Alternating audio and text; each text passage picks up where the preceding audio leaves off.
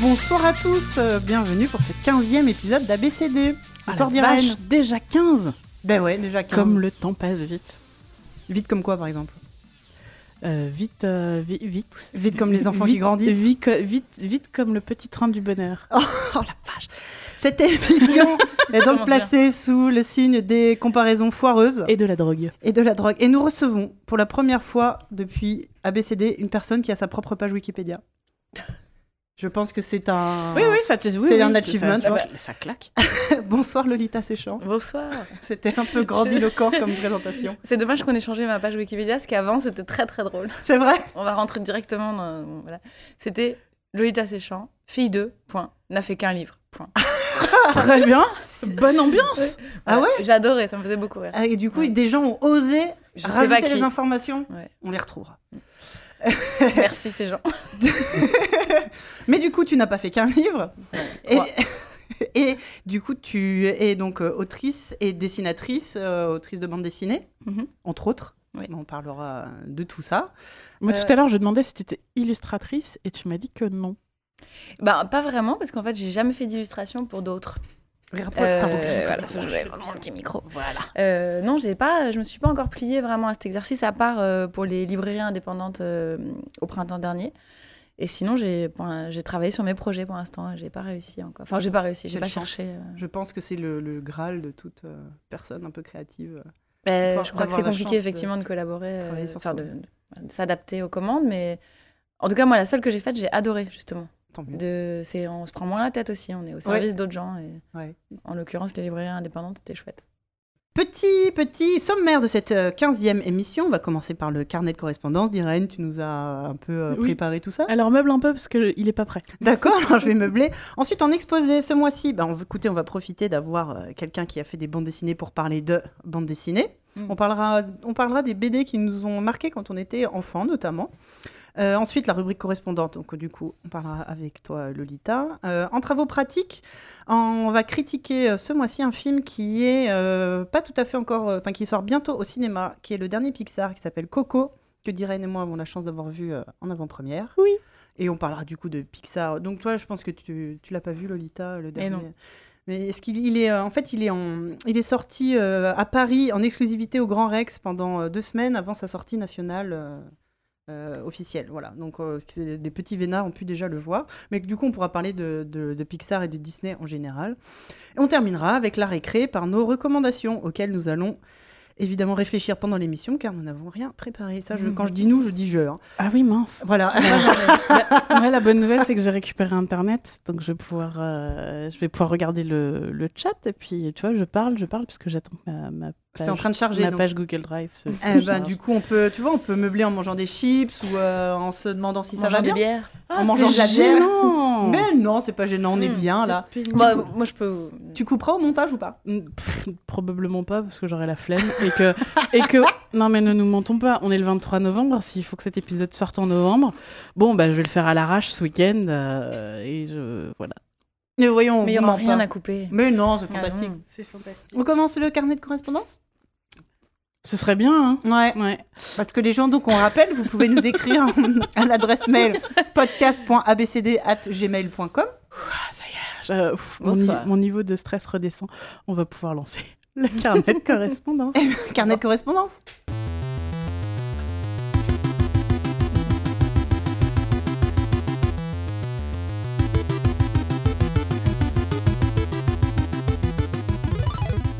Alors, au, menu euh, ce mois-ci, déjà je vais commencer par corriger la bourde que j'ai fait euh, sur l'épisode 14, où dans le carnet de correspondance, je disais euh, à Mathilde que j'étais vraiment désolée qu'elle ne veuille pas venir participer, tout ça. Alors j'ai bien fait de lire à l'écran, parce qu'après j'ai reçu un message de Mathilde qui m'a fait mais non, mais moi j'ai bien envie de venir en fait. Qu'est-ce qui se passe? Parce qu'en fait le message n'était pas pour Mathilde, mais il était pour Roxane. Voilà Roxane. Donc euh, tu ne veux pas venir enregistrer avec nous, on est désolé, mais si jamais tu changes d'avis, vas-y. Et Mathilde, bah on va t'inviter bientôt. Ne t'inquiète pas. Et Roxane, si c'est pas toi qui a pas voulu, on fera un... dans le mois prochain, on, fera, on, fera, une, ouais, on fera une correction. Euh... Et puis le mois dernier aussi, il y avait Jérôme, tu te souviens, qui m'avait demandé de mettre euh, les notes de l'émission dans le, dans le Oui. code, dans, oui, le, oui, dans le descriptif. J'ai fait ouais, non, ça me saoule, je le ferai pas, machin. C'est vrai, t'as dit ça. Ouais. Bah, en fait, je me suis rendu compte qu'il suffisait juste de faire un copier-coller, donc euh, je pense qu'il s'est rendu compte que les notes de l'émission étaient déjà dans l'épisode précédent. Voilà. Donc en fait, globalement, le mois dernier, j'ai dit beaucoup, beaucoup de merde. C'était pas mal, c'était bien. Euh, sinon, pour les actualités, on a, ah, je crois qu'on en avait aussi parlé le mois dernier, de Steve qui nous avait demandé par mail euh, des infos parce que sa fille de 7 ans venait de recevoir une tablette Andro- Android pour son anniversaire et il voulait savoir quelles applis gratuites ou pas trop chères on lui conseillait. Ah oui, Tu te souviens de ça? Oui, j'avais dit que j'y réfléchirais, j'ai pas réfléchi. Eh ben, c'est pas grave parce Labyrinthe. que. Ah non, c'est Android. Ah, je comprends. Ah oui, bah oui. Ouais. Euh. En fait, ce qui s'est passé, c'est qu'il y avait la Paris Games Week euh, il y a deux semaines, trois semaines maintenant, Oui. et qu'en traînant sur le stand Paris Games Week Kids, j'ai découvert un petit stand qui s'appelle la souris vert... la souris grise. Euh, c'est un site internet, donc c'est www.souris-grise.fr. On dit http www. Non, on est en 2017 quand même. C'est vrai? Et euh, donc la souris grise, c'est un site internet qui regroupe euh, tout, enfin qui est, qui est un, site de test en fait de- d'applications destinées aux enfants, aussi bien sur euh, Android que sur iOS. Et euh, les applis sont classées par, euh, alors évidemment il y a recommandé par la rédac, mais il y a aussi trié par âge, par thème, par système et par prix. Très bien. Donc euh, voilà. Comment ça se fait qu'on en découvre l'existence que maintenant? Et, et puis surtout par hasard euh, croisé. euh, et donc On est des professionnels. hein. Ouais. Et donc j'ai discuté un peu avec la personne qui était là et, et ça a été créé par une maman. Eh donc peut-être qu'on inv- on invitera la conceptrice de la souris grise, il faut qu'on voit ça. rajoutons ça au Euh, planning. Ouais. Euh, on a aussi reçu un message Facebook de, de Pierre Forget It. Ouais, c'est ça. Je le connais personnellement, c'est assez bizarre de lire son pseudo. Euh, qui nous a fait un retour sur ta semi-recommandation de, Le- de Lego Ninjago. euh, Oui, la que j'ai semi-recommandé. Voilà. Et donc, il apporte deux précisions. Il dit dans le film Lego Batman, je crois que l'histoire se passe vraiment uniquement dans un univers Lego, à part l'extrait réel du film Jerry Maguire. Mhm. Alors que Lego La Grande Aventure nous prenait par surprise sur le mix Lego réel. Et là, avec Ninjago, on a une troisième approche, un conte avec un compteur en ouverture. Oui, Voilà. oui, oui, oui, c'est vrai. Le compteur étant Jackie Chan. Voilà. Et Non, justement, c'est- je dis ça parce que c'est classe, c'est tout. et justement, il nous dit, et surtout pas de jugement hâtif sur le travail de doublage de William Corin, Corin voix VF officielle de Jackie Chan. Ah, je savais pas que c'était William Corin qui faisait la voix Qui- de Jackie Chan. qui garde cette couleur typiquement asiatique attendue sans tomber dans la caricature extrême. D'Irène, au secours, ça un- explique à ta copine qu'ils n'ont pas pris un, ils n'ont pas pris juste un mec qui fait l'accent chinois. Ça reste un blanc qui fait l'accent Ça chinois. reste- voilà, c'est ça. J'aime beaucoup William Corin, mais ça Mais reste ça un blanc reste qui fait l'accent chinois. qui fait l'accent chinois. Donc, alors, alors, soit c'est pas un mec random, c'est la voix officielle de Jackie Chan, mais, Mais ça reste un blanc qui fait l'accent Ils chinois. auraient pris par exemple, je sais pas, hum, un chinois, Oui, bah, ouais. ça aurait été pas mal. Bref. Bref. Euh, alors, on a aussi une question de Gaëtan qui nous a envoyé un mail. Euh, Gaëtan du podcast Pléiade-ludique. euh, pouf, bref. Je mettrai le lien de son podcast. euh, Ah oui, faites comme nous pour euh, un pro tip si vous choisissez un nom de podcast. Ouais. Que, des voy- que des consonnes, hein, ça parce marche super en, bien. ouais, bah là, en plus, c'est .urpsfantasma.org. c'est compliqué.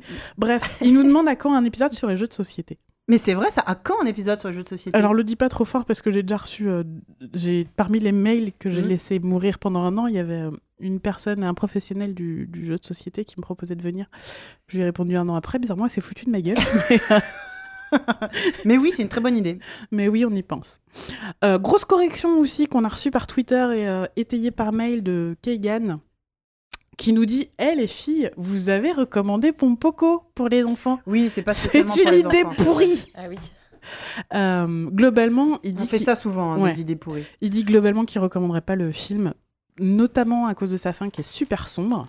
Sous ses airs de dessin animé pour enfants avec des animaux espiègles et mignons, c'est un film de Takahata. Takahata. Le tombeau Le tombeau des. Voilà, ça pose un peu l'ambiance.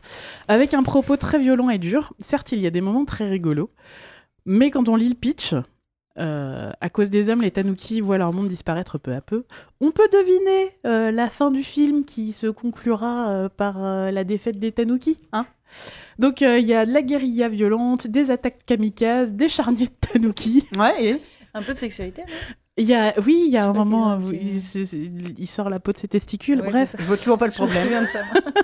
Souviens de ça. 4 ans et demi, quoi, peut-être, avant un peu. Voilà, et donc du coup, je suis hyper contente parce que quand on en avait parlé en rentrant chez moi, je m'étais dit oh, Des Tanuki, mon fils, il va adorer, il faut que je le mette devant. je, suis hyper contente d'avoir eu le tweet de, de, de Keyang, de, de avant, avant de mettre mon gamin euh, devant. Voilà. Par contre, il confirme euh, si on veut regarder du Ghibli, euh, on peut, euh, on peut, on peut regarder Le Royaume des chats, qui est super sympa et mignon, ou Arietti, inspiré des mini pousses avec sa musique incroyable. Et oui. Voilà. Donc, bah, j'espère que vous écouterez cet épisode avant de décider de regarder Pompoko avec vos enfants. Sinon, bah, on est désolé. Désolé. on a reçu un, un, mail de Philippe aussi qui, qui n'est pas d'accord. Ah, il n'est pas d'accord. Non, il en a Globalement dans la vie. non, il en a marre de nous en fait. Ah. Il en a marre qu'on arrête euh, qu'on n'arrête pas de parler de Netflix. Il nous dit arrêtez de parler de Netflix américain. Nous avons le replay en France qui est gratuit et bien foutu sur plus sur plus. Donc euh, ça c'est France Télévisions. Le replay de France Télévisions. Bien sûr. Surtout France 5 pour les tout petits, c'est cadré, carré, jamais déçu. Parler des créations françaises comme Le Jour des Corneilles. Alors euh, Philippe. J'ai envie de te dire, euh, oui, euh, Netflix c'est américain. En attendant, Netflix, moi je le lance sur n'importe quoi, l'interface est parfaite. Parce que TV, je sais pas si tu as essayé de le lancer sur Freebox, mais en général, j'ai fini par euh, sortir des grossièretés, lancer ma télécommande par terre. Et c'est pas un bon exemple. Et, euh, le replay.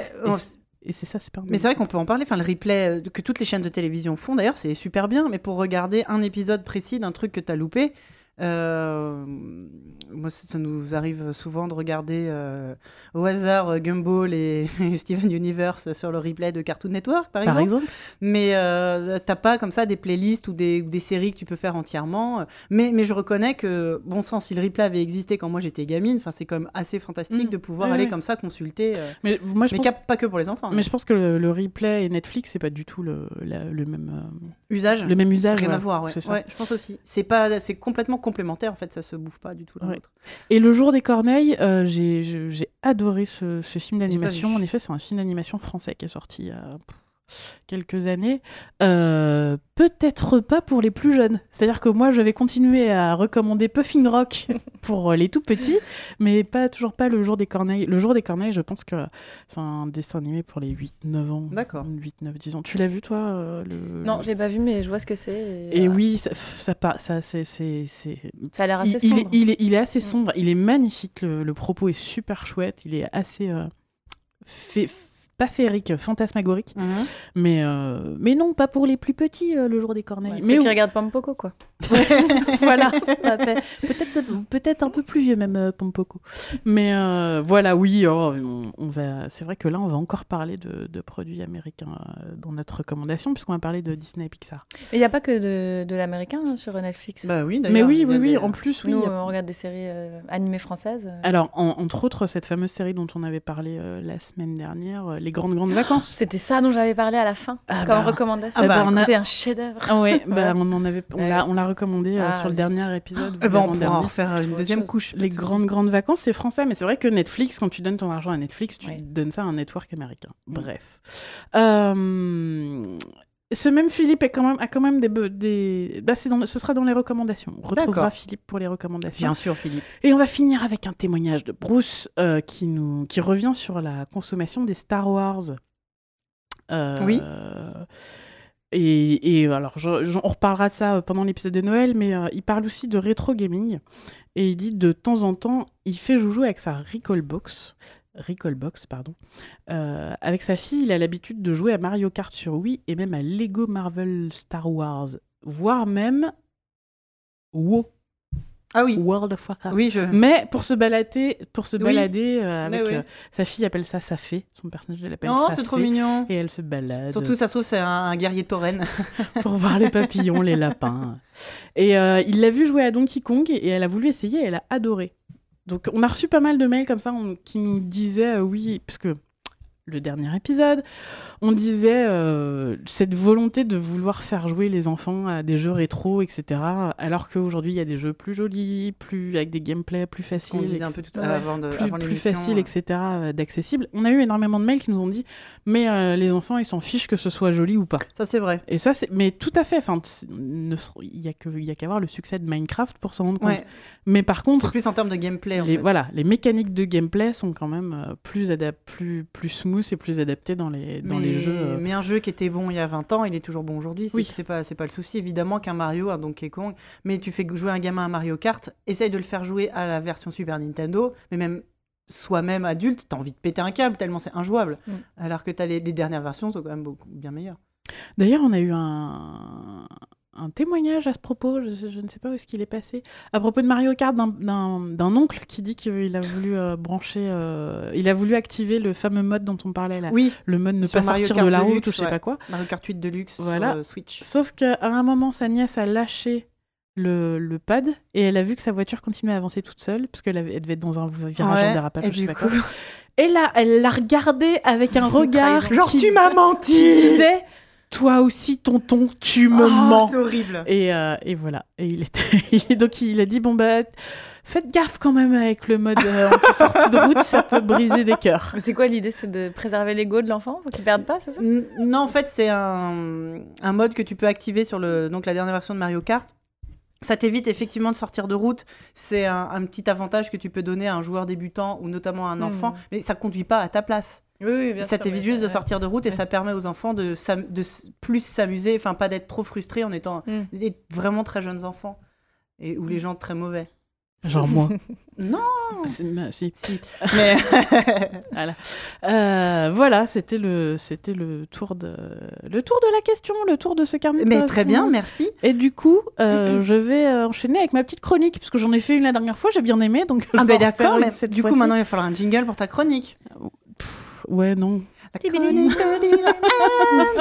Vas-y, on t'écoute. Non, c'est juste que moi, je, mon âme est vendue à Disney. Euh, oui, tu l'as dit, vrai. on s'est fait, on s'est fait inviter euh, par Disney pour aller voir Coco. De toute façon, t'es une princesse Disney. Je, Je pense qu'il y a un moment, oui, tout le monde le Je sait. suis une princesse Disney. Les gens qui me suivent sur les réseaux sociaux euh, m'ont vu habillée euh, en princesse Disney C'est chez vrai. Disney. J'ai vu ça, ouais. Euh, Laquelle? euh, J'étais en Tiana. La classe. Euh, Une des meilleures en plus. et depuis, je cherche, je cherche une, une, pou- une, euh, tu sais, une peluche de, de, de grenouille pour pouvoir, la, pour pouvoir finaliser mon cosplay, quoi. Bref, euh, donc pour ceux, ceux qui savent pas, Tiana, c'est la princesse de la princesse et la grenouille. Euh, D'où la grenouille. Et donc, euh, l'équipe de Disney m'a dit Hey, on sort un nouveau truc, euh, on s'est dit que peut-être ça pourrait vous intéresser. Et j'ai dit Ah ouais, peut-être. Alors, je vais vous faire écouter, vous allez me dire si vous reconnaissez. C'est le plus grand boss de toute la ville, Picsou, Picsou. C'est le plus puissant de tout Canardville, Picsou, Picsou. Il vaut des milliards en, or, en dollars. dollars, Picsou. Je vous laisse le générique. Enfin, voilà. Loulou. Bref. euh, C'est la bande à Picsou c'est pas l'original. Bravo. Et Non. non, ce n'est pas l'original. Oh, parce qu'en fait, là, il y a un nouveau. euh, ils, ont, ils ont refait des épisodes. Mais oui. Donc, il y a une nouvelle série qui est déjà diffusée aux États-Unis et qui sera diffusée en France sur la chaîne Disney XD, évidemment. En décembre, je crois. À partir du 3 décembre, donc euh, la semaine prochaine. Mais oui. Euh, et voilà, et je trouvais ça tellement cool de, voir, de revoir la bande à Picsou. Mais surtout, ils ont fait, euh, ils ont refait le design, ils ont, ils les ont relooké. Le design est génial. Alors, le design est pas mal, Ah, moi j'aime beaucoup.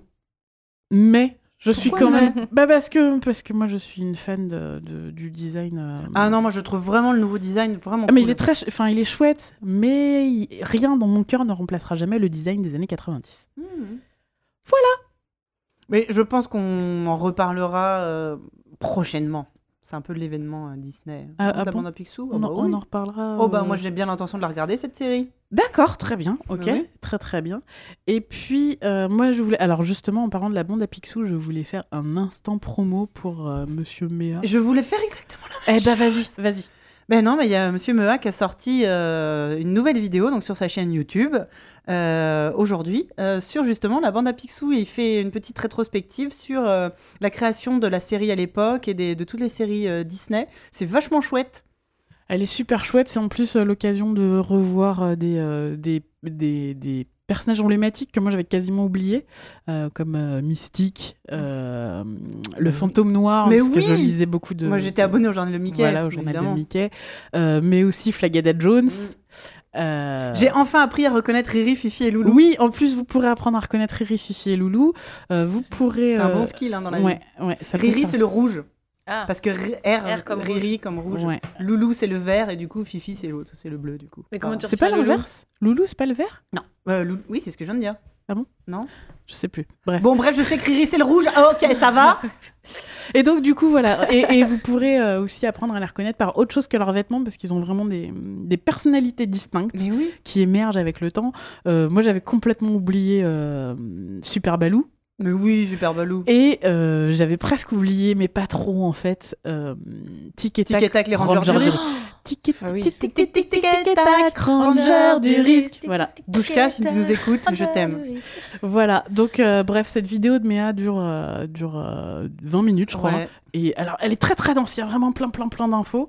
Moi j'ai eu un peu de Avec du. Karl Barks et du Don Rosa, Ah évidemment, oui, à l'intérieur. Bref, euh, on vous mettra le lien dans les, Ouais. dans les commentaires de On vous l'émission. conseille toute sa chaîne, d'ailleurs. Et en plus, il parle d'un de mes Disney préférés. Je suis obligée d'en parler parce qu'en plus, ça va bientôt être la période. C'est le Le Noël, Noël de, Mickey, qui est basé sur un conte de Noël de Charles Dickens. qui a servi de création au personnage de Picsou, la boucle. C'est est ça, puisque euh, en anglais, Picsou s'appelle Scrooge et que dans le conte de, de Lewis, euh, n'importe quoi, dans le Dickens. conte de Dickens, euh, le personnage s'appelle Ebenezer Scrooge. Il était flippant ce Tu dessin. le fais Ah, bien. il- mais il Ouais, était pense qu'il il a traumatisé toute Ouais, une bah, déjà parce que Mickey a un petit, petit garçon handicapé. Handicap. le, le- Qui mange rien à Noël. c'est ça. Ça Le dessin animé commence comme ça. Je suis sans famille. je Voilà. Mais Mickey. en fait, ce Il dessin avait une petite animé. béquille. je me Oui, il avait une petite horrible. béquille, une petite béquille, une petite canne anglaise. ouais. Euh, ce dessin animé date quand même de 1983. Je le trouve d'une poésie Mm. incroyable. Et, et je... Du coup, j'ai acheté le DVD sur Amazon pour le faire mater à mon gamin à Noël. Il Ah va- bah, ça va être à une Noël, bonne ambiance. je vais tous les mettre là- le devant, ça va être super. Voilà, on a fait le tour de, de ce que je voulais dire. Eh ben c'est parfait, merci beaucoup.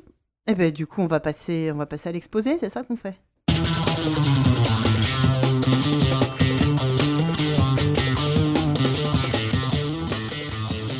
Ce mois-ci, nous allons donc discuter bande dessinée. Euh, ça me semble assez, à propos et j'aimerais qu'on discute euh, de, des bandes dessinées, notamment des bandes dessinées qui ont marqué, euh, votre enfance. Est-ce que, est que Lolita, tu avais toi des, des BD que tu adorais quand tu étais petite? Alors oui, beaucoup, pas mal, parce que mon père était collectionneur de BD. Ça Donc aide. forcément, il m'a fait un peu du, du forcing. Euh, C'était à base de tout ce qui était franco-belge, euh, les classiques. Et, attendez, je vais enlever mon chewing-gum, c'est pas du tout radiophonique. je vais le coller. non, pas sous la On table, on pas n'est pas encore à l'école. Et donc voilà, donc c'était tous les, les Tintins et tout ça. Mais particulièrement euh, Yakari. Yakari. ouais, Pardon. ouais, Yakari, et puis aussi beaucoup euh, Cri-Cri Souris d'appartement, mais je pense que vous Ah ça je connais pas. Ouais, vous connaissez pas. C'est euh, une vieille BD franco-belge. euh, Enfin, je, je crois qu'elle était. C'est Calvo, en fait, c'est un dessinateur euh, incroyable. Qui, après, plus tard, a fait euh, un truc qui s'appelle La bête est morte. C'est euh, une métaphore du nazisme avec des loups et des animaux. Enfin, c'était Ok. avant Maus et tout ça. Ouais. Enfin, c'était. Et enfin, il a un dessin magnifique. Et là, c'était l'histoire d'un petit chat dans un appart avec une souris. Et c'était. D'accord. C'est euh, mon chouchou. Et Chlorophylle et les rats noirs et Sibylline. C'est voilà, un peu la vieille école, mais moi, je Ah trouve que c'est les, les meilleurs. euh. Voilà. Je suis encore euh, collectionneuse de ça. Et ouais, et du coup, Mm. euh, ça t'a suivi toute. euh, Bah, j'ai grandi, ouais, j'ai grandi dans un tout petit euh, grenier dans le marais et j'avais, euh, je crois qu'il y avait plus de cartons de BD que, Ouais. que de meubles en fait. Et c'était euh, le soir, c'était euh, alors quel carton on ouvre et, et qu'est-ce qu'on lit. Et après, c'était hyper réparti. Mon père me lisait les Tintins et ma mère me lisait les Yakari. Et, Ah et elle devait, euh, surtout l'épisode avec le pélican où il était enrhumé et qui passait sa vie à éternuer. Et je lui disais à chaque fois, éternue plus fort. éternue plus fort. Et elle me faisait, Ah, Voilà, donc, euh, là je l'ai lu à ma fille il y a pas longtemps. et, Ouais. euh, évidemment, j'ai éternué très fort. mais- Les traditions familiales. c'est ça. Forcément. Moi, c'était Yakari. hein. Moi, j'avais, Ouais. euh, j'ai, j'ai encore ma collègue là. euh, intégrale de Ya- Yakari et je, voilà. L'épisode avec les loups, là, quand il... Ah, Enfin, moi, j'ai- tous, j'ai enfin, marqué j'ai par le, petit, le, le- le petit gar- le petit castor qui est, qui est coincé dans le barrage. euh, Ah ouais. voilà, le- le- l'épisode où Petit Tonnerre euh, devient, redevient un cheval sauvage. Ah, celui-là, il est incroyable. Ah, il est, il- il- il- globalement, ils sont tous un peu fous. euh, mais c'est comme ça que j'ai découvert l'animal, le glouton. Ouais. C'est euh, était hyper flippant. et qui est pas sympa, hein, qui est vraiment pas sympa. Ouais. Et du coup, il y a une, un dessin animé Qui passe le matin des fois sur euh, France 3, je crois. Et euh, du C'est pas mal quand même. Ouais, Mais moi, je Ouais, regardais le dessin animé, il y a très, Carrie quand j'étais petite. très, très- Ah, Il y, bon avait un, il y avait un dessin animé, je savais même pas que c'était une BD en fait. Ah ouais Il y avait un... Je crois que c'était Ariane qui chantait le générique. Ah bah tu vois, tu m'apprends, tu m'apprends un truc. Moi j'ai découvert ça euh, avec mon, Ah avec non, mon il y avait, mini euh, plop. euh. Nana, petit tonnerre, nana, nana, Ouais, non, les paroles non, bah, non, mais tais-toi. Ah non, tu vas pas me dire tais-toi sur un générique. Euh, bah si, c'est pas sur Yakari, vas-y. Ah bah. Laisse Yakari tout seul, euh, laisse-le tranquille. Euh, Voilà, et puis j'en ai déjà parlé, mais hum, j'ai été super marquée par le démon des glaces de Tardy. Ouais. Euh, À quel âge? Je devais pas être bien vieille, tu vois, je devais avoir 7-8 ans. En fait, ma mère avait une collection de BD, donc il y avait les fameux Astérix, et j'étais pas hyper fan d'Astérix en étant petite, c'est venu plus tard. Parce que quand j'ai commencé. En fait, ça, ça... j'ai commencé à apprécier les Astérix quand j'ai commencé à comprendre les blagues. Ouais. Bah oui, Et c'est. qu'avant, c'était. Il y a beaucoup de choses dans les voilà. dialogues. ouais. Avant, Ouais, c'était ouais. un peu relou. Euh, Il y avait les Schtroumpfs. J'ai jamais aimé les Schtroumpfs. Euh, désolé. Bah ouais, je sais. Il y avait Barbe Rousse. Il y avait les Non. Barbe C'était Noire. pas mal marsupiami aussi. Ah, ça me saoulait aussi. Ah ouais, Barbe- moi, j'aimais bien. Barbe Noire, un truc avec les pirates. Non, oui, c'est Barbe Rousse, Barbe Noire, je sais plus. Un truc avec des pirates que je kiffais. les Alix. Ah ouais? Ouais. Le truc un peu historique, machin. C'est pas super funky. C'est hein. c'est pas, c'est pas funky du tout. Moi, je préférais lire euh, Alix plutôt que de lire euh, euh, Astérix. Merde. Voilà. Et Yoko Tsuno, Moi aussi. Ah hein, bah je oui. Ouais, ouais. amoureuse de, Ouais. de Yoko Tsuno. Moi aussi. Mais j'obligeais ma mère, parce que du coup, elle aimait pas Yoko Tsuno, donc elle voulait pas acheter les BD. Donc je l'obligeais à me déposer à la bibliothèque le mercredi, où je relisais tous les Yoko Tsuno de la bibliothèque et elle me récupérait le soir. C'était C'est pas mal. ouais, c'était pas mal. Et, euh, et Black et Mortimer. En fait, gamine, T'aimais Black et Mortimer? Ouais. C'est très bavard. Hein. gamine j'avais des goûts de vieux, en fait. Ben, comme je- ça, t'es pas alors, un garde. oui, maintenant. Tu te Je sais rattrapes. pas le dire. Mais ouais. Non, non, non. Mais non, moi, moi gamine, euh, je lisais beaucoup les Schtroumpfs, Gaston Lagaffe, et moi j'étais ultra fan de Léonard le génie. Ah, Ah oui, c'était marrant ça. J'adorais ça. Je crois que je les avais tous, je les ai tous lus. Donc peut-être que je les achetais pas, mais je le lisais, tu sais, le samedi quand ma mère allait faire les courses et Mm. qu'elle me déposait, elle me dropait au, au rayon bande dessinée avec, tous les, avec tous les autres mômes alignés à, comme ça. à cette époque bénie où tu pouvais dropper tes enfants au rayon BD euh, ça. des grands magasins, les laisser là, sans que la sécurité appelle la DAS. C'est ça, ouais. Et les parents venaient les récupérer, au moment où les mômes étaient sages, tout se passait bien. Ouais. Et, euh, et les Léonard, j'étais tellement fan, je, je refaisais les sketchs à ma famille, je, je leur racontais et je, je rejouais les... C'était euh, c'est un truc que j'adorais. Nous, c'était les pieds nickelés avec mes cousines. On Ah était, ouais euh, je pense, euh, 15 cousines. Et euh, tous Ah les ouais. dimanches, chez nos grands-parents, il y avait, il y avait un intégral des pieds nickelés. Donc, je pense qu'il y avait bien, bien 300 pages dedans. Ouais. Et on avait scotché sur une case. Et euh, c'était euh, une grande cousine qui nous avait dit Regardez, dans cette case, il se passe ça. Et en fait, on avait tripé autour de cette case. Et tous les week-ends, pendant 5 ans, on a joué les pieds nickelés à, à partir de cette case à mes grands-parents qui faisaient toujours croire Oui, qu'ils découvraient notre évidemment, spectacle, qui faisait les étonner. Voilà. Oh là là, elles vont nous refaire les pieds nickelés. Souris, chaton, souris. Oui, c'est marrant, mais euh, on en parlait, euh, on, en parlait un peu euh, tout à l'heure, avant, avant d'enre- d'enregistrer. La chance qu'on a en, Europe, en France particulièrement, d'avoir une, culture de la bande dessinée hyper riche, déjà en culture locale européenne, et on a eu la chance d'avoir les bandes dessinées japonaises, les bandes dessinées américaines, et, d'avoir, de pouvoir s'être inspiré de tout ça. Euh, je sais pas vous, enfin moi j'ai- enfant je lisais beaucoup de, de, de bandes dessinées, euh, euh, ce qu'on appelle franco-belge, et parce que c'est ce qui se faisait d'offrir aussi aux enfants, c'était un peu euh, autorisé. Enfin tu vois, c'est des lectures. Et la bande dessinée, je pense, a même longtemps souffert de cette image de, euh, de sous-littérature. Et euh, Encore aujourd'hui. hein. Ouais. On voit des articles passer. il faut que les enfants lisent, même de la bande dessinée. Oui. Ouais. ou pas, Pas que de la bande ouais. dessinée. Mm. Et euh, on, a eu aussi cette chance d'avoir euh, les mangas qui sont arrivés. Donc on- je pense que ça va être récurrent à chaque émission, mais évidemment qu'on va vous parler du Club Dorothée, euh, vous croyez quoi? On a eu, mais nous on s'est d'abord arrivé par les dessins animés, mais on a eu la chance d'avoir quand même après les mangas, les mangas papier et aussi les comics, les comics américains.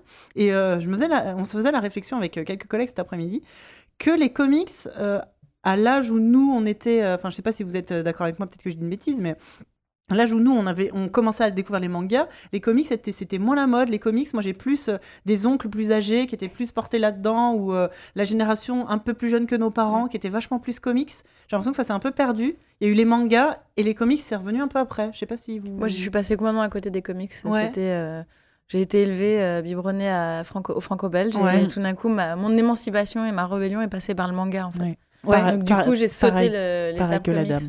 Voilà, madame. Mais, Et après, c'était roman graphique américain. euh, Ouais. Mais du coup. parce que maintenant, Ah, maintenant on dit roman graphique. Voilà, Mon oncle était, fan Bah non, de mais c'est un genre pilote. vraiment. Oui, non, mais je, je sais.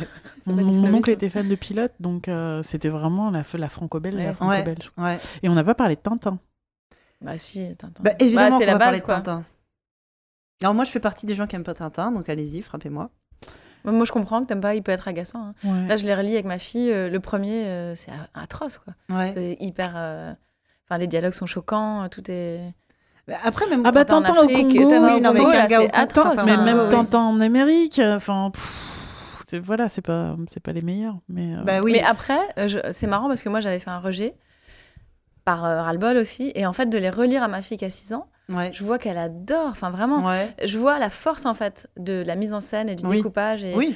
C'est ce qu'on disait tout à l'heure, enfin ce que je dis sur les plis nickelés, c'est qu'il y a une case et Oui. elle peut partir, elle, dans son imaginaire, à partir d'une case, elle peut vraiment, alors que c'est des choses qui, des thèmes qui peuvent être un peu incompréhensibles pour une petite fille de 6 ans, mais Mais Tu vois, je remets pas en cause le, Très évocateur. le Tintin ou la ligne claire ou ce que tu veux, mais c'est des trucs qui m'ont euh, complètement barbé très vite. Ouais.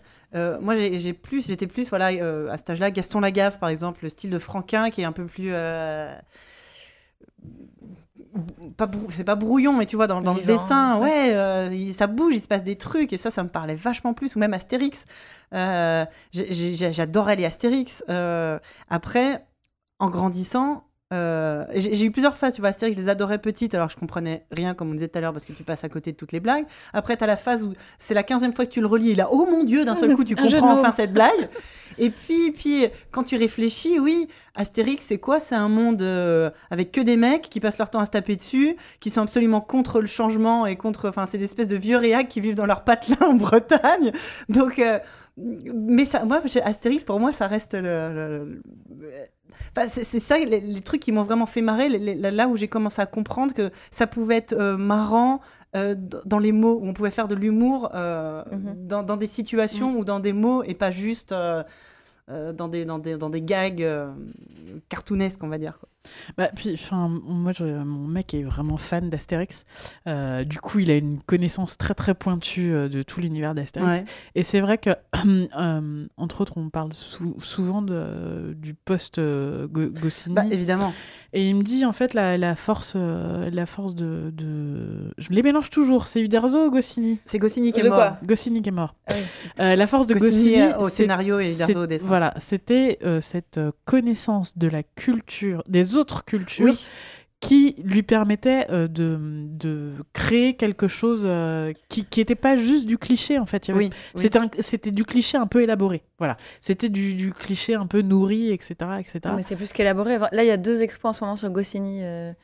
Moi, j'ai, on m'a, j'ai la chance, on m'a proposé d'être jury du prix Goscinny à Angoulême cette année. C'est, donc, c'est le prix du scénario à Angoulême. Ouais. Donc, euh, j'ai euh, 70 BD à la maison à lire euh, et pour choisir euh, avec euh, six autres personnes euh, la, la meilleure en scénario. Et du coup, on nous a fait visiter l'exposition Goscinny qui est au musée euh, d'art et d'histoire du judaïsme. Et il y en a une aussi à la Cinémathèque. Et en fait, j'étais un peu restée aussi euh, extérieure euh, à l'humour de Goscinny, tout ça par euh, Astérix.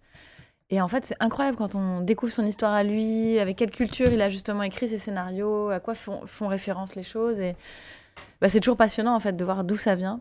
Et on redécouvre son langage et aussi, en fait, il aidait beaucoup au découpage, euh, euh, le dessin. Enfin, il y avait une Oui. vraie collaboration entre eux. Il donnait Oui. des indications précises sur euh, quoi voir dans quelle case. Et c'est passionnant en fait de, Bah, de voir la manière dont il travaillait. Et même avec Sampé après sur le petit Nicolas. Ouais. Et- Mais c'est bien pour ça qu'après, Uderzo tout génie, seul n'a pas eu les mêmes. euh, Bah, là, du le même coup, talent, on hein. a changé de. Il, il est en train de s'occuper de la transmission, là, Uderzo, et je trouve qu'on on commence à retrouver un peu. euh, Ça fait deux épisodes que c'est c'est Ferry, je crois, non, qui a repris le scénario et euh, quelqu'un d'autre. Les dessins ont jamais vraiment changé. hein. Tout le monde, Oui. tous les, les dessinateurs successifs euh, se, se contentent.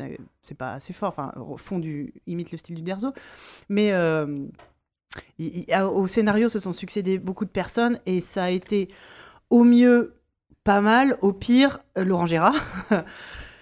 Euh, Souvenez-vous de cet épisode avec Goldorak. Il y a quand même un épisode où il y a des extraterrestres en forme de Goldorak qui sont les méchants mangas qui viennent envahir. euh, alors, je pense que tout le monde euh, va oublier cette, ce sale moment de l'histoire c'est lequel celui-ci C'est le ciel nous est tombé sur la tête, non? Je sais pas le titre. Franchement, c'est hors de, c'est au-delà de mes forces de me souvenir. Mais en fait, moi, c'est le moment où je. En fait, ce que je trouve bien avec cette phase absolument ignoble, c'est que ça. Euh, tu sais, on, sait- on, sait- on- on ne prend conscience de la qualité de ce qu'on a que lorsqu'on le perd. Ah oui, ah bah là, on a tous bien compris là. Et bah justement, j'ai trouvé ça vachement bien qu'il y a un moment où les Astérix soient devenus vraiment merdiques, disons-le. oui. Parce que euh, moi, ça m'a poussé à me replonger dans les vieux et me rendre compte à quel point est-ce qu'ils sont. Ils sont riches, ils sont fins, ils sont euh, drôles, enfin bref, ils sont. Et, et le, et du coup, là, l'équipe actuelle vient de sortir son deuxième, là, euh, Astérix, c'est la Trans- Transitalique, C'est ça? Qui est actuellement en vente. Euh, c'est le deuxième de, cette, de la, collab- la bo- ah, collaboration de, de l'actuel euh, auteur et dessinateur. Et avant, ils ont fait, ah, je l'ai acheté en plus, Astérix chez les Pictes, Oui. qui était euh, pas mal. Mais... Bah, C'est-à-dire qu'on s'attendait encore à une Ouais, grosse c'est ça. daube. Et c'était ju- juste pas mal. Et celui-là, apparemment, toutes les critiques sont d'accord pour dire que voilà, on arrive à, re- à revenir à un esprit un peu euh, gossinesque, si je peux me permettre. Et, et pour paraphraser euh, le philosophe Jamel Debbouze, j'ai envie de dire, ça fait plaisir. Non, mais c'est vrai. De Non, mais oui, de- oui, de- totalement. Ça faisait quand même de la peine de voir Astérix. T'as envie de dire, c'est un peu tel Sonic. hein, T'as envie de le tuer, quoi. Laissez-le tranquille. Laissez-le tranquille. Donc c'est Jean-Yves Ferry euh, au scénario Mais et ouais. Didier Conrad euh, au dessin Conrad, avec euh, Re- René Goscinny. Mais Jean-Yves Ferry, enfin lisez ses BD, c'est vraiment top. Donc du coup, d'avoir fait appel à, des, à des bonnes pointures comme ça, c'est c'est cool. Bah, Astérix, c'est vrai que c'est, enfin pour moi, c'est un, le- la base. Tu vois, tout à l'heure, tu disais Tintin la base. Moi, c'est Astérix la base. J'ai l'impression, qu'en France, t'as un peu les, euh, la team Tintin et la team Astérix, Bah, tu en fait, moi, je. Enfin, euh, Ah, Moi, dans- je suis team Yakari. Hein. Ouais, non, mais carrément. Euh, le y a- mec qui parle aux animaux. Il y a que ça qui. Aux marmottes. Ah bah, moi, je- la base. Je m'incline, Non. hein, aucun problème. Par contre, euh, le. En fait, c'est Goscinny qui est mort et c'est Oui, Uderzo c'est- qui oui, est oui. vivant. Oui. Oui, oui, oui. On l'a déjà dit. C'est ce qu'on a dit. Oui. euh, Qu'est-ce que je voulais dire? Enfin, on espère pas. Enfin. Qu'est-ce que je dis Mais non. Euh, non, moi, moi, Tintin, j'ai commencé à aimer les Tintins à partir de la série animée. Moi, j'ai. Ah ouais, c'était pas. eh, ouais. Elle Moi, était j'ai géniale. moi, Elle j'ai était bien, regard- celle-là. j'ai regardé la série animée. Je vous rappelle, je n'aimais pas Tintin, je regardais la série animée Ouais. puisque je voulais trouver dans chaque épisode l'apparition d'Hergé. Parce qu'à chaque épisode, il y a C'est le vrai. personnage C'est d'Hergé. vrai? Et moi, je les regardais juste pour, pour trouver où était Hergé. C'est vrai? Il y avait des requins. C'est un épisode où il y a des requins et tout, non ça Alors, il Je y le a... confondais avec les James Bond. Moi, je sais pas pourquoi. Il y a- C'est un amalgame dans ma tête. En fait, il y a la série James animée Tintin, Tintin. qui Ça revisite ressemble, hein. absolument euh, tout le, toutes, les, toutes les BD. Et il y a un film Il y avait un film. qui est Tintin et l'île aux requins. Voilà. Voilà. Ah, que j'aime beaucoup. De... Qui rétrospectivement, quand je le regarde, je me rends compte à quel point il, est- bourré d'incohé- d'incohérences. Euh, C'était, euh, c'est un espèce de scénario original basé sur euh, une réécriture de deux tomes qui sont, je crois que c'est les sept, sept boules de cri- Bref, je vais dire des Ouais, cette bêtises. boule de cristal, c'est Dragon Ball. hein. Ouais, c'est ça. C'est pour ça. Euh, je vais dire, je vais arrêter de dire des Donc, il y a aussi bêtises. ça dans Tintin. Euh, Une autre mais bref, c'est euh, c'est un, un film euh, un film original. Un film live? Non non. Ah non. Ah mais il y a eu un Oui, film les live. oranges bleus. Les oranges bleues. Mm. Mais non, on va oublier ce truc parce que ça, je pense que sérieusement personne ne peut aimer ce film. Il est gênant d'un bout à l'autre. on va en parler des films live, vu, je pense. Tu l'as pas vu Non, Eh ben c'est pas. grave. Non, c'est gênant, Je vraiment. occulté, quoi. Un truc, euh, Voilà. Mais euh, non, non, là, il y, a- il y a ce long métrage euh, animé qui est un film à part entière, et il y a la série euh, Tintin avec. euh, et je regrette de pas avoir le générique là. Que c'est... Je sens très mal.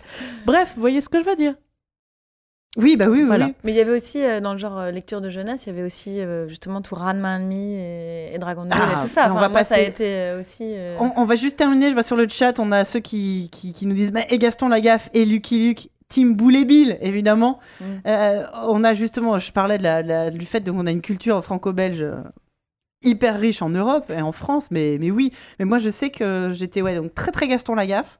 Euh, et j'ai continué à lire du Franquin. Euh, Quand j'ai découvert les, les idées noires, moi, on fait vraiment partie de, des, des premiers albums que j'ai commencé à lire euh, à préadolescence, adolescence, qui m'ont euh, amené vers la bande dessinée plus, plus adulte. Et je sais que moi, j'aime énormément Franquin. Lucky Luke, moi, j'ai jamais été super fan. J'ai dû, lire- j'ai dû lire une paire d'albums. euh, Mais pareil, il y avait une il y avait la série télé, en fait, qui passait. Et, Je là, pour le coup, j'a- j'avoue mon, ma totale ignorance du, du, du lore, tu vois, de, de Lucky Luke. Moi, je me souviens que c'est euh, je- donc euh, je devais avoir 12 ans quand ils ont ordonné qu'on arrête de dessiner, dessiner Lucky Luke avec son Sa clope. sa clope. Ah oui. Et même si j'étais pas une grande fan de Lucky Luke, j'avais trouvé cette idée mais d'une d'une débilité euh, profonde. Et puis en fait, on s'y est tous fait. hein. Oh, bah, je crois y que avait oui, un- c'était un truc qui me fascinait, c'était les portes de saloon. Oui, Oui. À gauche, je sais pas, je rêvais de passer dans une porte de saloon. Alors, moi, je dans- pense que la première fois que ça m'est arrivé, j'étais là. Lucky Luke. et, et- et- En fait, c'est hyper chiant. c'est Et ça, te le prends dans la gueule. c'est ça. C'est que les portes de saloon, c'est bien en BD, mais dans la vraie vie, tu les le pousses. et- derrière. Ouais, ouais, ouais. Au pire, tu les reprends dans la gueule puisque t'as pas avancé assez vite. Au pire, ça te défonce le dos. Euh, C'est et puis, quand merde. t'es serveuse et que tu dois passer une porte de saloon, enfin, Ah oui, pour avec- ramener tes ouais, plats, c'est d'attente. l'enfer. Ouais. Je, Ouais. je- je témoigne. Donc euh, oui. Donc, on, on ne recommande pas les portes de saloon. Euh, Et, et, et, et La juste pour, parce que je trouve ça très drôle, dans le chat, Metalis nous dit qu'il avait la BD du film live de Tintin. Ah merde En Un gros, photo, quoi. c'était des captures d'écran du film. Ah, c'est ça. Ah, on est désolé. C'est une perle, tu l'as perdu. À quel moment il y a un mec qui s'est dit Eh, on va faire, on va faire un album avec le film. Vas-y, sors les clichés. euh, C'est nul. Pris, pris au Kodak, tu sais. Non, mais- et puis en plus, alors comment ça se passe? Ils ont redessiné des bulles sur les photos? Bah, c'est peut-être ouais, ou peut-être un roman photo, je sais pas. Ah, On va se pencher sur la question. ouais. Bref. Euh, alors, est-ce que est-ce qu'on parle vite fait euh, des adaptations live de BD Euh, françaises C'est ou est-ce qu'on Métal- enchaîne? Métalis, c'est elle. Pardon. Je... Oui. dés- Désolée. Est-ce que, est-ce que vous voulez qu'on parle? Des, des adaptations euh, films live des BD françaises ou est-ce qu'on attaque direct les, les mangas? Est-ce qu'on n'avait pas déjà quoi les chialé avec Ginger à propos de toutes les adaptations françaises? Bah, tu sais, c'est quand ils prennent un, un Ah oui, genre les boules et billes et les Genre, et tout. les, le- Qui- les boules et qui qui billes. sont en ce moment Ah, euh, au top du, du- de la hype manga, du film français. Passons donc Passons donc On vous recommande sinon à ce propos la chaîne de Ginger, hein, puisqu'on fait des, des- de la, la pub pour les, pour les potes. Euh, elle a fait justement euh, sa dernière vidéo sur euh, Gaston Lagaffe et sur euh, l'adaptation non officielle euh, de Gaston Lagaffe qui était sortie dans les années 80 et sur euh, celle qui est en préparation actuellement. Oui, et puis bah. Qui joue Et ça Franck Dubosc? Ah non, Franck Dubosc, Non. il est dans le petit Spirou. Ah, c'est ça. Et euh, voilà. Et alors voilà, si jamais euh, vous avez envie de vous débarrasser de quelqu'un, de le pousser au suicide ou à la dépression, je vous propose de lui faire regarder deux trois fois d'affilée la bande-annonce euh, du, de, de- du petit Spirou. Non, c'est pas le petit Spirou, c'est Spirou et Fantasio. Spirou et Fantasio. Ouais. Avec euh, Alexandre Lutz, j'aime beaucoup ce garçon. Mais ouais. mais, Ouais. mais sans déconner, qu'est-ce qu'il est allé foutre Bah, dans cette galère? Attends, on vient de voir, on dit tu vas jouer dans Spirou Fantasio, t'es contente, y vas? Puis bon bah après, bon bah il y a le script et tu, puis lis, le- tu lis le script avant de signer Alors, euh, en positif, moi j'ai vu euh, le Marsupilami. en Oui, film? Ouais, Par Chabat. De Chabat. Ah, c'est bah, quand même bah, hyper drôle. alors, un indice chez Ah, vous. je sais pas si c'est l'humour nul de. oui, voilà, non, mais ça marche du coup. Oui, ah bah oui. Même s'il y a des images de synthèse, Oui, un oui, peu, bien bon, sûr. ça fait même peu s'il y a Jamel fait mal à Debbouze qui notre est un peu enfance. quoi. relou. euh, Ah non, il est toujours bien. ok. Même dans ça. Bah, il fait Jamel Ah Debbouze, si, et quoi. puis il y a un lama, quoi. Il y a un lama qui n'avance pas. Enfin bon, Ouais, je pense que c'est l'humour de oui. merde des enfants qui Mais- sur moi quand je regarde ce truc. Mais... Non, mais J'adore. en fait, le truc, quand tu regardes le Marsipilami de Chabat, j'ai l'impression que Jamel Debbouze a récupéré son rôle de. C'est numéro bis. d'Astér- Ouais. Oui. Ah bah moi j'ai pas vu du coup. Ah bah voilà. Ah bah si, j'ai alors- un peu du mal. euh, Alors là, pour le coup, faut, faut voir le Astérix de Ah, Chabat. est- Enfin, c'est le est- seul des quatre qui Bah, quelque c'est ça, c'est le, c'est le. Ah si, c'est celui avec Edouard Baird qui prend l'ascenseur. Bien sûr. Si, j'ai Des vu. quatre? C'est quoi le Ah merde, j'avais oublié les Jeux Olympiques là. Oh la vache. Oui, bah, je vais continuer à l'oublier. Je vais continuer à l'oublier. Par contre, pour finir avec Astérix, nous là, il y a deux semaines sur M6, il passait le domaine des dieux Oui, euh, par euh, Alexandre, Alexandre Astier. Astier. On avait très très très en peur. 3D du coup, enfin en image de synthèse. Avec euh, le deuxième, le co-réalisateur est un transfuge de Pixar d'ailleurs. Ah ouais Oui. Ah bah c'est c'est- c'est ça. Oui. Ah mais parce qu'il y avait quand même un film d'Astérix qui était génial. Les 12 travaux Mais bien d'Astérix. sûr. Mais oui. Cultissime avec euh, le moment où il cherche un papier dans Ah mais oui, bien sûr. Et, et moi je suis une grande fan de, Et Astérix et Cléopâtre. de du coup du menhir. Ah ouais. Mm. Ah ouais, moi j'adore le coup du menhir. Je l'ai vu au cinéma moi.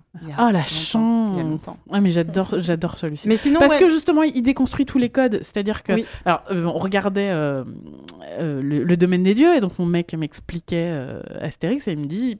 De- C'est relou quoi. Tu regardes un film, t'as un mec qui t'explique Astérix. Moi j'aime bien. Alors là, tu vois, c'est le petit. J'ai l'impression de me sentir plus intelligente après. Ah Et donc justement, si c'est qu'Ast- consentante, il n'y a Ast- aucun problème. Astérix, Oui, euh, les, les trois seuls personnages intelligents euh, dans, Astérix, c'est César, Astérix et euh, Panoramix. Oui, j'allais dire idée fixe, mais euh, Non, mais Panoramix. Oui. Les autres sont tous des sombres crétins, gentils, mais Ah oui, complètement oui, idiots. oui, non mais oui. oui, oui. Et justement, dans le coup du menhir, euh, c'est tout cet équilibre qui est complètement mis à mal parce que l'autre tête pensante du village, qui est Panoramix, oui. devient complètement idiot. Et, et- et là, c'est la, ouais, voilà, déliquescence euh, avec euh, la manière dont ça se traduit aussi visuellement. C'est-à-dire qu'ils essayent de faire faire de la potion magique à Panoramix, qui est devenu complètement fou, qui Ouais, balance n'importe quoi dans son chaudron. Et à un moment, le village se remplit de brume. Et c'est vraiment une magnifique allégorie de la merde dans laquelle ils sont. Ils ne savent plus. Ils sont dans le brouillard, quoi. Ouais, ouais. J'adore ce film. Mais sinon, oui, le domaine des dieux, euh, donc qui est le dernier, euh, la dernière adaptation au cinéma d'Astérix Oui. en date, euh, très très chouette. Très, très chouette. Ouais.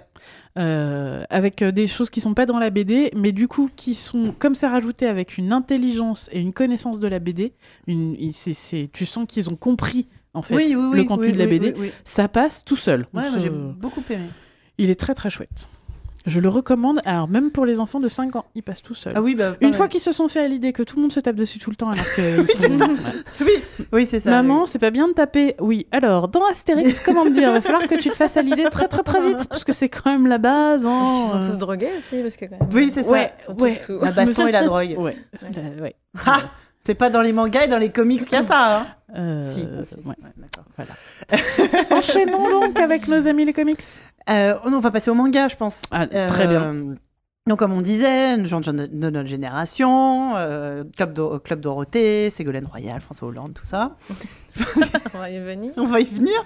Euh, nous avons eu la chance, euh, outre nos euh, productions locales, de pouvoir goûter cette formidable culture qu'est la culture japonaise. C'est arrivé chez nous en dessin animé. C'est assez vite arrivé derrière en manga, en bande dessinée. Est-ce que du coup, euh, toi, Lolita, tu as un souvenir vraiment d'avoir surtout dessin animé ou est-ce que tu es passé au, au manga euh, papier Ah, euh, mais je suis pas, je suis jamais revenue du manga papier en fait. Ouais. Moi, c'est mes Tu- lectures. Tu y es encore. Ouais, j'y Ah, suis encore. Je suis encore bloquée, hein, vraiment.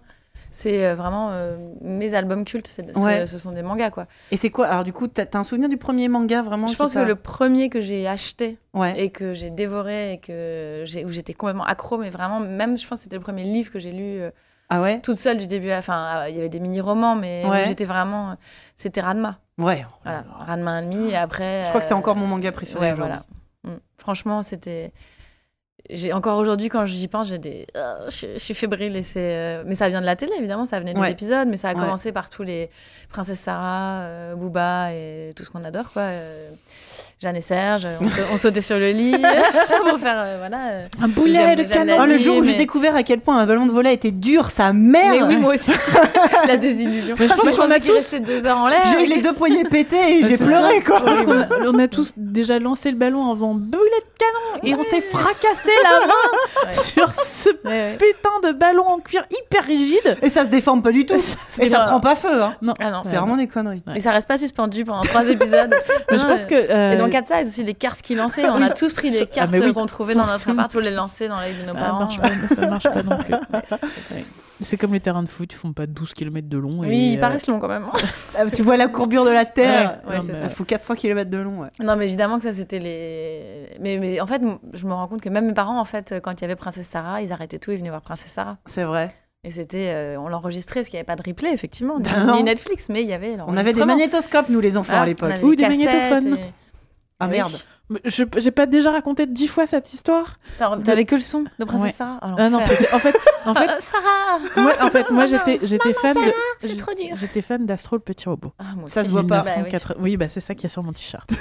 et euh, et je suis toujours fan d'Astro. Ouais. Et en fait le sam- ça passait le samedi après-midi, il y avait un épisode. À la fin de l'épisode, il y avait un concours Oui, où tu pouvais envoyer la réponse sur une carte postale et tu pouvais recevoir entre autres des parures de lit Astro. J'ai envoyé une carte postale tous les semaines pendant des années. J'ai jamais rien Voilà. gagné. Et donc, du Oh, coup, moi, mes parents avaient interdiction. On ne pouvait pas sortir de la maison le samedi après-midi. Il fallait que je voie Astro. Il y a un moment, mes parents, il fallait qu'ils aient une vie quand même. donc, euh, les magnétoscopes étaient beaucoup trop chers pour nous. Donc, mon père branchait un magnétophone sur la prise électrique. Sur la prise électrique, il branchait aussi la télé allumée. Il coupait la prise électrique, c'était un truc avec un minuteur. La télé s'allumait à la bonne heure le lançait le magnétophone et ça m'enregistrait mon épisode d'Astro, j'avais tout le son. Jusqu'à la fin et je savais quoi répondre. euh, Ah putain, mais ton père c'est un ingénieur quoi. Ça veut Ah, dire que mais le grave. soir, tu t'écoutais Astro. Ouais. C'était de la radio déjà. C'est- C'était mais, ça, mais grave. créé ce que tu Et en fait, le truc, c'est que rétro- rétrospectivement, donc forcément, je me suis acheté les coffrets. Mais euh, donc tu des les avais jamais vus en fait. Mais c'est ça. C'est- C'est-à-dire que. Ouais, c'est génial. c'est- il y a C'est-à-dire des que. bottes rouges. J'ai ouais non je suis ah, quand même oh non mais c'est pas c'est que j'ai mis le DVD dans enfin dans mon lecteur et j'ai vu des épisodes dont je suis capable de faire tous les dialogues Bien sûr. par cœur Ouais. tout en me disant Oh, c'est à ça que ça ressemble Oh la C'est chance. et génial. c'était fou C'est le bonheur, C'est double bonheur. ah ouais, c'est complètement fou Ah, je veux qu'on me fasse ça. Revenons en arrière. et j'ai tellement hâte de pouvoir les faire découvrir à mon Tu feras que le son aussi club. Peut-être je mettrai que l'image et je lui ferai le doublage à la, et je lui ferai le doublage à la Non, bouche. Ça, ça va le traumatiser. Je vais lui faire tout le doublage à la bouche, ce sera Non. génial. Non. Non Non. Non, bon d'accord. C'est bien l'image et le son en même temps. Faudrait que t'essayes. Ouais, ouais. Et donc, euh, le, et, et des amis à moi ont gagné la parure de lit. Sérieusement, Attends, attends, ils ont joué une seule fois. Ils ont eu la parure. Je, je m'en suis toujours pas remise.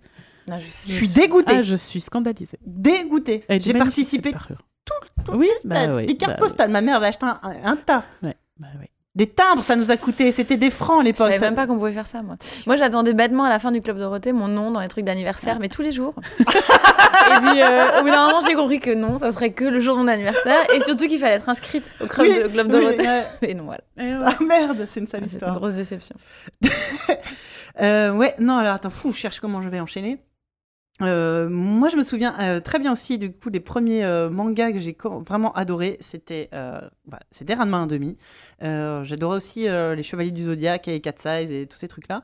Mais c'était vraiment Ranma le premier, pareil où j'ai tenu pour la- dans ma dans Mm. mes mains un, un manga. La première fois que j'ai vu un manga et qu'on m'a expliqué ce que c'était et que c'était ah non c'était l'édition non parce que à l'époque c'était euh, en 92 hein, euh, j'habitais dans une petite ville de province euh, où il n'y avait pas de manga, mais j'avais le, le- le grand frère d'une copine qui allait des fois à, à Paris, à la librairie Tonkam, Tonkam.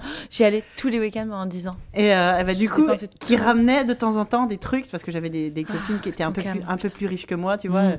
Et, euh, et du coup, la, première fois, donc c'était les éditions, il n'y avait pas les éditions françaises, c'était les éditions japonaises de Ranma 1,5. C'est là où j'ai compris que la couverture, c'était de notre côté. Et je, je regardais, donc je connaissais la série, et je, je regardais juste les images, et je connaissais un peu l'histoire. Et ça me. Il y, avait, il y avait en plus un côté super exotique et un peu. euh, un peu Mais tu vois, on parlait de rare, quoi. Pompoko qui était un peu euh, hard pour les enfants. euh.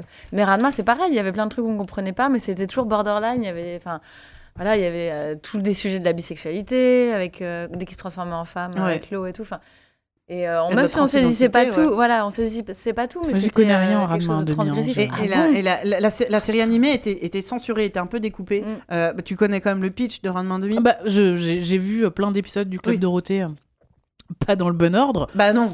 mais euh, Après, il y avait la Mu aussi. euh, qui était, voilà, voilà, Rusa la même- Yatsura, enfin donc de. Mais cette Rumiko femme, d'ailleurs, je tiens à dire qu'elle mérite un prix à Angoulême, un grand prix pour toute sa carrière. Elle en a pas déjà eu un? Elle en a toujours Rumiko pas eu un. Takahashi, a- elle- C'est la femme qui a, écrit, qui a dessiné, qui a écrit le plus de mangas Ah et même de BD au monde. Elle est trésor national au Japon. Ah, Mais bien sûr. Elle a fait des dizaines de séries cultes. euh, elle a écrit, enfin, c'est pas que dans le dessin, d'ailleurs, dans la quantité de dessins, c'est quasiment surhumain, mais elle a vraiment créé des dizaines d'univers euh, qui sont devenus cultes. Bah, les et plus elle a toujours connus- pas de prix. Les plus connus chez nous, il y avait Juliette Je t'aime, euh, La Mune, Kurotse Yatsura euh, en japonais.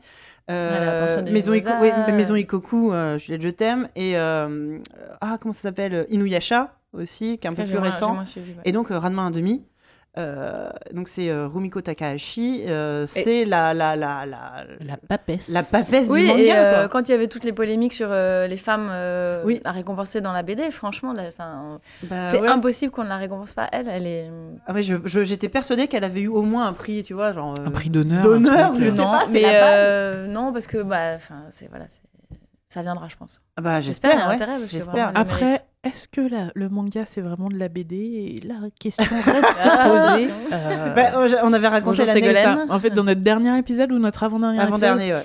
on parlait de, de du dessinateur de d'Astro. euh, Euh, Te- Tezuka. Tezuka. merci Tezuka. Osam- Osamu Tezuka qui était venu à Angoulême en 82, je crois. 85. Je sais plus la date exacte. 85. Dans un anonymat total. total. Il déambulait, petit bonhomme, euh, petit, euh, petit vieillard qui déambulait un peu partout et les gens s'en foutaient. Mais en fait, les gens se rendaient même pas compte de qui c'était, quoi. Parce que déjà, on sait pas à quoi il ressemble. C'est ça qui est génial aussi dans la BD. Alors pour le coup, Maintenant, on sait à quoi le- il ressemble, mais. mais pour, et pour le coup, on Tezuka, il, se, peut- il se mettait beaucoup, beaucoup en scène. dans Oui, ses- mais dans je pense ses- que les, les gens qui lisaient, euh, Mais, à part les gros, gros, gros fans. mais c'était euh, vraiment l'époque où, euh, où personne ne connaissait euh, la culture japonaise tout court. Bah, et c'est ce qu'on de toute façon, racontait. C'était les années 80. En fait- Il y avait un mépris pour la culture japonaise. Et, et que la seule Ouais. personne à, à, à cet Angoulême-là qui s'était intéressée euh, à, à lui, c'était Mobius, Ah bah oui. qui était allé le voir en mode Ah Enfin voilà, euh, si, euh, Après, euh, moi je vous connais, et les collaborations qu'il y a eu il y a eu ensuite, après, en- plus tard. Mais, mais pareil, Mobius qui était déjà tellement en avance, en avance sur son temps, qui était aussi, euh, enfin qui a été beaucoup en contact avec la culture japonaise, qui a été, je pense, le même le premier. Oui, qui, a euh, été, bah, qui est très admiré là-bas aussi Oui. et qui a fait des collaborations, Ouais, ouais, ouais. euh, même avec. euh, il a fait des, il a repris le personnage d'Akira. Enfin, c'était magnifique. Il a repris Tetsuo. Enfin, c'est euh, voilà. Mais il a fallu, il a fallu longtemps. Tetsuo, hein, donc euh, un, un dessin animé pour les enfants de 5 à 7 ans grand Aki- maximum. Akira, Voilà. 7 ans et demi à peu près, sur, sur l'échelle de Pompoko. Ah, parce que ça, moi, c'est mon autre révélation. Enfin, après, c'est plus ado, mais. Mais moi, euh, donc, Akira, ça a été. J'ai euh, vu par ce même euh, fameux grand frère qui ramenait euh, Ranma 1,5 de Tonkam. Euh, à, donc à moi, enfin à sa petite sœur et à moi, les filles, j'ai un truc super à vous montrer. On Mm. avait 12 ans. mm, Vous allez ouais. voir, c'est génial. Mm. Akira. Oh, la vache. En Mais japonais. c'était la claque quand même à l'époque. Mais en fait, je pense que je suis restée euh, tu vois, comme ça pendant deux semaines, sans dormir, à faire oh putain. En plus, il était tellement sexy. Mais c'est pas faux. Mais le Ce côté- euh, sensuel. ce côté BD. à la fois, j'ai fait des putains de cauchemars pendant deux semaines, et en même temps, ça a éveillé ma conscience à un espèce de niveau culturel supérieur, dire waouh, enfin tu Mm. vois. euh, c'est, euh, c'était pas juste oh mon dieu, je suis traumatisée, Ouais. je vais devoir subir une psychanalyse. C'était vraiment, euh, De toute façon, il faut subir une psychanalyse. même sans avoir vu. Avec ou sans manga. Mais c'est vraiment le côté, qu'est-ce que je viens de voir, mon dieu, c'est, c'est génial de pouvoir faire ça. Enfin, c'est, mais bon, 12 ans, c'est quand même un peu jeune. Moi, j'étais un peu plus vieille, je crois. Après, Mais c'est dit, vrai que ça a été, Après, euh, c'était la même, révélation. c'est la même année où j'ai vu Terminator. Enfin bon, bref, je... bo- très très bonne année. hein. Je vous recommande euh, mes 12 ans. C'était très bien. Mais, mais oui, euh, découvrir cet âge. Ce... euh, bref, je peux te dire que c'est exactement l'âge où j'ai basculé à euh, la culture enfantine à euh, bah, la Et c'est culture ça, en euh, fait. adulte. En C'est fait. la- Ouais, moi, ça a été le passage avec Akira aussi. Ouais, Tout d'un coup, bah, enfin, relire un Astérix, c'était plus possible en fait. oui. je- C'était euh, d'autres formes de récits, euh, d'autres sujets. C'est pareil, ça s'adressait aux enfants, enfin ados, Ado, euh, ado, ouais. enfin préados, ouais. Mais c'était des sujets euh, d'anticipation. Enfin, il y avait vraiment des sujets politiques. Enfin, tout d'un Ouais. coup, ça a élevé. Ouais, euh, je pense que j'ai même compris le scénario d'Akira, euh, je sais pas, 20 ans plus tard. Ouais, Enfin, mais euh, Mais pareil pour Ghost, euh, Ghost in the Shell. Bah oui, Ghost in the Shell, Ghost in the Shell, Ouais. pour moi, c'était à peu près. Enfin, c'était un peu plus tard, mais c'était la même. Euh, bref, mais moi, la question que je me pose, c'est nos enfants. Hmm. Qu'est-ce qu'ils vont avoir comme. euh, comme euh, Bah ça, ils n'ont pas le choix. On va leur donner. Non, mais tu, enfin, tu vois, est-ce que, est-ce qu'aujourd'hui on produit toujours euh, des, des, est-ce qu'on peut toujours trouver des œuvres qui soient aussi euh, puissantes, aussi, aussi violentes entre guillemets? Bah, rien que dans le manga, euh, je sais pas si vous connaissez Bonnu Poon Poon. non. C'est euh, Inyo Asano, c'est un dessinateur de manga indépendant. Enfin, c'est du manga d'auteur en fait. C'est euh, tout ce, euh, tout ce qu'on reproche au manga entre guillemets mainstream, de Mhm. baston et tout ça. euh, c'est l'opposé en fait. C'est comme du film français à la japonaise. Mais c'est génial. Bonnu Poon Poon, c'est d'une violence euh, psychologique en fait. Ça parle. euh, c'est un personnage, c'est un petit pingouin et en fait c'est un étudiant au Japon. Et euh, sous prétexte de montrer un petit pingouin tout mignon et tout ça, en fait, ça parle de la violence du milieu euh, étudiant et de la scolarité, du, du rapport euh, social en fait entre les gens au Japon. Et ça, c'est du, c'est du punk en fait. Je pense que les gamins euh, d'aujourd'hui qui lisent ça, ils ont une révélation aussi. C'est ça parle de leur époque aussi, même si c'est au Japon, euh, ça, Mm. ça parle un peu de tout ce qu'on. Et peut-être que c'est nos gamins qui tomberont sur des trucs complètement fous et qui viendront nous voir en nous disant Maman, maman, regarde ça, c'est Ouais, complètement évidemment. dingue. Et ils nous amèneront le Akira des années 2000. Mais même, tu vois, enfin, euh, tu, tu le sens venir au moment où je viens de parler de Cartoon Network euh, à, à grand sabot. Mais euh, j'aimerais après. Je vais te faire un générique euh, oui. Steve- Après, Steven Universe. J'aimerais qu'on reparle aussi de l'avènement, enfin comment le, le comics est, est- est revenu aujourd'hui plus, plus fort que jamais en Europe. Mais, euh, mais oui, les, les productions pour enfants euh, actuelles, je vais essayer de faire vite. Euh, je prends souvent l'exemple de la chaîne de télé Cartoon Network parce qu'ils ils ont vraiment des productions originales et, et, euh, bah, tu parlais de la, ah, euh, la forêt de l'étrange tout à l'heure, c'est produit par Cartoon Network. Euh, et ils ont des. Donc c'est ultra mainstream, hein, ça passe. sur Cartoon Network aux États-Unis et sur le câble en France, mais aussi sur des chaînes, euh, des chaînes euh, normales. Enfin, j'allais dire hertziennes. Ça n'existe plus, chaîne hertzienne. Ok, je sais. Mais euh, t'as as vraiment. Aujourd'hui, tu sens que les gens qui font les dessins animés d'aujourd'hui sont des gens d'environ notre génération, qui ont grandi avec euh, des comics, mais aussi aux États-Unis. Les mangas sont arrivés un peu plus tard, Mm. mais on finit par arriver quand même aux États-Unis. Et c'est des- du coup des gens qui ont des influences euh, vachement plus diverses et plus complexes qu'ont pu avoir euh, juste. Ils n'ont pas juste grandi en regardant Tex Avery et Anna Barbera. Je dis pas. Il y a aussi d'autres choses, tu vois. Et justement, que ça soit euh, euh, Adventure Time, euh, Steven Universe ou même Le Monde Incroyable de Gumball, qui est co-créé par un, Français. Chez Disney, tu as quand même, ah, comment s'appelle? Gravity Falls, qui est, un chef-d'œuvre, qui, est- hyper drôle et tout. Et ça, c'est vraiment les séries animées mainstream qui passent et qui sont d'un- d'une qualité. En- Faut que je vois tout ça, moi je connais ah ouais. En termes de scénario, c'est juste incroyable par rapport à ce que nous on avait. Ça restait relativement sim- simpliste. Alors, je, je- je- je suis, je suis ultra fan. évidemment, je suis, je suis comme vous. J'adore encore tout ce que je regardais quand j'étais gamine. Je vois le niveau des productions d'aujourd'hui. Tu fais waouh. En termes d'animation, c'est ouf. En termes de scénario, c'est incroyable. Gravity Falls, c'est, euh, je sais pas moi, c'est le Twin Peaks euh, des trucs pour enfants. Ça a été écrit du début à la fin. Ils ont commencé la première saison, ils savaient exactement où ils allaient. T'as des références partout. Chaque épisode, tu te rends compte que trois Un peu- saisons avant, ils en ont fait une allusion. Enfin, c'est Un genre, peu euh, comme Doctor Who. oui, non mais ouais, c'est euh, c'est mind blowing comme on dit, et, euh, et, et- et je trouve ça génial que les gosses d'aujourd'hui puissent grandir avec des, des productions de cette qualité. Et en long métrage d'animation, on a du Disney, on a du Pixar, c'est pareil, il n'y avait jamais eu autant de productions d'aussi bonne qualité qu'aujourd'hui. Avant, on avait un Disney par an. Euh, maintenant, il y a vraiment des trucs super cool. Ouais. Mais il n'y avait pas que Disney, il y avait euh, Don, Bl- Don Bluth, Bluth. Don Bluth et- Ouais. Oui, parce qu'on parlait du petit, Et du, Miyazaki, le, le petit euh, dinosaure et et la, et vallée des merveilles, je crois que ça s'appelle. Ouais. Euh, Et on est enfin avant l'émission. On est enfin arrivé à une époque où, euh, justement, de mieux en mieux, la bande dessinée n'est plus que une sous-littérature, même si tu dis que ça existe encore. Les dessins animés, on a bien compris, justement, depuis Okuto no Ken et Akira, que c'est plus que pour les enfants. Et ça fait, je trouve que le niveau fait que de s'améliorer. Ah oui, et sûr, aujourd'hui, et, nous, euh, en tant que parents, on a un choix incroyable à montrer à nos enfants. C'est génial. Aussi, euh, l'envers de ça, c'est qu'il y a beaucoup de choses qui se ressemblent quand même, je trouve. Il y a une grosse production. Oui. Donc euh, il y a du choix, mais il y a aussi euh, un peu euh, surproduction parfois. C'est vrai qu'il y a beaucoup pour la BD.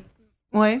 En bande dessinée, ouais. Mais même en film d'animation pour enfants, moi, il y a des moments où il y a beaucoup de films qui sortent, mais tout se ressemble un peu, quoi. Enfin, Après, euh, oui, oui, oui. Là où je disais un peu. sans en parler euh, des, des vraiment très très bons. hein, euh, Ouais, voilà, je disais un peu caricaturalement qu'on avait un, un Disney par an, mais c'était un peu vrai. C'est vrai qu'aujourd'hui, quasiment toutes les semaines, il y a un truc. Après, c'est peut-être effectivement euh, les Shrek 12, les Mignons 14. euh, Même, enfin, même sans parler mais, de ça, il y, a, euh, il y a même des, euh, des productions comme euh, Sing. Alors, je sais, je sais pas s'il y avait Euh, un oui, titre euh, français. euh. C'est-à-dire que les, les, où il y, en, il y en avait un que j'avais vu, c'est Nos amis les bêtes. Ouais, Où en fait, le pitch de départ est sympa. C'est Ouais. très speed. Tu le regardes. Ah, oui, C'est fatigant. on- je voilà. vu, euh, et c'est pas très bon. on- c'est- Enfin, Nos amis les bêtes, c'était pas C'est mauvais. pas spécialement mauvais, mais je, suis c'est. je suis sortie en faisant. Mais. Voilà. Exactement. C'est-à-dire Ouais, que euh, tu peux- tu tu- t'es pas hilar non plus. Ouais, T'es pas euh, émotionnellement euh, pris au trip. ou quoi, ouais, ouais. Ouais, mais moi j'ai vu ma fille, elle est restée un petit peu extérieure. En fait, ça va trop vite. c'est- c'est- Mm. Ils sont bombardés d'infos en fait. Peut-être, ouais. Alors qu'un bon vieux, enfin, je vais pas faire ma réaction. mais- Allez, vas-y.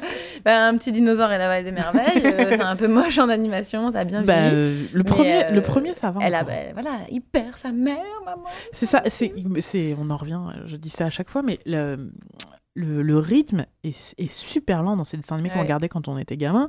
Nous, on en, a, on en a des souvenirs de trucs hyper speed, alors que quand tu regardes aujourd'hui, tu fais, mais c'était lent, sa mère. Parce qu'on est habitué à des trucs Ouais. vachement plus speed. Oui, mais c'est agréable pour les enfants aussi. Mais du coup, je me dis- qui servent je à me rien dis dans que le scénario. Mais... C'est ça, mais ces films qui sont super speed aujourd'hui, je me Ouais. dis comment est-ce que nos enfants les reçoivent Mais après, tu Bah, vois, c'est comme partout, à toutes les époques, on parlait tout à l'heure du Club Dorothée et tout, il y avait quantité de trucs, on n'en retient pas forcément, Oui. on retient pas tout Mm. en grandissant. Oui, Et, euh, et ça, ça, tes souvenirs écrèment de toute façon, Mm. et ne resteront à la postérité que les choses vraiment marquantes. Et euh, nos amis les bêtes, ça m'étonnerait que ça passe à la postérité. Non, Ouais, par exemple, il y a eu euh, Zombie Millennium là, qui est sorti il y a pas Ouais, longtemps. C'est ouais. passé complètement à la trappe parce qu'il y avait euh, le truc sur les smileys, là, je sais même pas quoi. Oh, émoticônes, et c'est dommage en fait, c'est une production Bah, ah Ah bah oui, française. Ils ont oui, travaillé oui, comme des malades oui, dessus. sauf que- c'est- Surtout face à des... une histoire qui parle de, des d'émoticônes. emojis. Bah voilà, ça- moi ça m'a fait mal au cœur de voir En que. fait, plus que.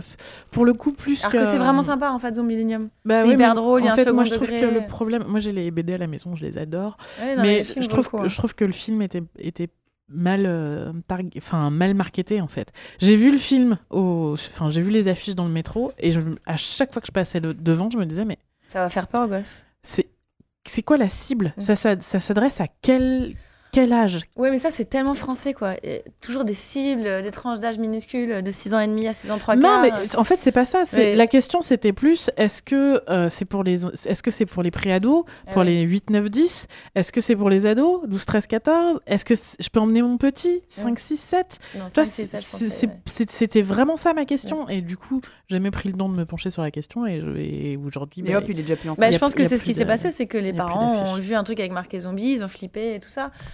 Moi, je connaissais euh, Arthur de Pince, euh, Mm. j'étais en atelier, enfin, il a été dans mon atelier et tout, donc j'y suis allée vraiment euh, en soutien et tout ça. Et ma fille, elle a adoré. À 6 ans, elle a eu un tout petit peu peur, mais c'était c'était à la fois rock'n'roll, à la fois social, enfin, il y avait toute une métaphore sur le milieu de l'entreprise, enfin. Enfin, c'est des genres de films qui méritent d'exister et qui a pas sa place parce que justement, il y a toutes les Oui. surproductions américaines sur les smileys. Ouais, non, mais voilà. Ah oui, c'est sûr qu'il n'y a, pas que du- il y a pas que du bon. Mais eh, on n'est pas obligé d'aller les voir. Et il y a suffisamment de choses, justement, entre les bandes Oui, dessinées, euh, les séries télé, les films. Euh, c'est aussi là où, en tant que parent, euh, tu, euh, tu, tu, tu- tu fais les choix Oui, aussi de ce que a- tu montres. choix, ça, ce que sûr. tu et, et je préfère avoir trop trop de choix que euh, un film par an où- et qu'on sous-considère la culture.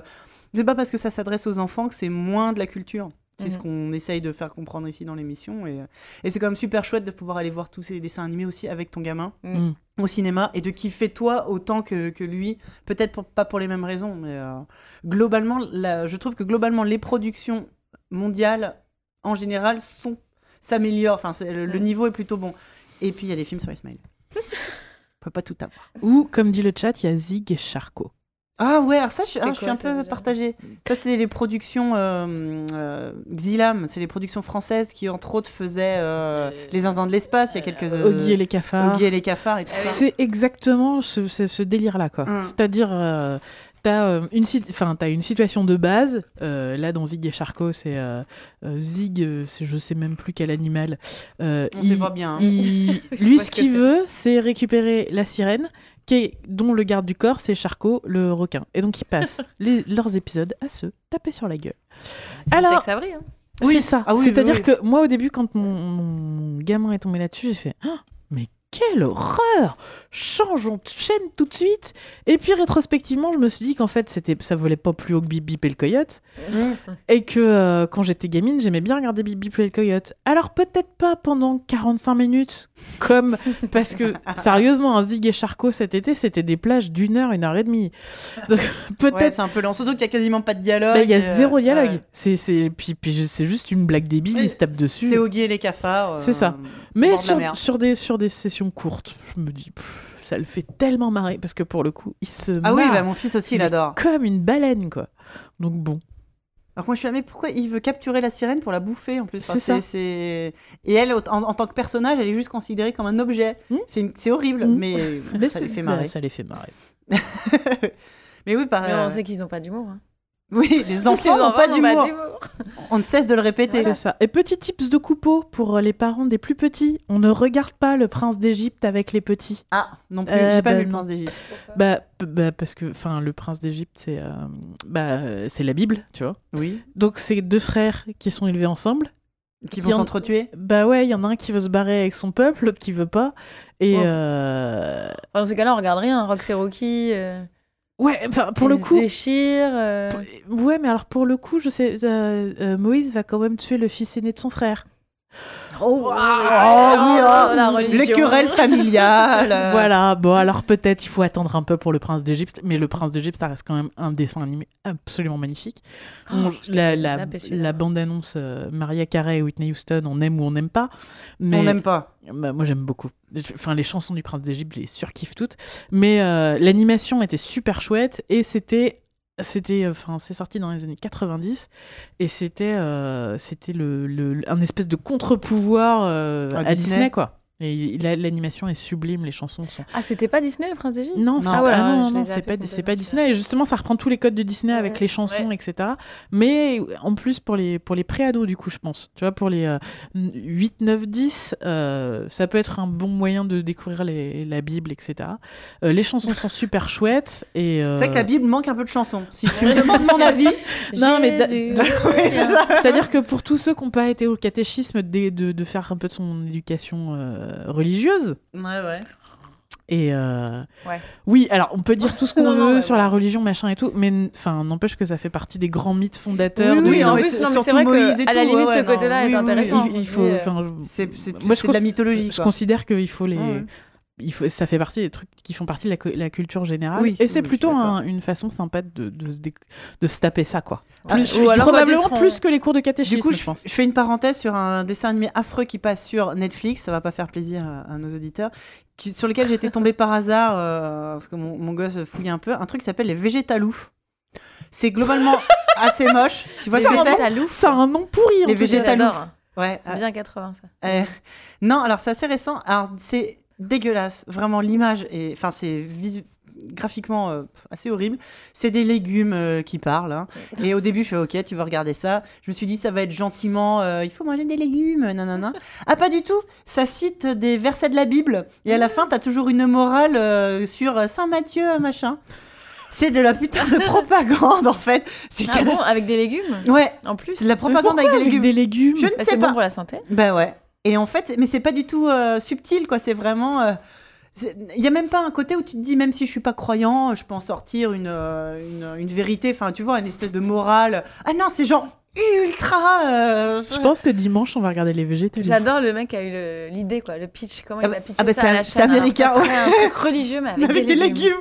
Ok, banco. Ouais. Donc ouais, faites, faisez gaffe aux végétaloufs. euh, Enfin, euh, si c'est votre truc, c'est cool, hein, mais euh, mais c'est très surprenant d'un seul coup au détour de hop, t'as une espèce de de, de, de, euh, de raisin ou de je sais pas quoi qui commence à te citer des versets de la Bible. Euh, Waouh. Et Très vous bizarre. connaissiez le dessin animé euh, La grande aventure de Cajou et Merlin? Non. Euh, Les Garennes de Watership Down en anglais. Ah bah oui, ça, Jean-Luc nous en a parlé. Ah parmi oui. ces énormes traumatismes d'enfance. Ce- alors voilà, quand on parle des films qu'il faut pas montrer aux enfants, mais que moi j'ai vu en boucle de, de 6 ans à, à 37 ans.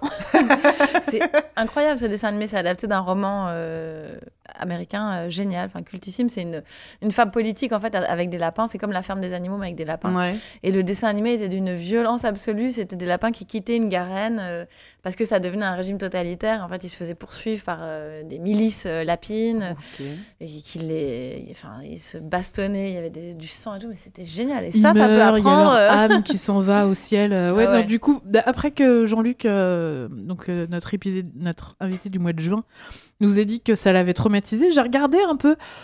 Ça vaut le coup, hein, vraiment. Oh la Et vache le roman, le roman est incroyable. Et ça, j'ai hâte que ma fille Non mais là, lire. typiquement, on est dans du film euh, des années 80 où les parents faisaient Eh, un dessin animé, vas-y, on va mettre les enfants devant », Ouais. et ils les ont jamais vus, parce que c'est pas possible Ah, moi, mon père, il, le regardait avec moi à chaque fois qu'on le louait en vacances dans le sud. Et quand le vidéoclub de- du Bled a fermé, et ben, j'ai racheté cette cassette. Il m'a dit on peut pas laisser cette cassette aller au rebut. Bah ouais. Et j'ai racheté cette cassette. Donc si t'as un vidéo. un Donc ton père regardait ça avec Mais toi ouais, mais c'était génial. C'était une métaphore du nazisme. C'était euh, hyper beau. Moi j'ai un C'était chez moi. notre On dose faire une d'engagement. petite session. Ok. Ok, très bien. Très bien. Je, je vais essayer de recentrer vite fait. parce que- après, on passera à autre chose sur euh, la bande dessinée. Euh, Est-ce qu'on va aborder les, les comics? Alors, du coup, Lolita, toi, tu disais que tu étais complètement passée à Je côté ne du- connais rien des comics, en général. En plus, ça- les super-héros. ça t'est même pas venu adulte. Toi, euh, Diraen, est-ce que du coup, euh, BD franco-belge, un peu de manga, est-ce que t'es arrivé aux comics? Alors, je vais, je vais te raconter la- Mhm. le premier contact que j'ai eu avec les comics parce que c'était drôle. Euh, j'ai trouvé dans les étagères de vêtements de mes parents deux BD dans lesquels il y avait euh, Spider-Man, euh, Wonder Woman, euh, Et Manara qui un jour, Non. qui à un moment finissait tout nu. Et donc, Génial ma mère avait deux BD comme ça, donc une avec les super-héros et l'autre avec les personnages de la BD franco-belge. Et pour moi, à tout jamais, les, st- les Schtroumpfs, c'est des petits bonshommes bleus qui s'enfilent les uns les autres sous la lune. Eh ben, c'est beau J'ai envie de garder cette image Et donc, en fait, En plus, il y a que des mecs. euh, Mais, euh, où ça se trouve, ça bah, faudra qu'on appelle ta mère. Je, je, ouais, je sais pas où est-ce Ça qu'elles sont m'intéresse. ces BD. Elle me souviens, elles étaient, gar- elles étaient rangées, elles étaient planquées entre les, les serviettes de toilette au fond de. Qu'est-ce que t'as été fouillé Je sais pas. Tu cherchais un cadeau fait, de Noël Je sais pas à quel moment est-ce que fou- Parce qu'en plus, je, enfin, tu vois, je, fouillais pas vraiment dans les affaires de mes parents. Mais euh, je, je pense qu'un jour, ma mère a dû ranger du linge, faire tomber la pile. J'ai dû Mhm. voir dépasser un morceau de BD. J'ai dû faire c'est quoi ça? Elle a dû me faire non mais ça c'est rien. sors. Et alors là, forcément, bah, un seul but dans la vie, retrouver ses BD. Et donc là, j'ai vraiment dû retourner toutes les maisons pour retrouver les BD. Et, euh, et voilà. Et donc maintenant, je sais. C'est comme ça que j'ai découvert à quoi servaient vraiment les rayons X euh, de, la vie, de la vue de Superman. Regardez euh, Lois Lane à poil quand elle lui parle de trucs très très sérieux. Et voilà. C'est- Ça a été ma première, mon premier contact avec les super-héros. Ah bah, je regrette pas d'avoir posé la question. Euh, J'ai une- l'anecdote comme ça d'un oncle un jour qui m'avait raconté que ses, ses enfants, donc mon cousin et ma cousine grandissant un jour, il entendait pas de bruit. Quand t'entends pas de bruit, c'est que tes gamins font une connerie. La flip. Qui- Il s- il s'approche dans le, dans, le, dans, dans le salon, il rentre dans le salon et il voit ces deux gamins qui étaient vraiment pas très pas bien vieux genre je pense que l'aîné devait savoir lire et la petite pas encore en train de méticuleusement regarder un album de Milo Manara très très intéressé. Bah oui. et donc il a fait hop hop hop hop hop ça se range pas du tout à cet endroit là et qu'il a compris que eh oui on met pas des choses comme ça euh, À hauteur euh, d'enfant. Généralement, on les met aux chiottes, ces trucs-là. Bah alors, moi, ça a toujours justement, été dans les chiottes, les moi, j'ai- jeux pilotes, les Moi, j'ai découvert euh, ce genre de bande dessinée dans les toilettes Mm. chez mon père un week-end. et, et à côté de ça, outre ce genre de bande dessinée, c'est comme ça que j'ai découvert aussi les comics, des comics normaux avec des gens habillés. Enfin, en collant moulant, mais euh, Ah bon? Parce Ouais. qu'il il Ah d'accord Spider-Man n'est pas tout le temps tout nu. Ah, Tu peux aller voir les films. Il y a, il y a pas, de, il y a pas de problème. D'accord Et en les fait, schtroumpfs dans une culotte. Oh. Tu sais, sauf s'ils mettent la Petite culotte à bille bleue. l'envers, avec le, le trou pour la queue. Et donc, c'est comme ça que j'ai découvert alors, ce qu'on appelle en France les stranges. Oui. qui doit environ se prononcer strange, j'imagine, mais bon, en France, c'est les stranges. Donc, mon père avait, avait des stranges. Et euh, c'est comme ça que moi, j'ai découvert les comics. Et notamment, j'ai pas découvert les X-Men, parce que toute la collection qu'il avait, lui, ça parlait euh, des, euh, de la division Alpha. La division Alpha, c'est genre les X-Men canadiens. La division alpha. Je sais pas le faire parce que je le fais le mal, mais très tu le fais très bien. Et donc, les personnages, il y a, y a Arfang, c'était ma préférée. euh, Et, et c'est des personnages comme ça, pour moi, c'était eux les super-héros. Et c'est- c'était ça mes super-héros que, que je lisais. Et il y avait de temps en temps euh, quelques membres des X-Men qui venaient, euh, tu vois, il y avait des spin-offs, des euh, crossovers, mais bon, pas trop. Et c'est vachement plus tard que j'ai compris que personne ne les connaissait, eux, en fait. et que genre, c'était en vrai Wolverine et tous les autres les connus. Non, pour moi, c'est toujours, ça sera toujours Arfang et la division Alpha. Désolée. Ah la vache Mais c'est la version canadienne des X-Men que je kiffe. Moi, j'ai lu que Arkham Asylum ou un truc comme ça. Ouais, Batman. C'est- Voilà, le seul truc qu'on m'a dit, lis ça. Ben, C'est bien moi- d'ailleurs. Ah oui, ouais. Ouais. Voilà pourquoi tu, tu me lances sur Batman. Oui, non, faut pas faire ça en fait. Ah bah, après, euh, je connais rien. Honnêtement, Alors, il y a deux trucs qu'il ne faut pas aborder avec Sophie. Tu sais, c'est comme les Gremlins, tu les nourris pas après minuit. Mais Tu je pas parler, euh, tu lui parles pas de Steven Universe et Et tu lui parles pas de Batman. Voilà. Mais du coup, moi, les comics, j'ai découvert ça. euh, Enfin, vraiment intéressé euh, vachement plus tard, déjà adulte, euh, par bah, du coup ce qu'on appelle les romans graphiques, euh, euh, les Sin City de Frank Miller et, et, ce genre de choses. Et les, les comics de Batman. J'ai toujours beaucoup aimé le personnage de Batman, notamment bah, les films. Quand on était gamine, il y a quand même eu les films de Burton qu'on lancé euh, Ah oui. la culte. Batmania Ouais, et tout ça. Batman. Et, et, en- et la série télé qui était genre juste incroyable, Batman The Animated Series. Et les comics, euh, donc plutôt adultes, euh, et je suis tombée. euh, donc pareil, les Frank Miller, enfin j'ai commencé un peu par Frank Miller, j'en suis très vite revenue. hein, Frank Miller étant quand même la, personne la plus réac et, du monde. Ça, pour les Batman, ça, ça colle bien au personnage, mais bon, c'est pas ultra funky. Et il y, a des- y a des tas dark narratifs dans Batman. Je, suis- très, très, très sélectif sur les Batman. Et j'en profite pour vous recommander les arcs écrits par euh, Jeff Lobb et dessinés par Tim Sale, notamment euh, The Long Halloween, euh, Dark Victory et Catwoman à Rome, qui, qui sont Catwoman à Rome. Ouais, en fait, la, la- Catwoman s'en va en Italie sur ses origines. Donc, elle est, elle est orpheline et elle va découvrir ses liens avec la mafia et tout. C'est Mmh, super intéressant. me plaît. En fait, moi, ce que j'aime dans Batman, c'est tout ce qui n'est pas c'est le contraire du super-héros. C'est vraiment euh, euh, la pègre, le mec qui veut se faire justice tout seul. Donc justement, ce côté un peu, un peu fasciste du personnage, qui se croit supérieur à la justice, qui est quand même euh, gentiment cinglé, quand même, et qui s'est mis en chauve-souris. tu vois et, le fait qu'il veuille pas, oui. mais, mais tu vois, c'est Peter Parker un peu plus festif, tu vois, dans, dans le délire. Batman, c'est genre le mec un peu, un peu sombre, un peu dark, qui a pas d'amis. Enfin bon, bref. Voilà, les, les, comics de Batman, un jour, je vous ferai je vous ferai une, litanie. Arrête de me regarder comme ça. tu l'as lancé sur Batman.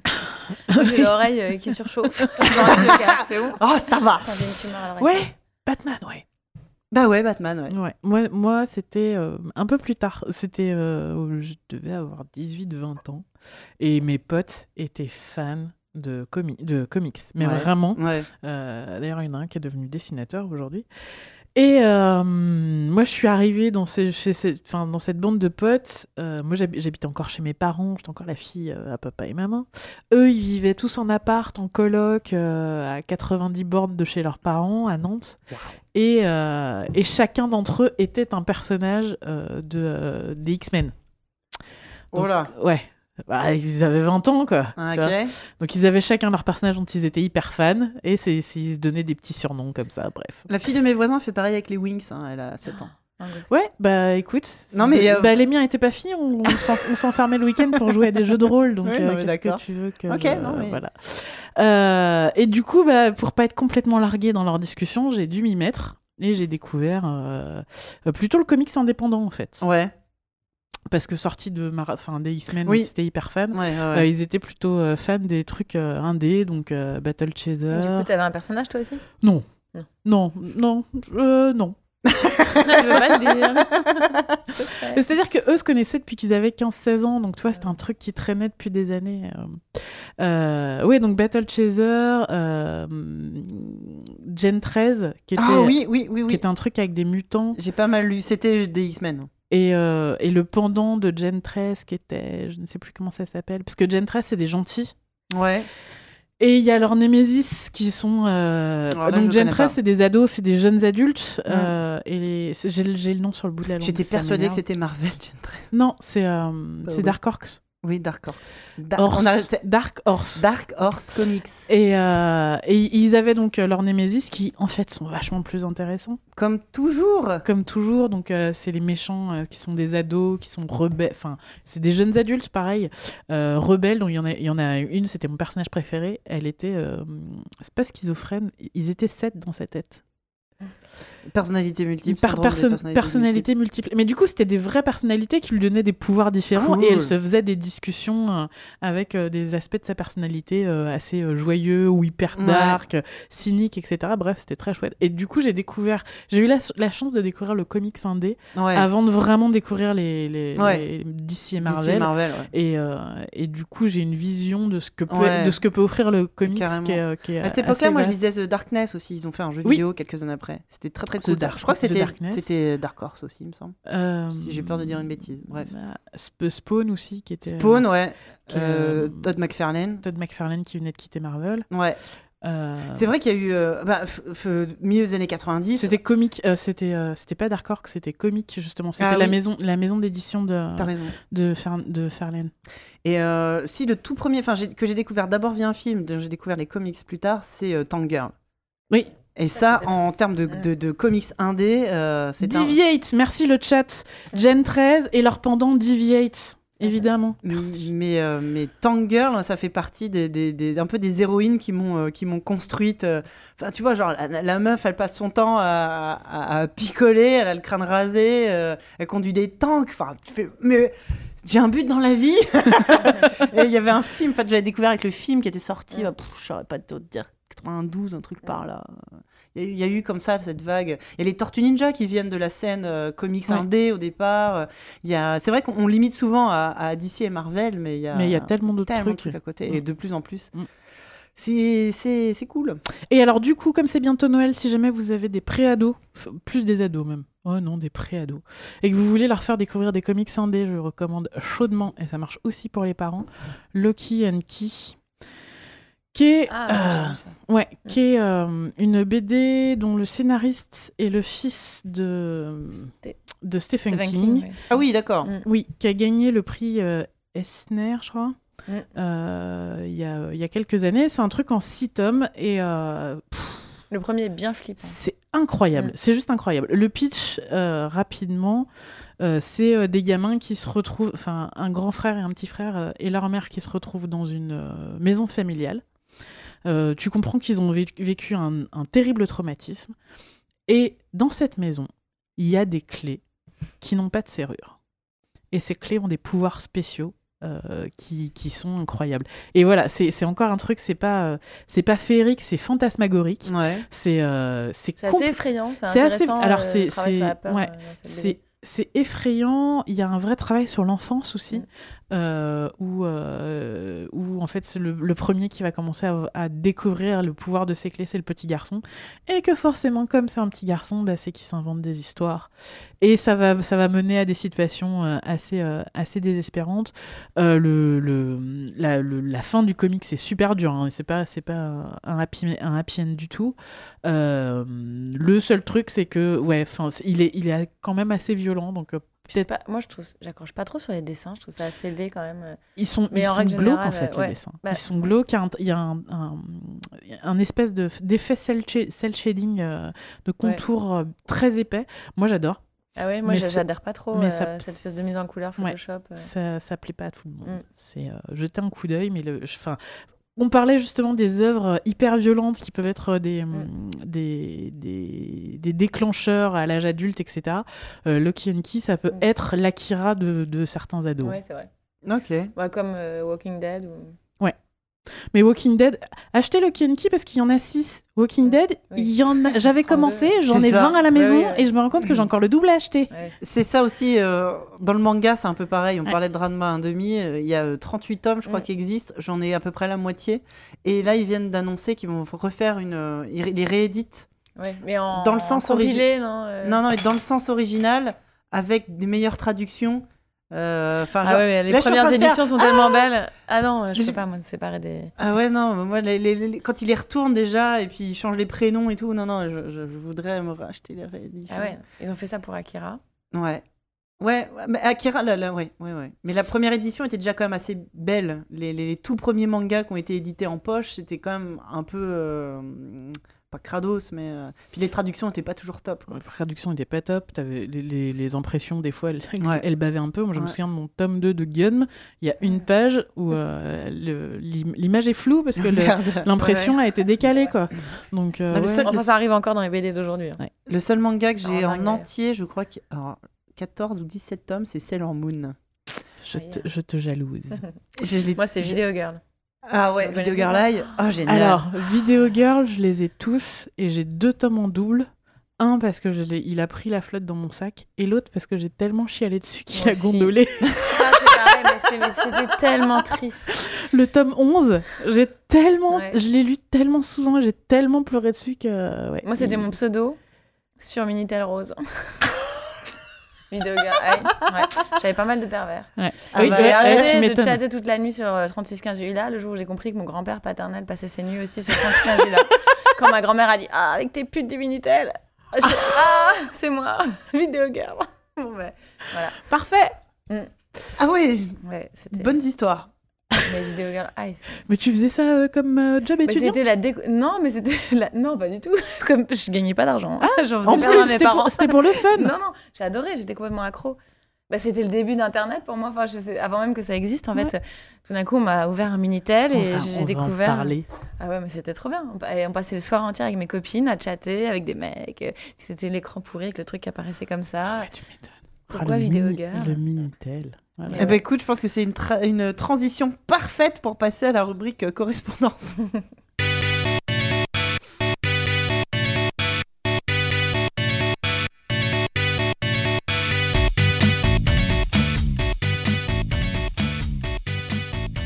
Et ben du coup, Lolita, on va pouvoir euh, parler, euh, parler de ce que tu fais sur le Minitel, si tu veux, ou de- Bah, d'autres allons-y. choses. Oh là là, j'en ai. Qu'est-ce qu'il y a? Tu me regardes avec des yeux. Loli. Oui, parce que... hein, Oui, alors le Diren, aime déjà, ça fait. Non, euh, mais- Minitel Rose, c'est ça? Non, non, c'est pas ça. C'est que Diren aime bien quand je dis Lolita, bonsoir. Tu Bonsoir. vois, comme si on, Ah oui. on recommençait. On a fait ça pendant 13 épisodes et là ça fait 2-3 épisodes qu'elle a arrêté. Mais parce que je sens que les Ah, tu invités sont gênés. le débat? Mais c'est ça qui est drôle d'accord. Gêner nos invités Oh Bon, bah, je recommence. Lolita, bonsoir. Bonsoir. Tu vois? J'étais partie sur autre chose. En fait, toi, tu veux dire c'est pour recibler le débat Non, pour non, mais rappeler pas- aux gens que c'est c'est l'invité. Ouais. Ouais. Non, mais. euh, Moi, je euh, pensais que tu te foutais de ma gueule parce que c'était un prénom de film de cul, Michel Rose et tout. Tu T'en fais jamais, ça je va pas. m'auto foutais de ma gueule dans la tête en fait. Non, On n'oserait pas quand On même. a des gens, on a reçu des invités qui s'appelaient Siegfried, alors merde. Ah ouais, ouais. On n'invite pas les gens pour se foutre de leur on n'en est Je pas là quand même. moi je pensais que vous. On n'en est pas là quand même. non, mais euh, bah du coup, comment, comment je rattrape moi derrière? Moi, merci bien. Débrouille-toi. Oh, pas de transition, vas-y. Non, voilà. Euh, donc, tu as passé ton adolescence sur les Minitel Rose à faire parler les vieux messieurs.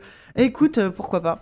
Euh, on a parlé du coup de ton rapport à, la, à la bande dessinée que- dans lequel tu es, rentré dedans euh, très, très jeune. Est-ce qu'à un moment, tu t'es tout de suite dit que ça, ça allait être ton métier? Pas du tout. Pas du tout. Enfin, quand j'étais petite, je voulais être Picasso, mais il faisait pas de BD, donc euh, c'est- c'est- je me suis Il pas. en faisait peu en tout cas. Il Enfin, en ou alors faisait- vraiment peu, par une case Une par case une à la- case. Putain, ça se trouve, Voilà. en mettant tous Ouais, les tableaux voilà. à la Ah suite. bah, c'est fait, oui, fait hein. une BD géante. Et, euh, et pas. ou marchande de glace, donc euh, voilà, c'était Ah, pas c'est bien euh, aussi. mon but. Mais euh, non, non, moi je voulais faire du cinéma. Oui. Et euh, raconter des histoires et faire du cinéma. Et en fait, j'ai commencé à écrire euh, une histoire que j'avais vécue au Vietnam, euh, que je voulais vraiment raconter pour euh, témoigner de, de l'histoire d'une petite fille au Vietnam qui appartient aux minorités ethniques. Et j'ai commencé à l'écrire en scénario de film.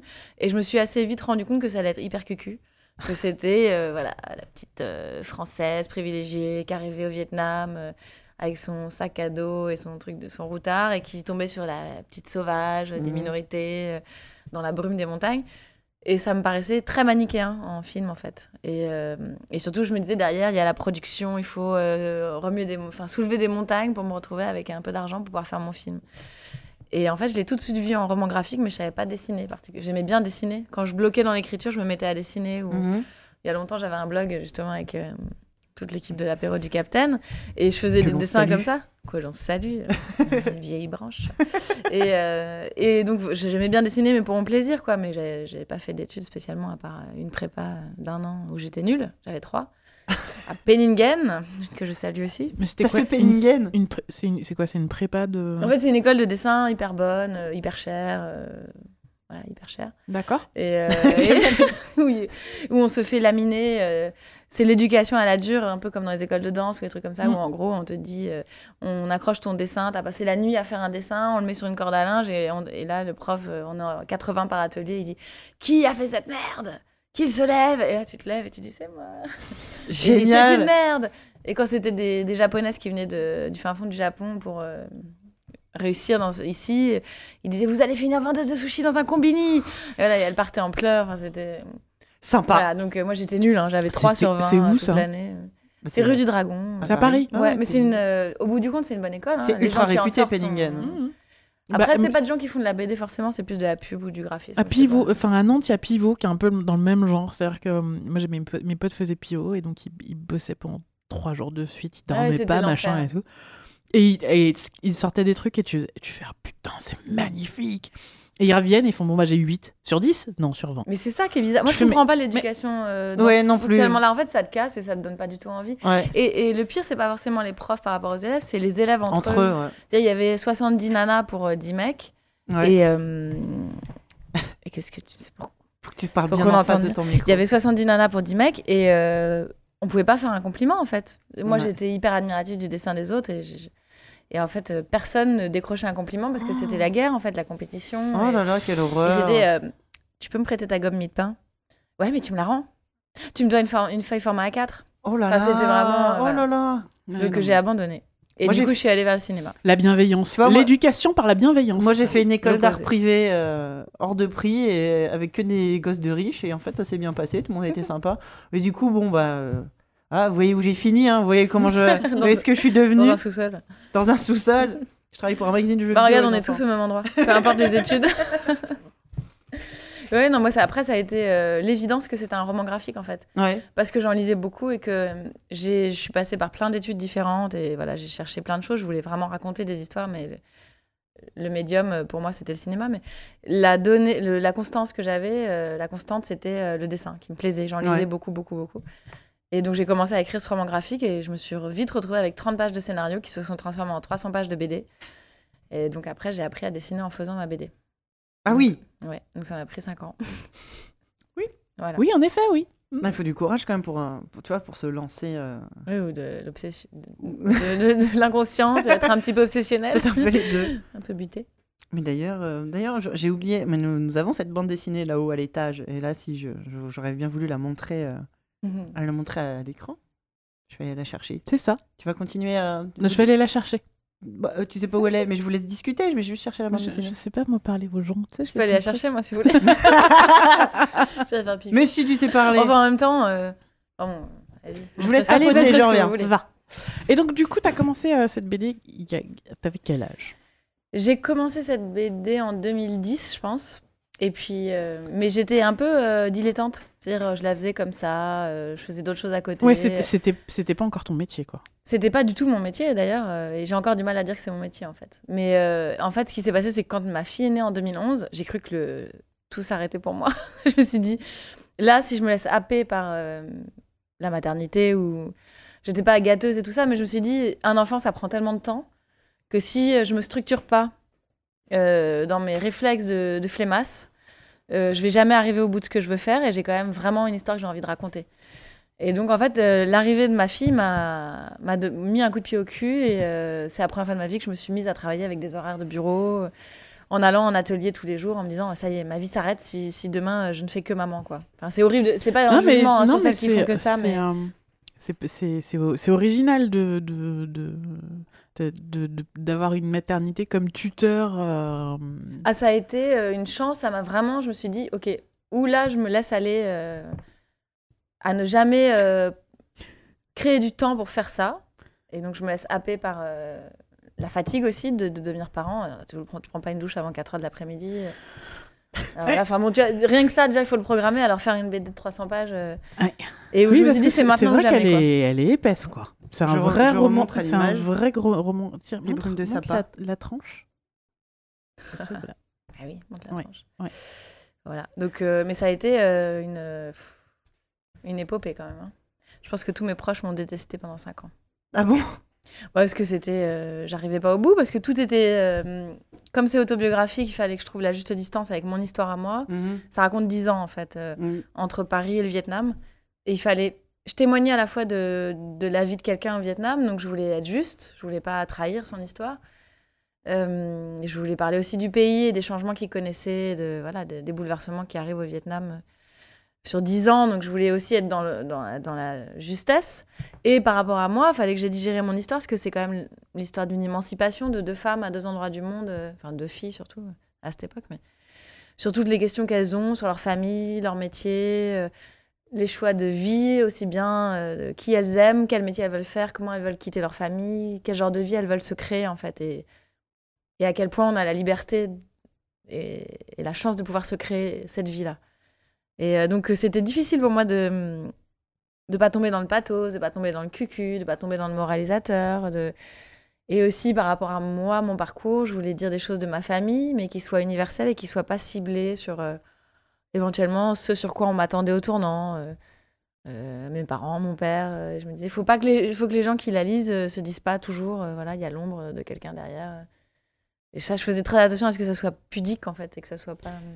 Et, euh, et du coup, est-ce que, est que la maternité, est-ce que l'arrivée de ta fille, ça a changé euh, la, ce que tu, la manière dont tu voulais raconter l'histoire, ce que tu as voulu mettre dans ton histoire Euh, Pas tellement, parce que déjà, comme tout est vrai dans l'histoire.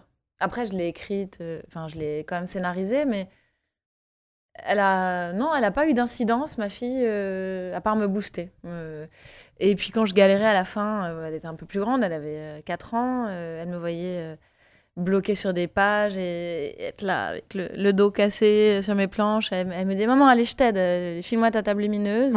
elle me faisait des petits dessins, elle me disait C'est bon, regarde, je t'ai fini ta planche.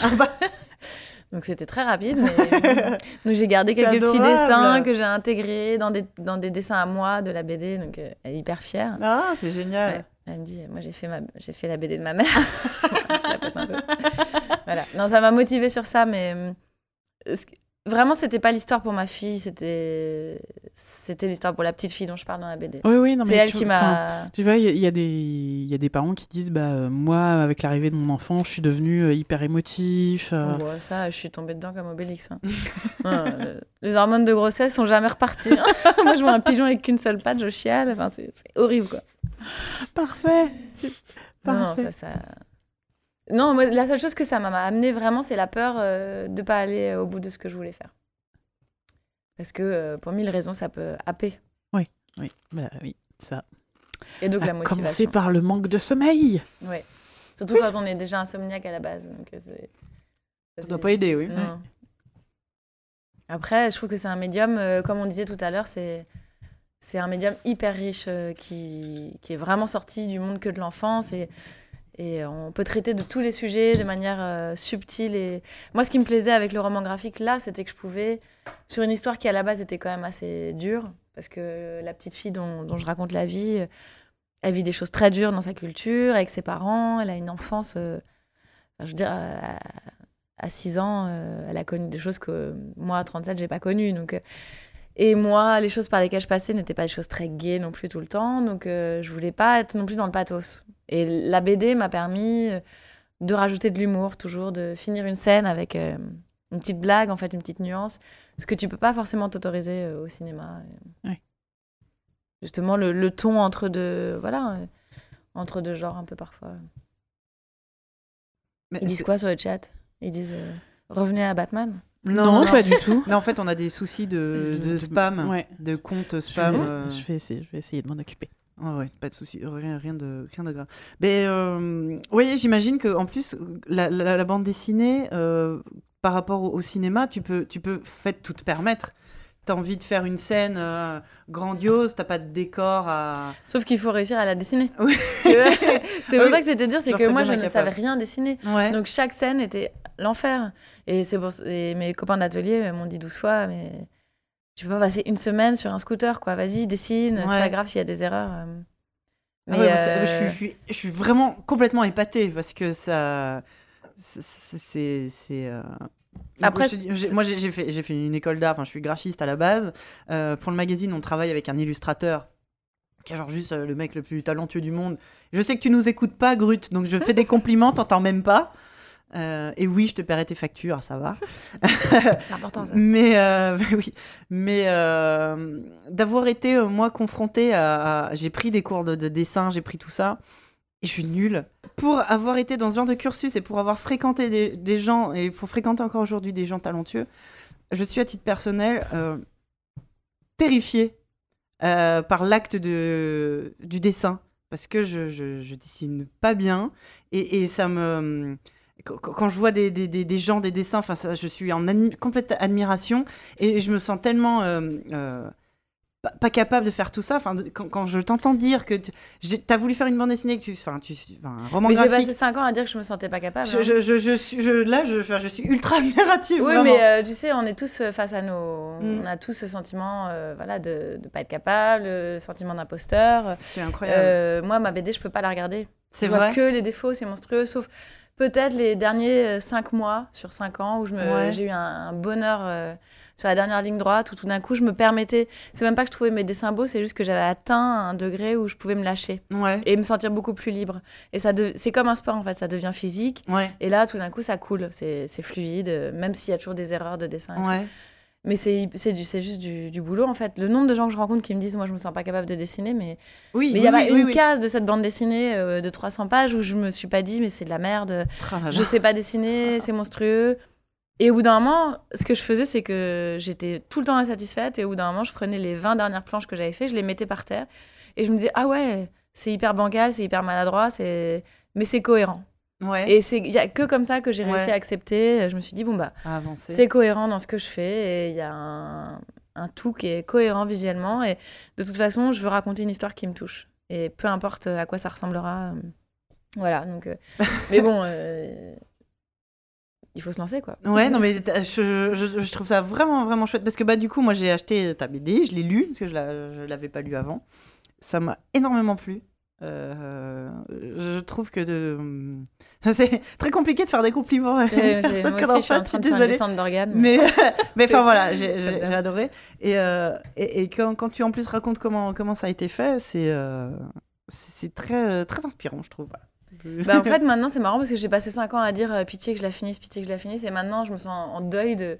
ouais, C'était en fait, le dessin, c'est vraiment de, de l'hypnose en fait. C'est c'est à la fois de la méditation, de l'auto-hypnose et c'est c'est vraiment le seul état dans lequel euh, on est là, on est présent dans le moment présent et en même temps on est apaisé. C'est pas de l'é- l'écriture, ça peut être anxiogène, Ouais. quelque chose de. Là, euh, c'est pour ça que quand tu disais c'est devenu ton métier, je sais même pas si c'est mon métier, j'ai du mal à le dire encore, Mhm. mais parce que là j'ai un nouveau projet que j'essaye de faire en cinéma cette fois-ci, mais que Ouais. j'ai beaucoup de mal, il y a beaucoup d'obstacles. Et euh, je me rends compte à quel point la bande dessinée, c'est un domaine où on est libre en fait Mais, et puis en on plus, est libre de tout ce qu'on veut dire, tout on est tout, tout comme tu dis, on est tout seul. Et la limite, c'est notre limite. C'est Ouais. est-ce que j'arriverai à dessiner ça? Est-ce que Est-ce que tu imagines faire un film, enfin toute la l'équipe qu'il y a derrière, qu'il y a autour, même, même, pour un petit, même pour un petit budget, on va dire, c'est tout Mm. de suite des, des, des équipes énormes. après c'est ça qui est intéressant, même chose. c'est euh, d'être moins solitaire, de travailler Ouais, en équipe. ouais, ça, ça manque aussi parfois. Ouais. Et en même, et en même temps, euh, tu peux aussi avoir des angoisses terribles au cinéma en disant que t'es resté un capitaine de bateau, que t'as des tas de gens euh, dont t'as la responsabilité. Ça, moi, j'aime bien, j'avoue. Ah ouais? Mm. J'aime bien cette idée-là. L'esprit du leader. euh, Bah, c'est-à-dire que moi, je suis aut- autodidacte et, et plutôt euh, bonne en rien. Entre... Enfin, j'ai pas de. Enfin, je me considère vraiment euh, Je experte en rien, en Ouais, fait. ouais, ouais. Je peux pas dire je suis une grande pianiste ou j'ai. Ouais. J'ai vraiment été laxiste. J'arrivais, tu vois, en cours, dans les bulletins, il y a marqué des capacités, mais un peu flemmasse, quoi. et et c'est toujours le fond, le sujet, en fait, qui me motive. Et, et du coup, quand tu as un truc qui tient à cœur, bah, moi, je me sens de, de mener l'équipe derrière, quoi. De... Mais ce qui est compliqué en cinéma, c'est l'argent. Ah bah oui, En fait. ça, C'est- Et en BD aussi, mais pour d'autres raisons. C'est-à-dire Oui. qu'en BD, il n'y en a pas. c'est ça. Donc pour en vivre, il faut vraiment. euh, Ouais, on en oui, crève. ouais. Mais euh, en cinéma, pour euh, faire cracher l'argent, c'est l'enfer, quoi. C'est. Dis-leur que tu fais un petit Spirou. ou un- Ouais, un non, Gaston euh, Lagaffe. ouais, c'est Gaston ça, non, Lagaffe, mais- ouais. Oui, euh, il y a- comme quoi, y a- Non, non, moi, je fais, un, Franck moi je Dubosc. fais un documentaire euh, sur un centre social, donc tu vois, euh, l'argent, Ouais, c'est. non, bah oui, non, Voilà. bah oui, ça, ça envoie au moins du, du rêve, quoi. Non, tu et peux du moins coup, avoir du buzz, euh, du coup. Ouais, non, ou, non. euh, L'angoisse. ou Christian Clavier qui joue le rôle d'un vieux raciste qui en fait à la fin est copain avec un Rome. Ça existe déjà, je crois. je crois que je vais revenir à la BD. Oh merde.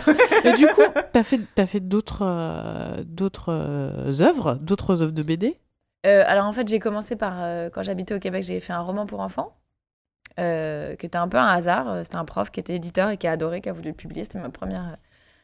Euh, et après, j'ai fait un livre sur mon demi-frère, mais par le blog que je tenais, donc c'était de la BD, un peu de texte, un peu de BD, mais c'était. Enfin, c'est vraiment Où anecdotique. tu es quoi. habillé en lapin tout le Voilà, temps. exactement. Mm. Et euh, c'était mon époque euh, Teletubbies euh, vintage.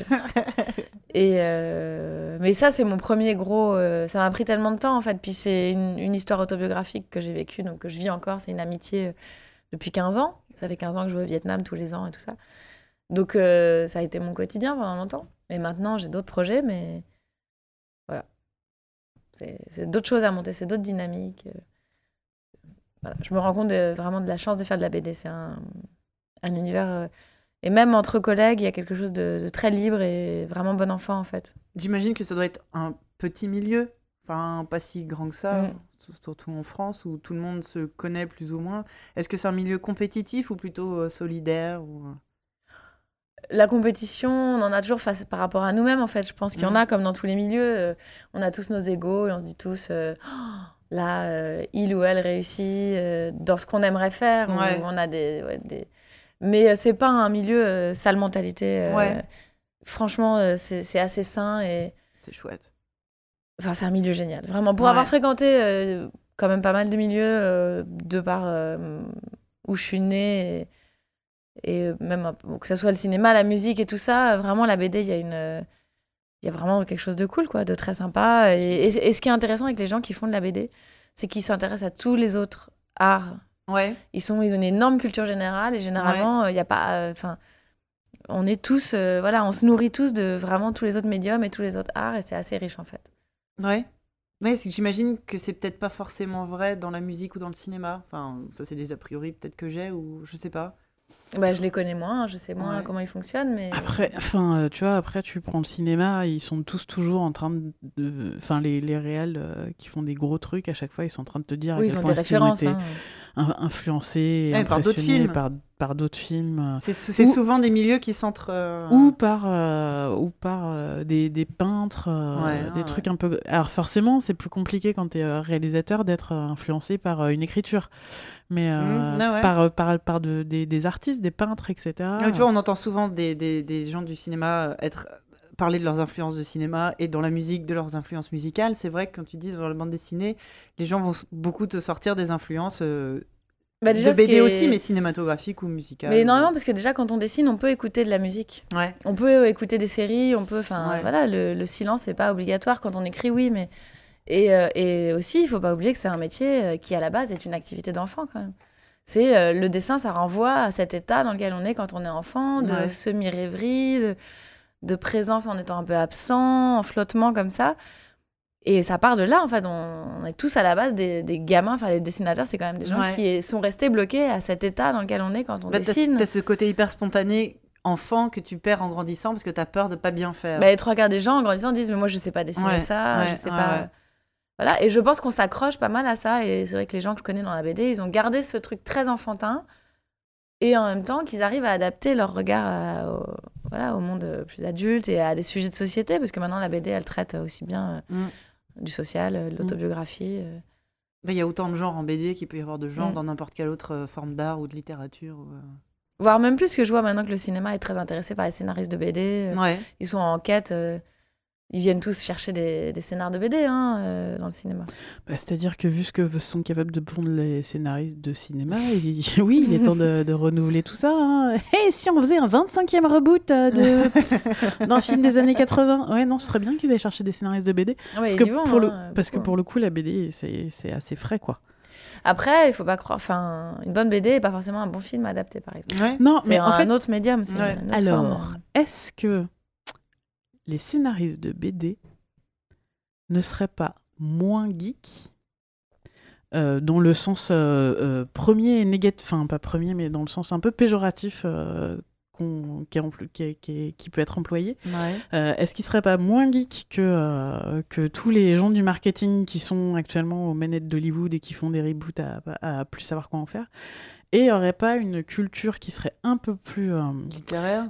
littéraire et étoffé, ce qui leur permettrait de pouvoir créer des contenus euh, qui soient un peu moins. euh, Parce que c'est avec, il me semble que c'est avec Pia qu'on parlait de ça, où en fait le, le geek a tendance à, sou- à se nourrir de sa culture geek, qui est quand même un espèce de, de, de, de produit, de, de produit issu de la digestion de, de, de, de grandes cultures, enfin de grandes, de grandes mythologies, Mhm. etc., mais euh, réécrites et simplifiées, Mhm. et que du coup, en se nourrissant toujours de soi-même, en fait, bah, tu finis euh, par t'appauvrir. Mhm. Alors que justement, euh, la BD qui est, euh, qui est, qui est écrite par... euh, alors ça dépend des BD, hein, je- je- si on prend les, les scénaristes des profs, par exemple... euh, Oh, vous ça avez vu passer cette bande dessinée sur Touche pas à mon poste? Oui, voilà. Alors si on prend le, le scénariste du, Ah, de, ça- de la BD de Touche pas à mon Je ne poste, pense pas qu'il y ait de scénariste.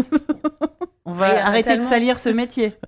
Mais toujours est-il que voilà, euh, est-ce qu'ils ont pas eux quelque chose de nouveau à pouvoir encore raconter euh, Moi, euh, geek, je sais pas. J'ai l'impression qu'on est tous un peu geek quand on est resté bloqué euh, sur justement les années 80, les années 90. Oui, non, Mais, c'est marrant parce que. C'est assez typique de notre génération, Ouais. effectivement. Ouais, mais euh, moi, par exemple, j'y connais rien aux jeux vidéo. Euh, je sais pas, euh, voilà, je- Twitter, je sais à peine l'utiliser. Non, mais et, et tous mes potes de la BD sont hyper variés. Il y en a, il y en a des geeks, il y en a le moins. Par exemple, Boulet, quand même, vous, je sais pas si Ouais. vous connaissez, Ouais, mais qui est quand même à peu près le, le symbole euh, du geek. C'est un mec qui a une culture, mais hyper pointue dans des domaines qu'on peut même pas imaginer et qui sont pas du tout l'image qu'on a du geek. Ah, il s'y connaît en astronomie, il s'y connaît. Ouais. euh, Bah là, je pense que justement, on en revient et en à la, littérature. à vraie, choses, litté- à la, euh, à la vraie, euh, Un vrai sens de le geek. vrai sens du geek, c'est-à-dire la personne qui est omnubilée par un domaine et qui. qui, Qui est plus- Oui, mais lui, c'est assez varié. c'est en plus le fait. nerd, Pour moi, c'est plus le nerd. Ouais, ouais, Le geek, c'est plutôt euh, le passionné d'univers, d'univers imaginaire. Mais euh, les univers, enfin voilà, l'astronomie et, euh, et, la, et la science, ça, ça reste quand même des portes ouvertes vers des, vers des possibles, euh, vers de l'imaginaire en fait. Mhm. Oui, mais alors, ils sont. En fait, moi, je crois que j'ai pas rencontré une seule personne dans la BD qui est pas intéressée euh, par toute forme d'art. Enfin, c'est vraiment un milieu très très ouvert en fait. Et euh, c'est pour ça qu'il y a une production très variée en fait en bande dessinée, avec des, des tons et des. Là encore, il y a des revues comme la revue dessinée euh, qui font du reportage, euh, comme ça pourrait être du documentaire social en fait, en bande dessinée. Ça marche bien, alors que la presse est quand même en difficulté. Ils ont fait la même chose pour les ados qui s'appelle Topo. Mhm. Ils expliquent aussi bien qu'est-ce qui se passe donc, euh, sur YouTube, en quoi, sur quoi reposent les YouTubeurs, euh, que- qu'est-ce que qu'est-ce que c'est un migrant, mais pour les ados en BD. Mhm. C'est hyper intelligent, c'est hyper euh, varié, futé. Bah, le fait qu'effectivement la BD ça peut se faire tout seul avec du travail mais je veux dire t'as pas c'est pas comme un film il faut trouver un producteur enfin ou des acteurs une équipe tout ça le fait que donc tu puisses si tu veux en faire tout seul quitte à la prépublier sur internet enfin tu peux faire aujourd'hui une bande dessinée tout seul si t'as envie Ouais, sauf que t'en vis pas T'en vis pas, mais je veux dire que le média est accessible, Mm. comme par exemple tu peux faire des vidéos YouTube et devenir youtubeur, euh, pas forcément en vivre, mais tu peux proposer un contenu créatif Oui. euh, assez facilement. Euh, le, f- le- donc le fait que cette- la bande dessinée puisse être créée tout seul et avec très peu de moyens aussi, il y, a- ce côté du coup n'importe qui, enfin de motivé et talentueux euh, en faire. Tu peux aborder plus facilement, je pense, du coup des sujets euh, qui touchent le monde, mais même des sujets plus littéraires, voire même plus politiques. Là où Bah, il y en a de plus en plus des sujets politiques. mais c'est ça. Mais là où des euh, là où d'autres formes de euh, d'expression, euh, le cinéma, la musique ou quoi, euh, sont peut-être moins adaptées à ce genre de. C'est peut-être aussi pour ça qu'il y a vachement de variété dans la bande dessinée. Après tout, qui, personne, enfin tout le monde peut prendre un crayon et faire des. Bon, D'ailleurs, tout le monde le fait, enfin, même maintenant. C'est vrai. Enfin, oui, il y a une énorme production de bande dessinée, ce qui est compliqué aussi, qui est difficile, parce que tout le monde ne peut pas en vivre. Mais c'est ça. Il y a la question en plus, de là, qui peut en il y a vivre. tous les changements. Enfin, la ministre de la Culture est en train de nous enfoncer. Oui, enfin, oui. c'est Ouais, ouais, je vois ça. C'est assez dramatique, quoi. Nous, on- un jour, on aurait. On a une retraite misérable, quoi. C'est vraiment compliqué. On n'est pas intermittent du spectacle. On est Ouais. Les gens qui font des commandes sont payés. Il faut harceler les mecs pour Mm. être payés. Enfin, c'est vraiment très difficile d'en Mais oui, vivre, mais quoi. tu, tu vis de ta passion. Hein. Oui, Qu'est-ce que tu as sûr. besoin Un métier passion. Ah oui, Ouais, puis sûr. tu vas être payé en C'est pas du tout un métier lent en plus. Enfin, C'est Mhm. un métier qui demande beaucoup de temps. euh. Et Je comprends, voilà, je tout est long. comprends pas. Je, te- ton, ton, ton, la personne qui loue ton appartement ne veut pas être payée avec de la Ouais, passion. exactement. voilà, c'est étonnant, ton propriétaire pas- ne, peut pas être, ne veut pas être payé en visibilité, en passion, c'est con. Oui, bah oui, ils sont désagréables, les gens font pas d'efforts. Ils ne font pas d'efforts. Mais ouais, j'imagine que dans la Non, musique, changer, hein. tous- tous les métiers de toute façon, à connotation artistique comme ça, euh, il y en a euh, une La- poignée qui en vivent et euh, tous les autres qui galèrent en bas. Bah, la musique, c'est euh, encore. Vraiment, j'aimerais pas être dans la musique aujourd'hui. quoi. Ah ouais, tu je penses trouve que que c'est un vraiment- encore Euh, euh, je me souviens quand on était gamin, on disait euh, bientôt il y aura plus de livres, ça sera. On Ouais. n'avait pas pensé à la musique en fait, c'était vraiment, on se disait le livre va disparaître, on aura des tablettes, des bidules. Et finalement, c'est venu assez lentement. J'ai l'impression Ouais. que l'objet du livre, il résiste encore un Oui. peu. Ouais. Et, euh, et la BD, surtout, ça résiste encore vraiment parce que les gens ont besoin du papier, ont besoin de, la, Ah bah oui. de voir. Enfin, ça existe un petit peu, mais ils ont besoin de voir les planches en vis-à-vis. Mais la musique, c'est vraiment flippant. Enfin, je connais, j'ai plein de potes dans la musique. euh, c'est quand même, euh, c'est un investissement énorme de faire un album. Et puis Ouais. en, en une semaine, c'est plié. Plus personne n'achète. Même les gens qui ont, qui ont eu du succès. euh, c'est vraiment dur d'en vivre, quoi. Puis Ouais. euh, les gens, C'est de nous, la junk food, quoi, avec la Ouais, musique. C'est. Ils prennent une chanson par-ci, ils, ils écoutent plus l'album en son entier. Finalement, dans la BD, tu peux pas piocher comme ça. Oui, tu peux pas lire Tu- une case de temps bah en temps, genre j'aime beaucoup. Où tu vas, où tu vas pas, quoi. Ouais, ouais, ouais. Ah, puis c'est vrai que comme le fait euh, remarquer le chat aussi, il y a ces magnifiques plateformes de type Ulule, Kickstarter, etc., qui permettent, euh, qui- quand tu quand n'arrives pas à trouver un éditeur euh, qui est prêt à tirer euh, ton, ton, ta BD, Tu en- peux t'auto-éditer, enfin en tout cas fait, pré- ça, prévendre tu tes... prévends tes trucs Ouais. et, euh, et, et les gens qui achètent ta BD euh, te permettent en fait de la publier. Je connais des- une maison Ouais. d'édition qui avait fait un livre comme ça sur le jeu vidéo des années 80 qui va sortir d'ici quelques semaines.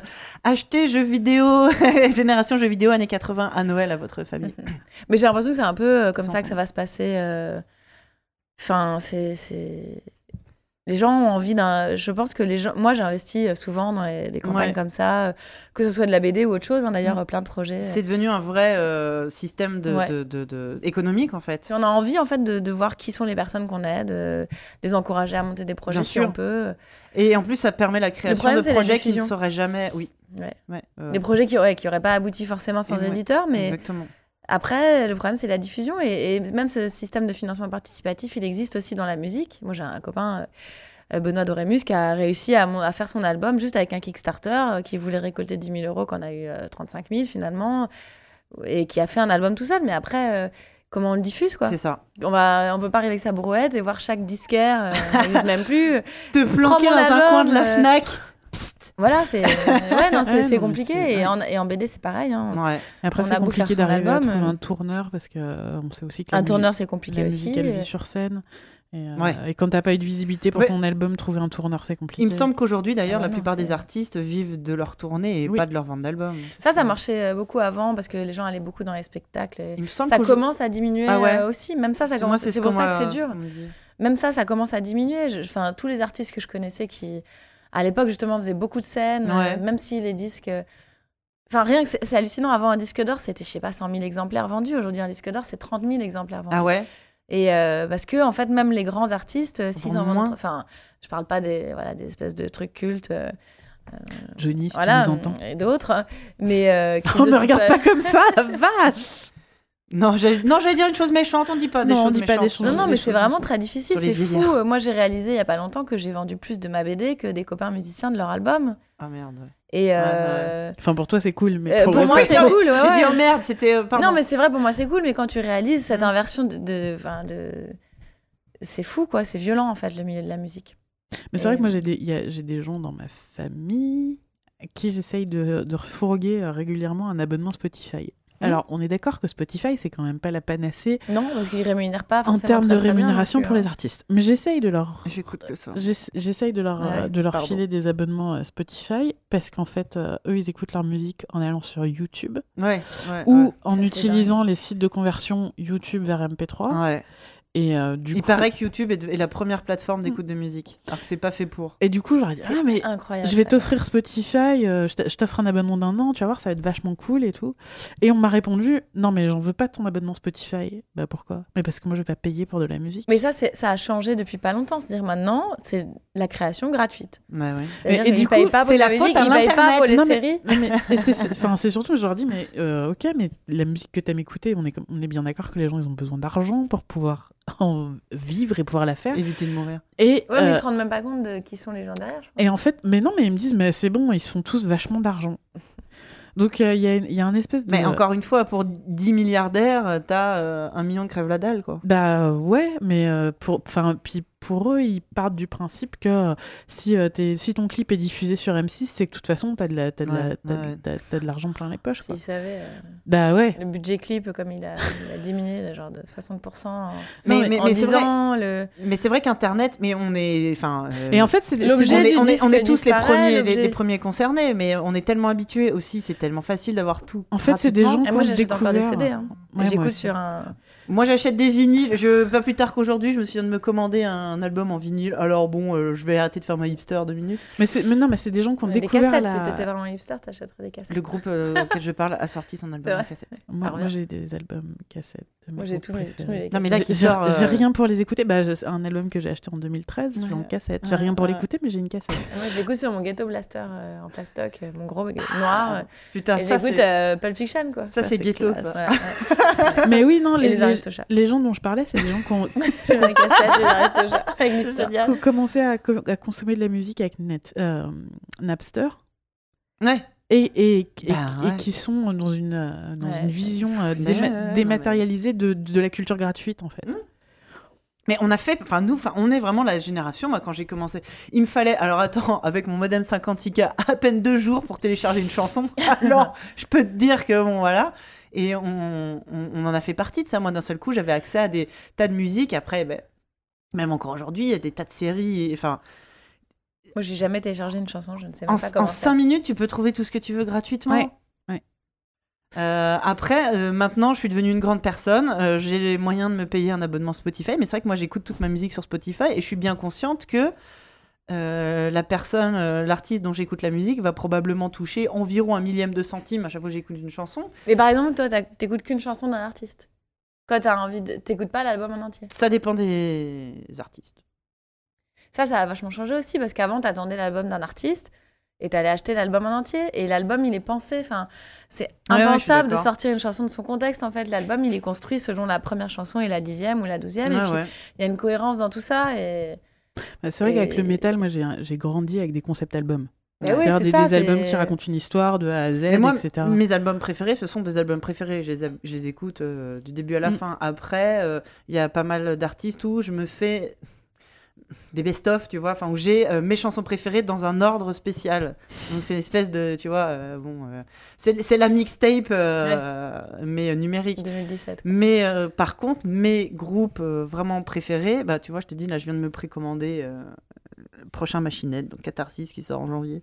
Je les commande en vinyle sur le site officiel en Allemagne, et parce que je l'écouterai pour de vrai sur Spotify, mais j'ai acheté le vinyle, L'objet. l'objet parce qu'il est super beau, euh, collector, le avec le vinyle rouge, machin, tout ce que tu veux. Parce que pour le coup, je me dis oui, je veux, je veux euh, leur donner de l'argent. C'est, un, tu vois, je sais pas pour leur travail. Ouais, c'est presque un acte militant maintenant. Ouais. C'est terrible. Et Hein. tant qu'à faire, eh, peut-être que j'irai m'acheter le CD à la, à la Fnac quand il sortira, j'en sais rien. Mais, mais euh, le le vinyle, ça me paraissait important. S'il reste des CD à la Fnac. Oui, c'est vrai qu'il y en a pas un de le rayon des- Le rayon, est à chaque fois que j'y vais, Ouais, est un peu est- plus petit que Bah, fois en plus, le rayon métal, je peux te dire que c'est pas, Ah bah, c'est pas la panacée. c'est hein. deux côtés Ouais. d'un minuscule. Ah, euh. Déjà qu'on a passé 20 ans, pareil, à dire je vous jure que c'est de la musique. Ouais. Faites-nous confiance, s'il vous plaît. Alors maintenant, c'est compliqué. Mais, euh, et par contre, euh, je vais, je vais voir, euh, je vais des voir des. Oui, euh, nous entendons des gens qui doivent être arrivés à là-haut. Je suis pas sûre qu'ils savent qu'on enregistre. J'espère qu'on va pas avoir de drôles de surprises. Bref, euh, et par contre, voilà, les concerts, les places de concert. euh, Les concerts, ça marche, mais ça marche aussi. C'est Ouais. aussi de plus en plus compliqué. Et aussi depuis les attentats. C'est con, mais ça a joué Mm. aussi. Et je crois que tout le monde y pense. euh, Bah. Voilà. Enfin. Et moi, il n'y a pas un moment où je vais pas dans une salle et on m'en parle. Quoi. Je vais à un concert demain au Bataclan demain Oui. soir. Ouais. Et j'ai pas pu. On, on devait y aller ensemble, et moi, je peux pas aller au Bataclan. Non, je pense qu'on a tous. Et moi, je pense que je vais passer ma journée de demain à avoir envie de gerber en fait. Enfin, j'ai déjà mal au ventre d'avance. Mais. euh, Ça, c'est très, par- enfin, c'est bah, très parisien. C'est très parisien en attendant. euh, je sais les pas si c'est très parisien parce que pas. moi, les tourneurs que je connais qui, qui fixent des dates, même Ouais. en province, partout, euh, ils ont plus de mal à remplir des dates, quoi. Ouais. Aussi. En fait, le truc, pas- c'est que enfin, les attentats, on sait que c'est pas juste Paris. Enfin, tu vois, on a eu Nice. euh, Oui, oui, non, mais euh, enfin, le- là, le, le Bataclan, moi, j'y suis jamais allé au Bataclan. Ça va être la première ah, fois. moi, j'adorais aller au, au Bataclan. Je pourrais plus y retourner. Bref. euh, et, c'est sinon, et sinon, jamais notre, dire jamais. euh, ouais, notre, notre chat nous dit que les majors sont pas euh, exempts de, de tout reproche parce que c'est vrai qu'il y a. Il y a eu euh, la fameuse ép- époque des CD de titres où euh, ils sortaient euh, absolument tout et n'importe quoi et surtout Avec des remixes. Non, Waterfalls de TLC. ouais, non, mais- titres. et puis ils sortaient des albums où en fait il y avait une chanson qui était bien Ouais, ouais. et euh, tout le reste c'était de l'habillage autour ils sortaient la chanson en single et, et... Non, puis on a ce côté, de toute façon, c'est la major qui prend tout le pognon. Euh, c'est vrai qu'on aimerait tous que ça soit l'artiste qui en profite et se passer, euh, si possible, de- des intermédiaires. Après, euh, pour le coup, moi, c'est un- enfin, alors là, dans ces cas-là, on peut revenir à la BD, de voir que sur un camembert comme ça, euh, la part de l'auteur, euh, c'est euh, Bah ouais. c'est Mais 7% c'est- mais c'est quoi, de- de- du prix de l'album. On touche même pas un euro par album. Mais c'est tout ça dans tous les métiers de la création. C'est jamais le créateur ou la créatrice qui finalement touche le plus. Et il y a aussi ce côté. Est-ce que c'est un nouveau format à, re- à redéfinir, un nouveau, une Je nouvelle- pense qu'il un faut nouveau système repenser, économique euh, oui, je pense Mais qu'il justement, faut repenser les choses. Le crowdfunding fait partie de ça, où on préfère donner son argent directement au créateur ou à la créatrice pour avoir l'objet plutôt que de passer par une major ou euh, dans la musique ou l'équivalent, une maison d'édition ou quoi. euh. Moi, j'ai rien contre les majors. Là, je suis chez un gros éditeur, Ouais. Delcourt. C'est par exemple euh, pas forcément les BD que moi j'achète. C'est Mhm. vrai que j'achète beaucoup de BD indépendantes, euh, que ce soit du manga d'auteur ou de la BD. Voilà, des petits éditeurs indépendants, un peu underground. Mais euh, je vois que c'est, ben, par exemple, une maison d'édition comme Delcourt, ok, euh, il fait les blagues de Toto, qui sont clairement de la merde, euh, il contribue à une Oui. surproduction. Sauf que mais c'est avec à côté- cet argent-là qu'ils peuvent financer. Voilà, à côté, ils font d'autres choses aussi ouais. très bien. Il est quand même passionné. Il fait avancer la. BD. C'est il- comme dans le cinéma, c'est les gros blockbusters qui permettent de financer les petits films. Ouais, à côté, il fait du Marion Montaigne aussi Ouais. et, et d'autres auteurs et, et voilà d'autres. Mais de la part du grand public, tu vois, qui connaît pas du tout le fonctionnement de ces trucs-là, à chaque fois, les gens plus euh, télécharge ou pirate tout ce que tu veux, se disent de toute façon cet argent, je le vole. Enfin, je, je, ne Oui, on a toujours major. qu'il faut un grand méchant loup, mais. euh, Mais tu vois, on- mais mais Ouais. mais il y a vraiment cette cette euh, cette ce- ce- cette euh, ah, idée collective de de toute façon, le- c'est pas l'artiste que j'empêche ben, de vivre, c'est la major. Je pense qu'il faut le savoir une bonne fois pour toutes, c'est que c'est l'artiste qu'on empêche de vivre. Mais parce oui. que la major, ouais. de toute façon, il en a rien à faire que Ouais, tu ouais. lui achètes un album de plus ou de moins. Euh, ils, ont, euh, ils ont les moyens et, Et tout à fait. et voilà. Donc, euh, Mais c'est pour ça que je pense que les- tout ce qui est financement participatif et financement direct marche aussi bien aussi, parce que les gens ont vraiment ce sentiment de, De donner directement, à l'artiste. Mm. Donc est-ce que effectivement là on vit dans une période Internet a complètement changé la donne, en bien en mal, tout ce que tu veux. Il il y, a un nou- il y a clairement un, un système économique euh, qui Ouais, n'existe mais pas encore. ça, malheureusement, euh, il est, je crois que dans tous les domaines, Mais en euh, attendant, c'est toujours un système à repenser parce que Ouais. je jetterai pas la pierre sur les gros éditeurs. Juste, je pense bah, qu'effectivement, il y a beaucoup trop de production, ça c'est sûr, et que du coup, il y a des auteurs qui sont sacrifiés. Enfin, voilà, Oui. parce que c'est un système particulier. On... Mais tu vois, bah, Mais, dans, euh, dans la presse, qui est un milieu que je connais un petit peu, euh, c'est pareil.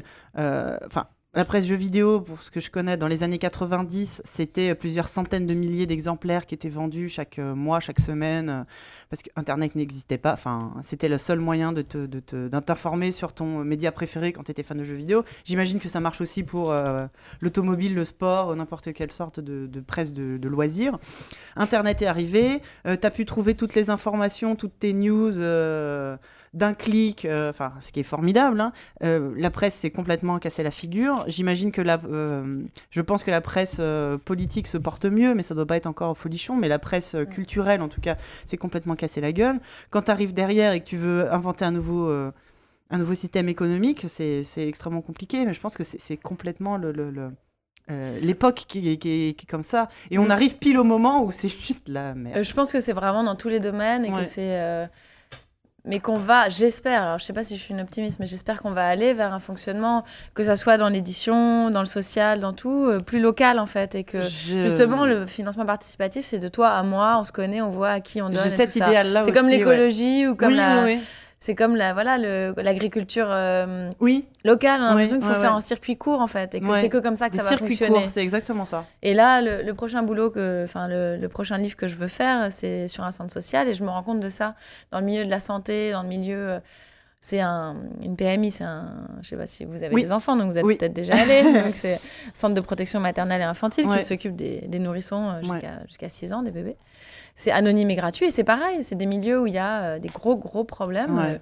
euh, de financement, de philosophie et de Mhm. politique derrière tout ça. Ouais. Et ils sont en train d'être euh, mis à mal par euh, voilà ils sont en train de détruire la qualité du soin ils sont en train de- parce que euh, ils mettent des intermédiaires tout le temps il y a de la bureaucratie qui se rajoute à ça il y a de la frilosité politique enfin il y a plein de choses et je pense qu'on va revenir au bout d'un moment À des circuits vers des courts. circuits courts des, des- voilà Mais du lien vois- entre les gens C'est là où euh, Internet, avec un I majuscule, est à la fois euh, le destructeur, dans le sens où il est arrivé et qu'il a tout pété, et à la fois la solution, dans le sens où c'est euh, grâce à, des, à, des, à, à des, des créations de réseaux et Mm. de, euh, de Kickstarter, de Ulule. Et je pense que dans le social aussi et dans plein d'autres domaines, c'est aussi l'outil qui permet de euh, pouvoir lier les gens et les pro et les pro les process et les euh, et, et toutes les idées euh, c'est aussi l'outil qui te permet de comment dire Oui, de créer le lien la de créer le lien et de et de c'est à la fois le poison et l'antidote comme on dit et sauf que là on est Là, dans dans la- le médical, c'est compliqué. Hein, euh, Oui, alors, que, ça, c'est un domaine que je connais pas trop. un- Je pensais plus à- du- dans domaine social et dans le médical. dans le domaine compliqué. artistique, en tout cas, c'est- je pense qu'on assiste complètement à ça, en fait, à la destruction d'un système et j'espère la création d'un nouveau système qui, je l'espère, euh, fonctionnera, mais euh, c'est, compliqué et on est tous euh, en plein dedans. Ouais, ça sera la génération d'après, je crois. mais Moi, j'ai du mal en tant On est que- ceux qui vieille, les plâtres. nostalgique à perdre l'objet, à perdre le. L'objet, là, tu vois, c'est marrant. euh, on parlait de, de vinyle et tout ça, c'est marrant. Même la, la bande dessinée, euh, tu vois, ça me dérangerait pas de lire un livre de poche sur une liseuse, mais une bande dessinée, Mm. il, il faut que j'ai les pages, il faut que j'ai. euh, Et je Moi, pense je- pas que l'objet Je suis, je disparaîtra. suis la première. Je kiffe Jamais. ma liseuse. J'ai découvert la liseuse et c'est trop bien de pouvoir te balader avec 20 bouquins de poche dans, ta, dans, dans un Mais c'est truc clair. tout léger. J'ai essayé de lire des BD euh, sur, euh, sur liseuse, entre autres euh, Attack of the Titan, Ouais. donc je suis hyper fan.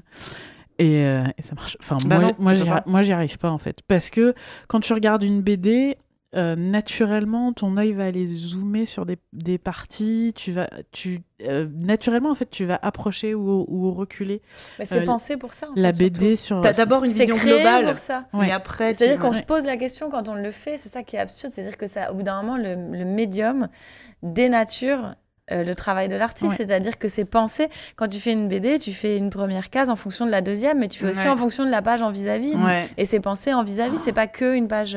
Tu lis pas une case comme ça isolée, tu Mm. la lis dans, dans sa globalité. Et, C'est- Et c'est Marvel qui Ça avait découpe, fait, quoi. euh, Marvel qui avait fait son, une appli euh, spécifique où, en fait, ils avaient intégré des mouvements de caméra dans la lecture de, ton, de, ta, de ta BD. Donc, en fait, tu, tu tapotais ta BD à chaque fois et, et le zoom se déplaçait à l'intérieur de la Ah, page. ça te force à regarder. euh. Et c'était très agréable. Ah ouais? Et en même temps, au bout de mal 3-4 pages, tu te sens hyper frustré parce qu'en fait, te dirige on te ton force œil. Ouais, voilà, œil est- dirigé. Ouais. Et, et, et tu peux pas. euh, donc, la, la, la première chose, tu avais, la BD en grand, et puis dès, que- dès que tu appuyais, tu avais un zoom vers les dialogues, la manière dont. Mais euh, en fait, tu te rends Ouais. compte qu'en BD, quand tu lis, ton, ton, Ton tu lis œil, il quelque chose et ton peu, œil, il va retourner derrière. Euh.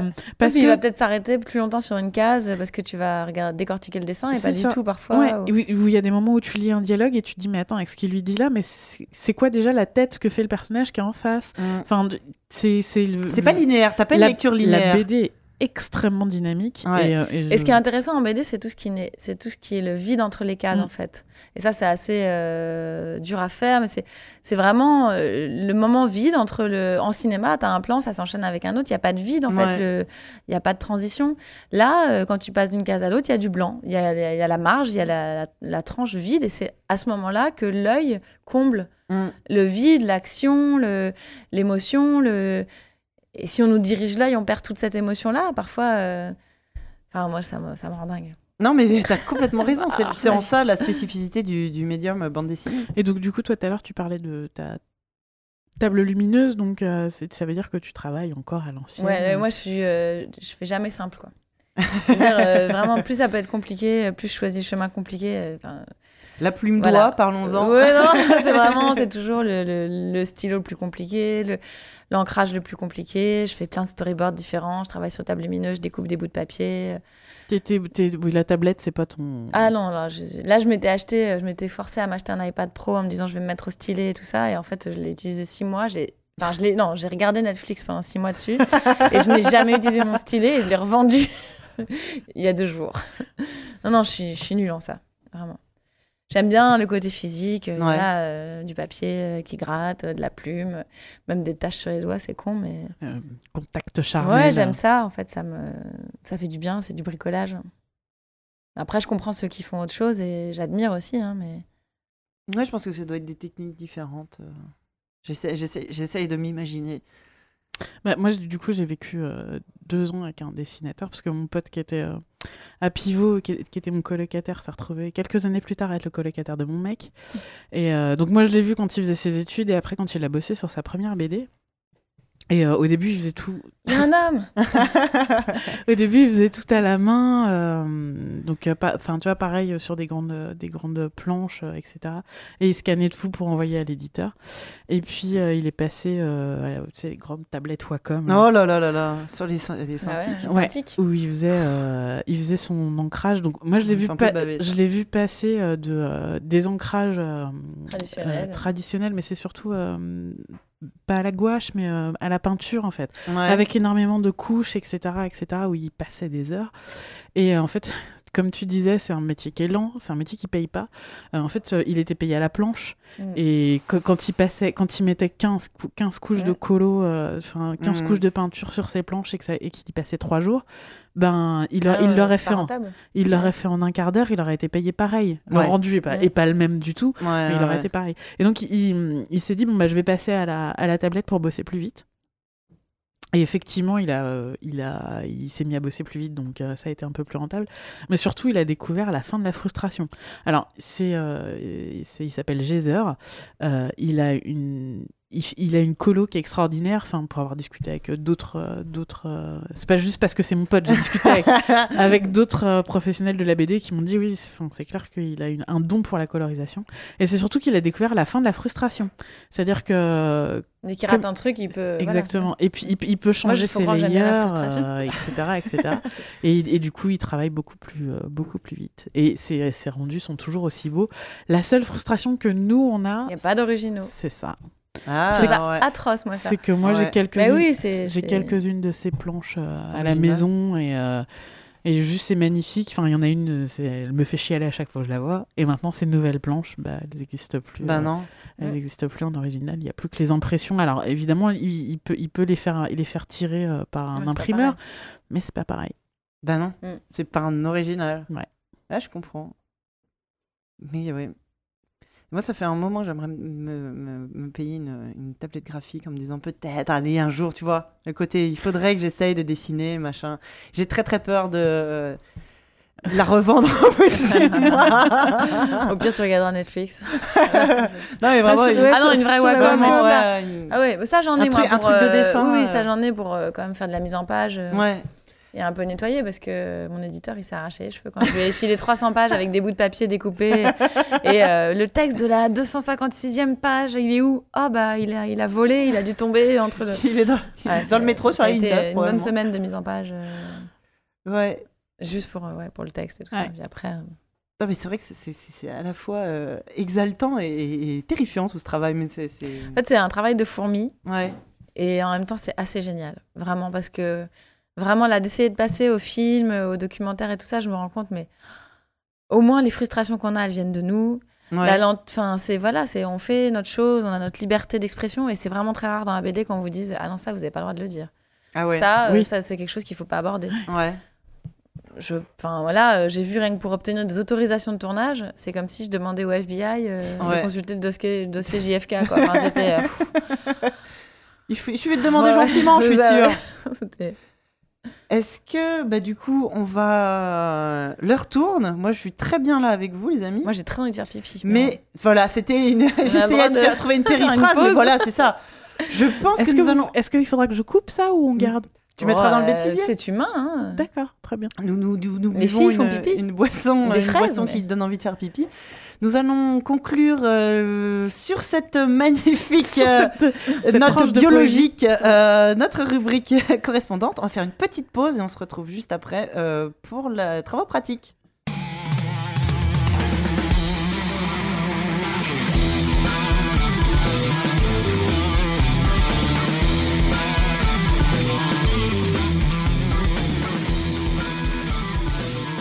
En travaux pratiques ce mois-ci, nous allons vous parler du dernier film de production Disney Pixar, Coco, euh, qui, est, euh, qui sort à la fin du mois euh, en sortie nationale, Le 29 novembre. le 29 novembre. Donc si vous nous écoutez avant ou après le 29 novembre, on, on va parler au passé ou au futur, ça va être compliqué. hein, donc bon, bref.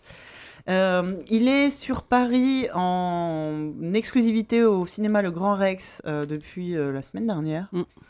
Euh, donc les Parisiens, certains Parisiens ont eu donc la chance de pouvoir le voir en avant-première. Et c'est notre cas d'Irène et moi. Mm. Donc on va vous en euh, parler.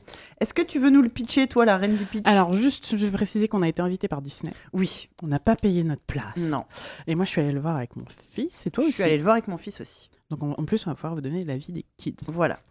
Alors, le pitch. On va essayer de le faire spoiler-free. non, mais si, on va essayer. D'accord, pardon. Oula. Donc, euh, On a une réputation de spoiler méchamment bah, tous les films. C'est-à-dire et- qu'on a notre tout premier épisode, on l'a fait sur Zootopie, qui venait juste de sortir, et, Et on a et on a spoilé. spoilé, mais du début à la fin. Mais qu'est-ce qu'il y a à spo- Ah oui, quand même. On a tout raconté, quoi. Ah ouais. Oui. Ouais, Tu vois puis c'était qui Même le- euh, ah ouais. Les, mé- Le méchant, la le- méchante. les twists, tout, tout, tout. On s'est fait insulter euh, pendant des semaines. Bref. Oui, c'est vrai. Même le paresseux. Tout, on a Ah bah tout ça, raconté. ça, c'était spoilé dans la bande-annonce. Ah c'est vrai. Donc on va essayer, ouais, Coco. En même temps, bon, bref, vas-y. Alors, Coco, c'est l'histoire d'un petit garçon qui s'appelle Miguel. Euh, donc ça se passe euh, au Mexique, enfin au Mexique. Non, c'est même pas où ça se passe. Ça se Ah, passe dans au un- Mexique, C'est au hein. Mexique. Dans- tout à fait au Mexique. C'est dans un pays d'Amérique du Sud en tout cas.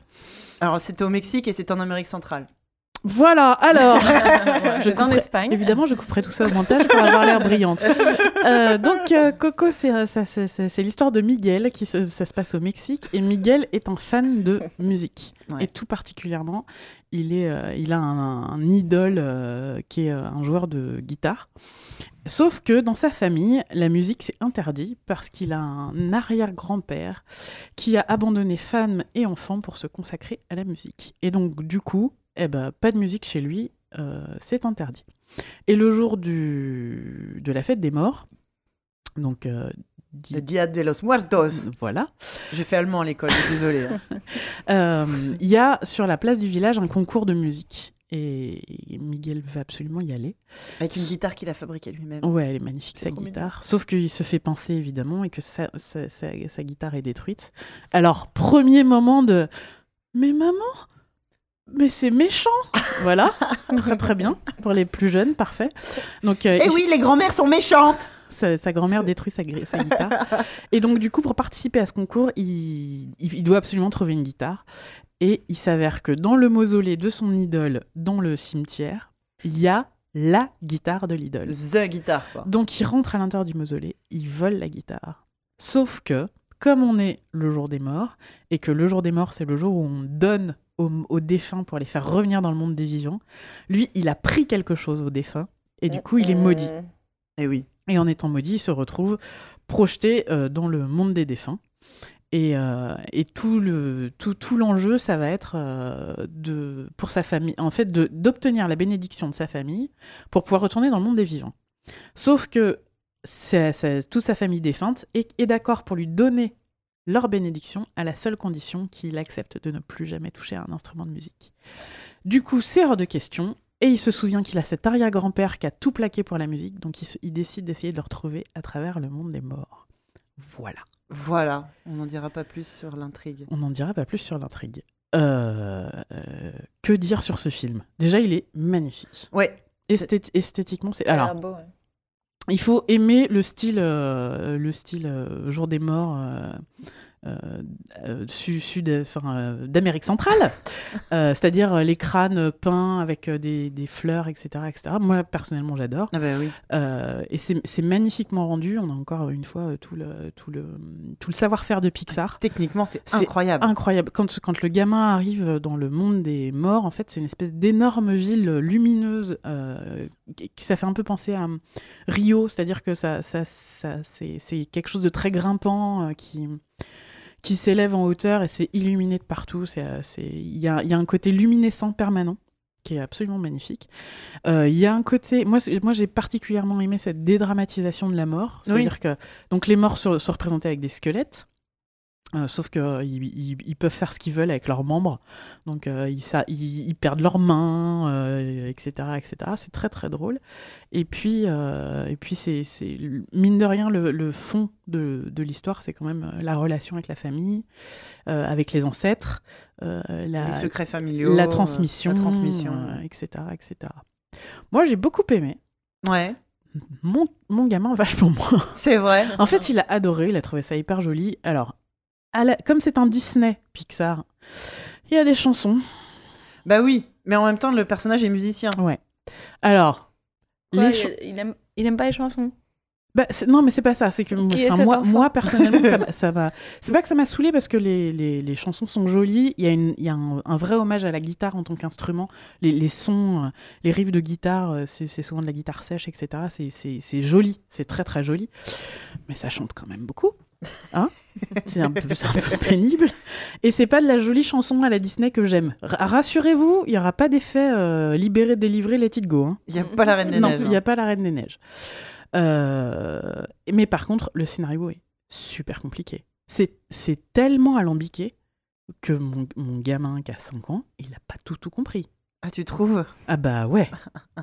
bah, C'est-à-dire que le, rapidement, le... Donc, Spoiler. Bah ouais, non, non, mais- non, Ah non, non, non, tu je vais pas, le faire, je vais tu pas- vas le non, je vais pas faire. spoiler. va le faire. Faire. Je vais pas spoiler. Mais il faut qu'il il, a une malédiction. Il faut qu'il se débarrasse de cette malédiction. Finalement, ce sera pas sa famille qui va lui donner la malédiction, qui va le libérer. Il faut qu'il trouve quelqu'un d'autre de sa famille pour le libérer de cette malédiction, il faut que, que, que il, s'avère que quand il va euh, trouver cette personne, parce que euh, quelle surprise il va la trouver, ça va pas se passer exactement comme prévu. Tu et fais, finalement, tu le fais, le il va découvrir il va découvrir d'autres trucs. Et, euh, et voilà. Et alors, la fin est hyper touchante. Je pense que euh, ma- la quantité de larmes que j'ai versées à la fin du film était inversement proportionnelle à mon attente, parce que pour le coup, Coco, c'est vraiment pas, euh, c'était vraiment pas un, dessin animé que j'attendais, mais j'ai vraiment énormément pleuré à la fin. C'est vraiment hyper mignon, mais c'est compliqué, quoi. Je m'en suis rendu compte quand, en sortant, j'ai j'ai demandé à Miniplop s'il avait tout compris. Il m'a dit non. Je lui ai fait, bah attends, je vais t'expliquer. Et là, je me suis rendu compte que pour tout lui réexpliquer, ça me prenait trois bonnes minutes. Donc c'est pas, euh, c'est pas simple. Bah, c'est marrant, moi j'ai eu un peu l'effet inverse. Donc moi j'y suis allée avec mon fils, donc à 7 ans, qui est plus grand que le tien, euh, qui était un peu terrifié avant d'y aller. Il avait peur des squelettes. Il avait vu que c'était des squelettes, on avait regardé la bande-annonce ensemble. Euh, c'est comme un enfant à qui j'ai montré l'étrange Noël de Monsieur Jack à 3 ans. Ça a longtemps été son film préféré. Il a adoré ça. Et très récemment, il s'est mis à flipper de trucs duquel- desquels il flippait pas avant. Maintenant, il a peur des squelettes, il a peur des poupées, il a peur de Mm. plein de trucs qu'il a- dont il avait pas peur avant. Mais je pense que c'est normal, c'est la prise de conscience Ah de oui. choses. Donc, quand je lui ai dit qu'on allait voir un film avec des squelettes, eh, j'ai bien senti que c'était un peu compliqué.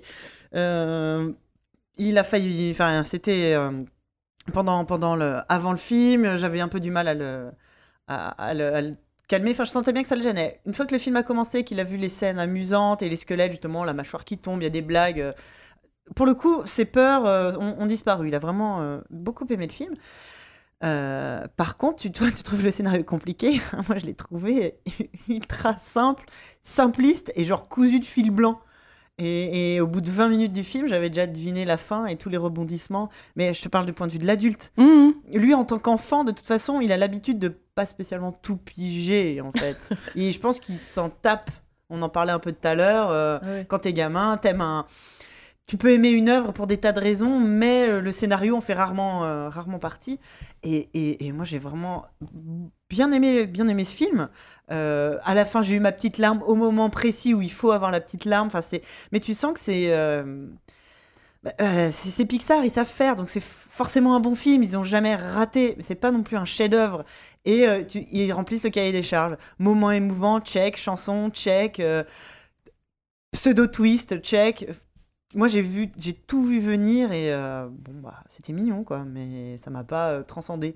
C'est pas, euh, c'est pas, c'est pas là-haut quoi. Ah non, non, non, pas clair. Non, mais quand je dis que le scénario est compliqué, c'est euh, à hauteur d'enfant de 5 ans. Oui, oui, ouais, ouais, C'est- pas Mais je pense pas que ce soit je- très grave pour un enfant. À en aucun fait. moment, je ne me suis sentie larguée par le scénario de Coco. hein. J'ai bien compris.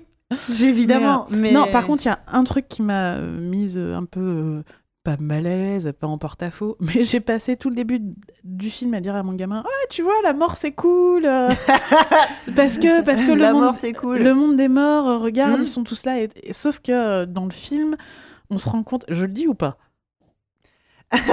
Mime-le-moi d'abord. Et euh, Non, mais en fait, on se rend compte, c'était- c'était le pire mime du monde. Non, tu le dis pas.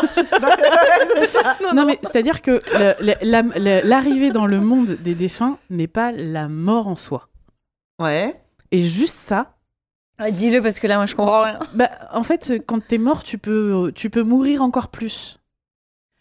Et- Ah oui, oui, oui. oui, Et, oui, et oui, du oui. coup, ça, ça a été, euh, ça a été un peu compliqué de lui faire Ah, mais tu vois, les morts, euh, ils sont là Ouais, parce ouais, qu'on ouais, pense ouais. à eux et tout. Ah ouais, c'est une Tu vois, transition. Ils genre le oui, ouais, purgatoire. c'est ça. Ils reviennent, ils vont voir, euh, le- ils vont voir les vivants, donc tu vois. Ça, c'est pas un spoiler, en fait, c'est la traduction mexicaine qui est oui, comme ça. en fait. ah, mais et, Oui. et- et Une fois sauf quand t'es oublié, tu disparais. et en fait Ah. voilà et du coup euh, j'étais un peu euh, j'étais un peu en porte-à-faux. Bah, fallait lui dire que ça n'existe pas.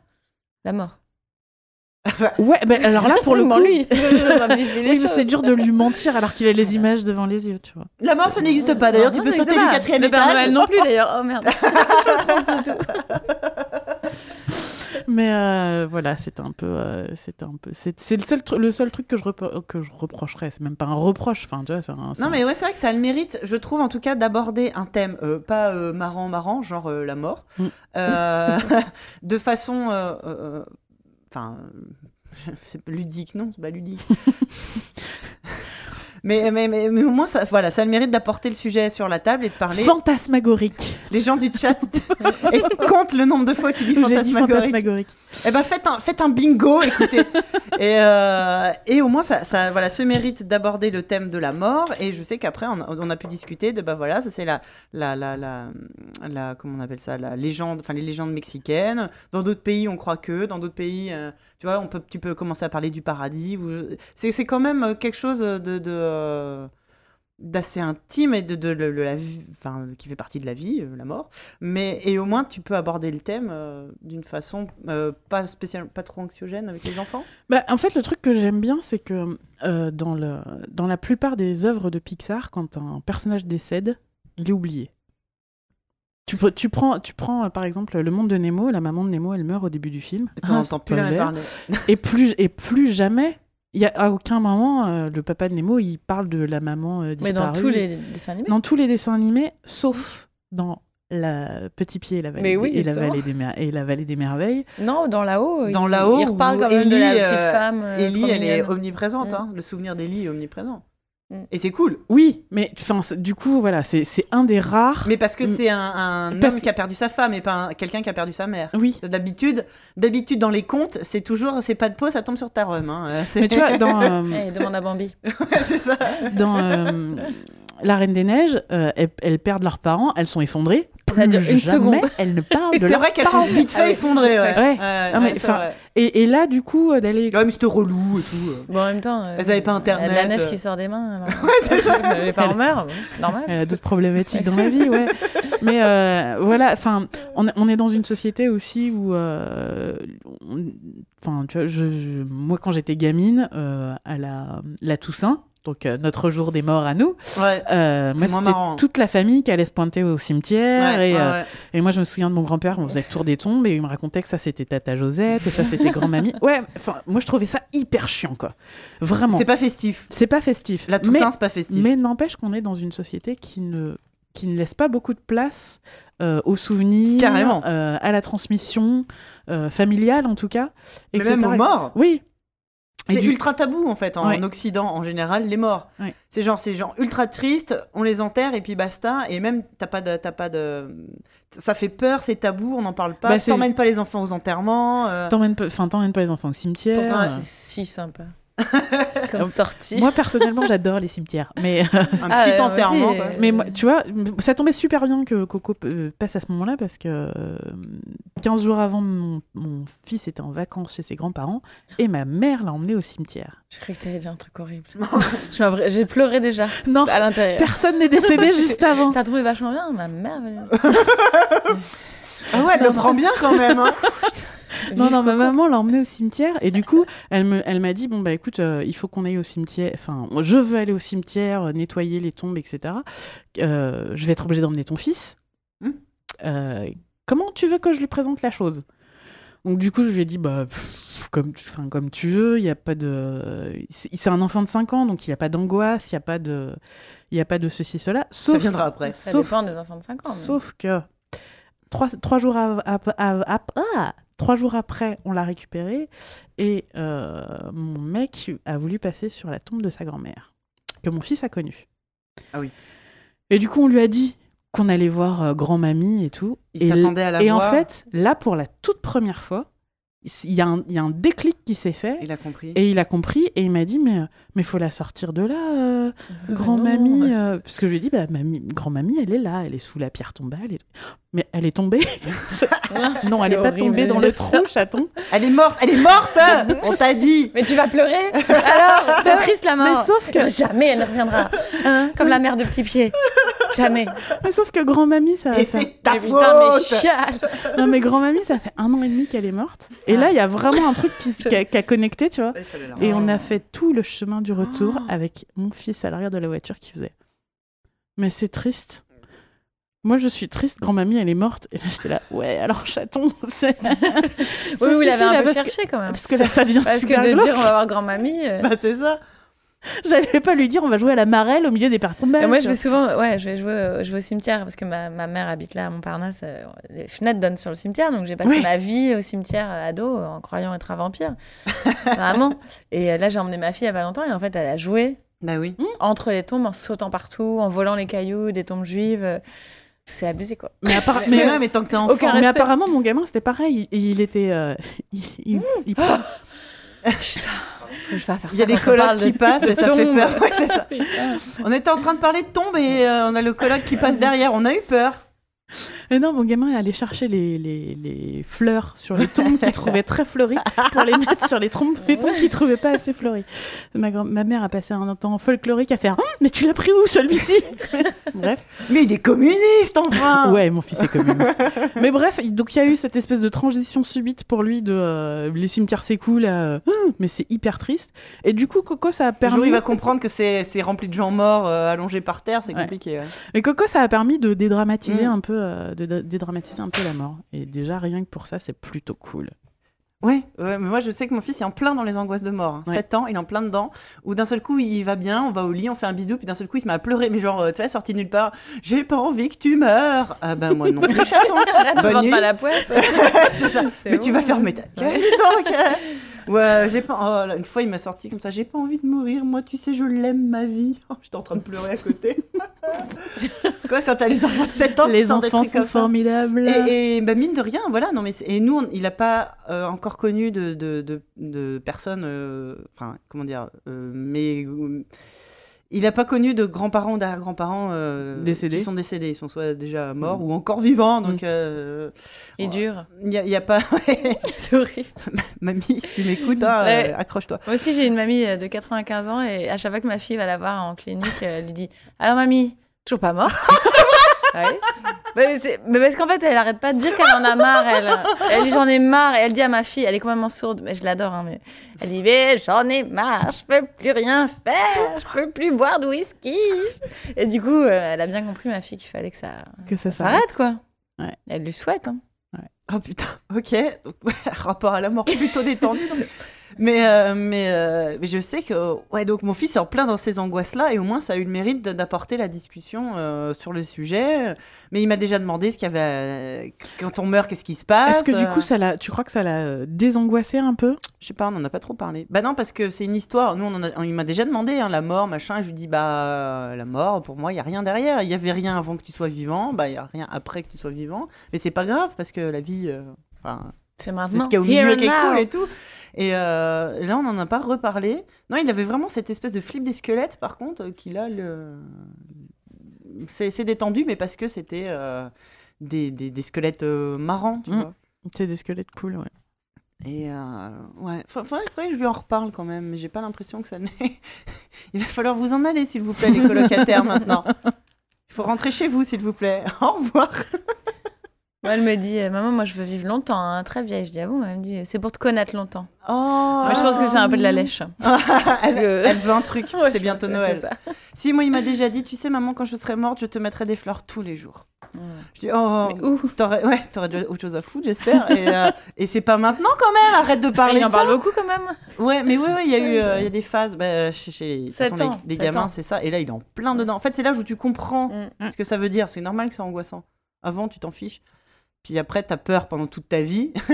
Puis après, général, il paraît que plus t'es vieux et plus tu t'en fous. Pas. Non, t'as pas peur pendant toute pas. ta vie. À Bonne 17 ans, t'en as vraiment rien à foutre. Ouais, c'est vrai, ouais. Genre, Ouais, c'est vrai. euh, Ouais. Bref. Euh, je sais- ouais, je sais pas. il y a- Moi, j'y pensais pas mal à 17 ans. Ouais, mais moi, j'y- moi aussi, mais euh, c'était mon côté En bonne goth. gothique, hein, ouais. Ouais, c'est ça. Ah, on aurait trop dû faire Ah. un club, putain, toutes les trois. T'as les cheveux rouges. Mais euh. ouais. C'est pour, c'est pour ça que moi, je trouve que les cimetières, c'est cool. Mais Putain, je pense qu'on a les mêmes photos de première et de terminale. Ouais. Est-ce que vous avez eu les cheveux rouges à cause de Maï dans Art à vif? Non, à cause de Angela, 15 ans. Ah, moi aussi, voilà. C'était la j'ai jamais eu les cheveux rouges. Je, pré- je, je- je réserve ça pour mes 40 ans. Oh non. Ok. ok. Alors là, c'est pas tombé dans l'oreille d'une sourde. Je suis spécialiste en coloration. Oh merde. Je te le fais. C'était une blague. Ah bah Bref, non. revenons à Coco. Revenons à la mort. revenons à, Un sujet plus. Ouais, euh, Revenons à Coco. Alors, Coco, euh, Pixar, enfin Disney Pixar, bien. Mais euh, comme tu dis, je pense qu'il restera pas dans les annales. C'est pas un là-haut, c'est pas un monde de Oh. Nemo. euh, alors c'est bien parce que je cite que des Pixar et alors qu'on parle d'un Disney. Mais C'est euh, un Pixar. C'est un C'est Pixar. un Pixar. C'est un Mais Pixar. oui. ne- Oui, t'as raison, c'est un Oui. Pixar. Pour moi, c'est pas le. Pour moi, la meilleure, ça reste Wally, les meilleurs. Wally est là-haut, je pense. Coco est Toy Story quand même. pas. Ouais, ouais. Le ouais. Toy Story 1. Ouais. Les 1, 2, 3, moi je, je les adore. Mais c'est, on va dire que c'est un Pixar mineur, mais venant de chez Pixar, un Pixar même mineur, ça reste quand même euh, Bah, il, un très bon dessin Enfin, il est, plus, il est plus proche de. euh, Moi, je- du coup, je me mélange. Alors, du coup, est-ce que Les Mondes de Ralph, c'est un Pixar ou un Disney? Je ne sais pas. Oh la vache. Pixney. Pixney. Euh, les mondes de Non, Ralph, c'est il pas est un classé Pixar, comme un Ralph. Pixar, non, je sais plus. Attention. Mais c'est vrai qu'on sait plus. Allez, Wikipédia, wouhou Ouais. Mais, euh, Mais, enfin, voilà. C'était l'année dernière ou il y a deux ans où on a Et eu- Hiro. C'était bien Hiro. oui, Oui, mais c'est pareil. Enfin, pour moi, c'est un Big mineur. Hero 6, Big ouais. Hero 6, c'est un mineur. Ouais. C'est-à-dire que je, je- c'est pas que je l'ai déjà oublié parce que j'ai des figurines à la maison. Oui, puis parce que moi je l'ai vu, je l'ai vu mille fois entre temps. Ouais. Disney, les mondes de Ralph. C'est considéré que c'est un Disney. Donc, euh, Mais, mais j'ai, moi, ouais, oui, si, et je voulais faire un parallèle, parce que quand, euh, quand on a su que Disney Pixar allait sortir un truc sur le Dia de los Muertos, ça ressemble beaucoup à un film qu'on avait beaucoup aimé, la, qui s'appelle La légende de Manolo. Manolo. Et en fait, non, ça ressemble pas du tout. Bah, en fait, là, alors, pitch de la légende de Manolo. J'allais Euh, chanter du Mano, mais non. non, non. Ok, il, il commence à faire tard. La légende de Manolo, c'est l'histoire d'un jeune euh, musicien, Un mariachi. un mariachi, euh, dont euh, le grand amour revient s'installer en ville et euh, il est en concurrence avec un torero, il me semble, Ouais. euh, pour emporter son cœur. Et la, la muerte, la mort, euh, fait un, un pari avec la mort. Ouais, il y a deux démons. euh, Ouais. ça fait longtemps que je l'ai pas vu. Deux Deux divinités. comme ça divinités qui- de la mort qui font un pari jouent, ouais, ensemble. voilà. Euh, pour savoir, alors la muerte mise sur Manolo et l'autre démon mise sur le torero. Et euh, au moment où euh, Manolo est sur le point d'emporter le cœur de la belle, le démon lui envoie un serpent qui le fait décéder. Il le tue. Et du coup, il se retrouve dans le monde des morts et euh, il va avoir un périple euh, complètement fou pour pouvoir euh, revenir dans le monde des vivants. Ah, Mais c'est carrément la même chose. Bah en fait, c'est ça. C'est Le y a pitch de départ est quand le, même. le- le pitch de départ qui est un vivant qui se retrouve dans le monde des morts et qui va devoir euh, le traverser pour pouvoir gagner le droit de revenir à la vie, c'est pareil. Sauf que chez, euh, dans la légende de Manolo, on a un adulte euh, qui essaye de recon- reconquérir euh, son amour et dans euh, Coco, on a un enfant Tu euh, veux choper une guitare. qui veut, enfin, qui, Ça, qui- ça, qui veut gagner le droit de, de, Ah oui, de, de- de- de vivre de sa, pa- enfin, de vivre sa passion. Euh, Et si vous avez suivi, il faut vraiment pas qu'il vive de la musique parce qu'il va galérer. oui, c'est Ouais. vrai. Bah Parce ouais. que franchement, À cause de sur Spotify. il va se retrouver en merde. Ne fais pas ça. Ses euh, parents ont raison, Coco. alors que eux, ils sont, euh, ils sont euh, Euh, bottiers, bottiers, chaussiers, euh, ouais, euh, cordonniers. Enfin Ouais. bref, ils font des chaussures. Mm. C'est quand même vachement Plus métier d'avenir. ouais. Bah, Bah, oui, oui, oui. On en a besoin. en plus, ils sont genre écolo, économie durable. euh, ouais, c'est sûr. Donc, euh, Petit con. Voilà. la légende de, la légende de voir, Manolo est très très jolie, pour le coup. Euh, Ouais. Esthétiquement, j'avais beaucoup aimé. Oui, moi aussi. Euh, Peut-être. euh, alors, autant euh, Coco, même si les gamins ne comprennent rien, à 5 ans, ça peut aller. Autant la légende de Manolo, je... Ah, Peut-être un peu plus grand. un peu plus vieux, parce que pour le coup, c'est très très euh, story-driven, comme on dit. Ouais. C'est-à-dire que l'histoire et les rebondissements sont vraiment essentiels Oui, oui, à oui, la oui, compréhension de ce qui se passe. Si, si vous passez à côté de l'histoire, ça n'a ni queue ni tête. Mais c'est vrai que c'est deux, deux pitchs un peu similaires. euh, au final, deux histoires un peu différentes. Mais bon, c'est pas la première fois que Disney euh, est Mm. accusé de s'inspirer gentiment de petits camarades. C'est quoi, genre Fourmise. et- Troisième fois, quatrième fois? Bah, à chaque fois, Ouais, je pense. Hein.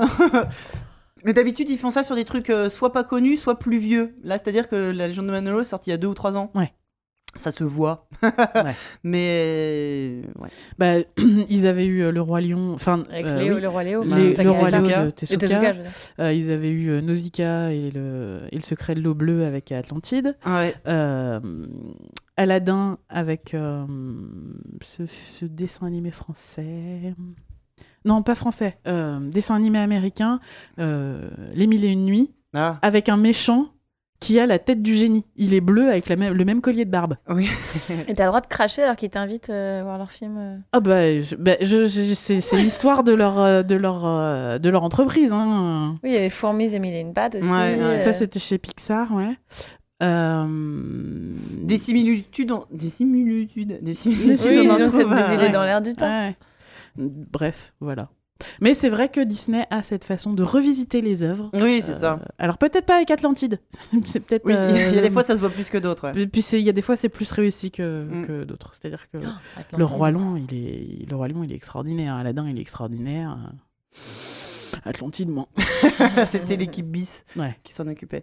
Mais bon, bah, sinon, grosso modo, Coco, euh, nous, on a plutôt bien aimé. Voilà. Ouais. On recommande. Ça, ça- ça reste un bon dessin animé Oui, de Noël à aller voir en famille. quand Oui, même. oui, oui. Oh, puis c'est chouette. Alors, par contre, oui, moi, je, donc, je l'ai vu euh, au Grand Rex en avant-première or- organisée par Disney. Est-ce que tu as droit, eu, est-ce que tu as eu droit toi aussi au concert à la fin? Ah non. Donc nous, euh, on a eu un droit à un petit speech déjà de 20 minutes de la présentation euh, de l'équipe marketing avant le film. Hum, Super, avec les voix françaises et tout. François-Xavier de Maison qui est venu faire bonjour alors qu'il doit faire, il a deux, il a deux lignes Mais de il joue dialogue. qui, lui, du coup? Je sais pas, un mec random. Alors du coup, on peut parler de la version française qui est super chouette. Ouais. Qui pour une fois euh, n'a pas remplacé euh, le rôle titre euh, par un mec connu? Non, Euh, Il y, a, il y a en effet François-Xavier de Maison, mais du coup, moi je mais, sais mais je- il fait deux lignes, il fait vraiment même- un mec random et il était vraiment là. Je me disais, mais le pauvre garçon, enfin, laissez-le faire sa vie. Et ouais, la VF est plutôt. Et, du coup, à la fin, la présentatrice nous dit Restez bien à la fin, il y a une surprise. Et donc, le film se passe, et d'un seul coup, au moment où, où est censé commencer le générique, l'écran freeze. Je dis Merde, ils ont un problème technique et tout. Non, non, du coup, ça s'éteint, donc j'ai pas eu le générique de fin. Mm. Et là, d'un seul coup, t'as des mariachis qui rentrent. Tu dis Ah, C'est sympa, qui commencent à jouer. Donc, c'était ce que je croyais être le thème du film, je trouve ça sympa.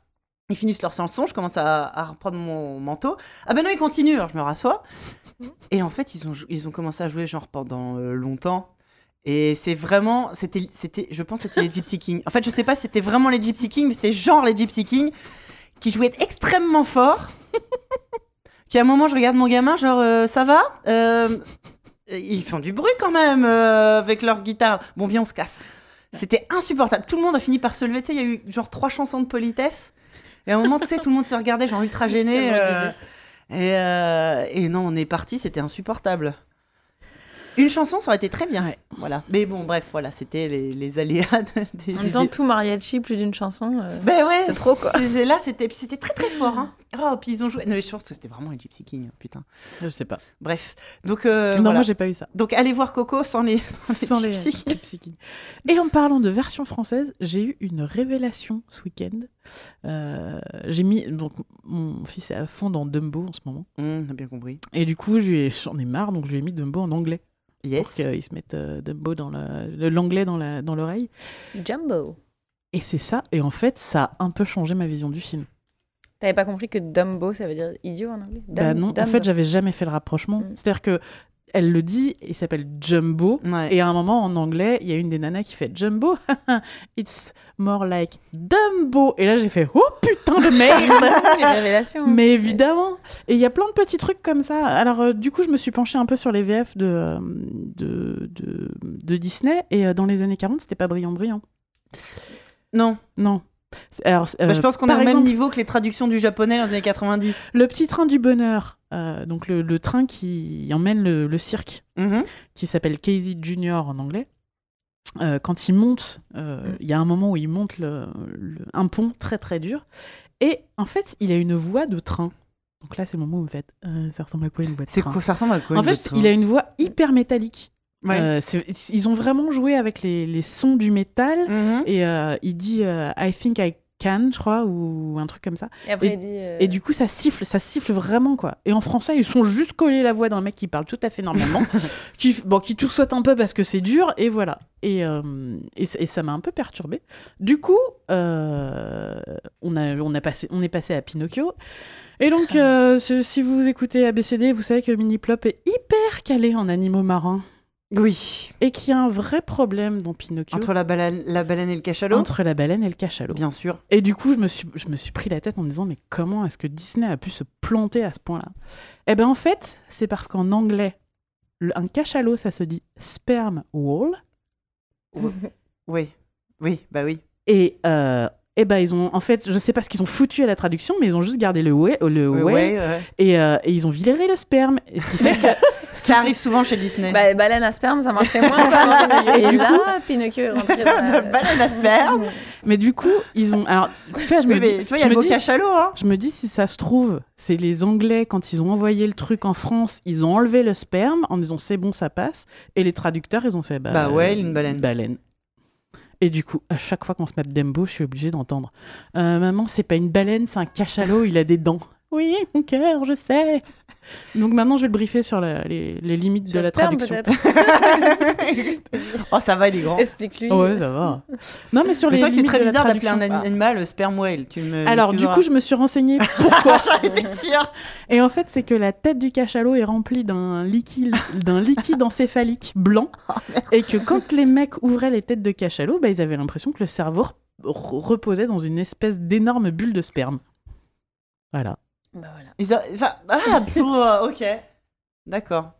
Et que cette, cette, cette matière blanche servait euh, pour faire de la parfumerie. Et à l'époque, le poids au kilo de ce liquide était, valait plus cher que le poids en or.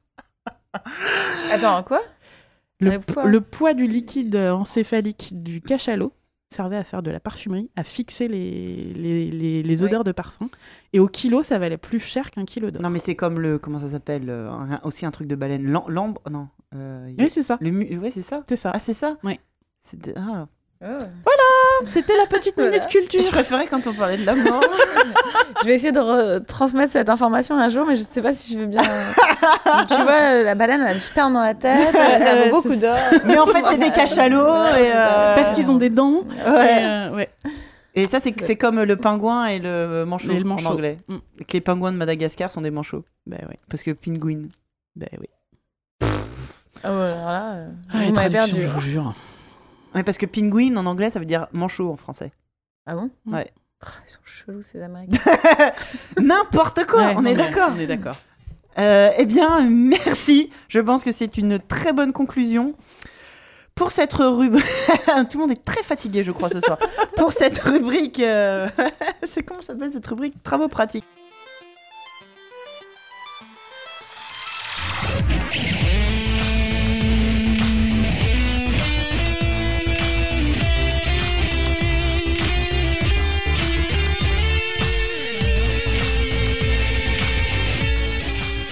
L'heure de la récré, c'est l'heure de nos recommandations.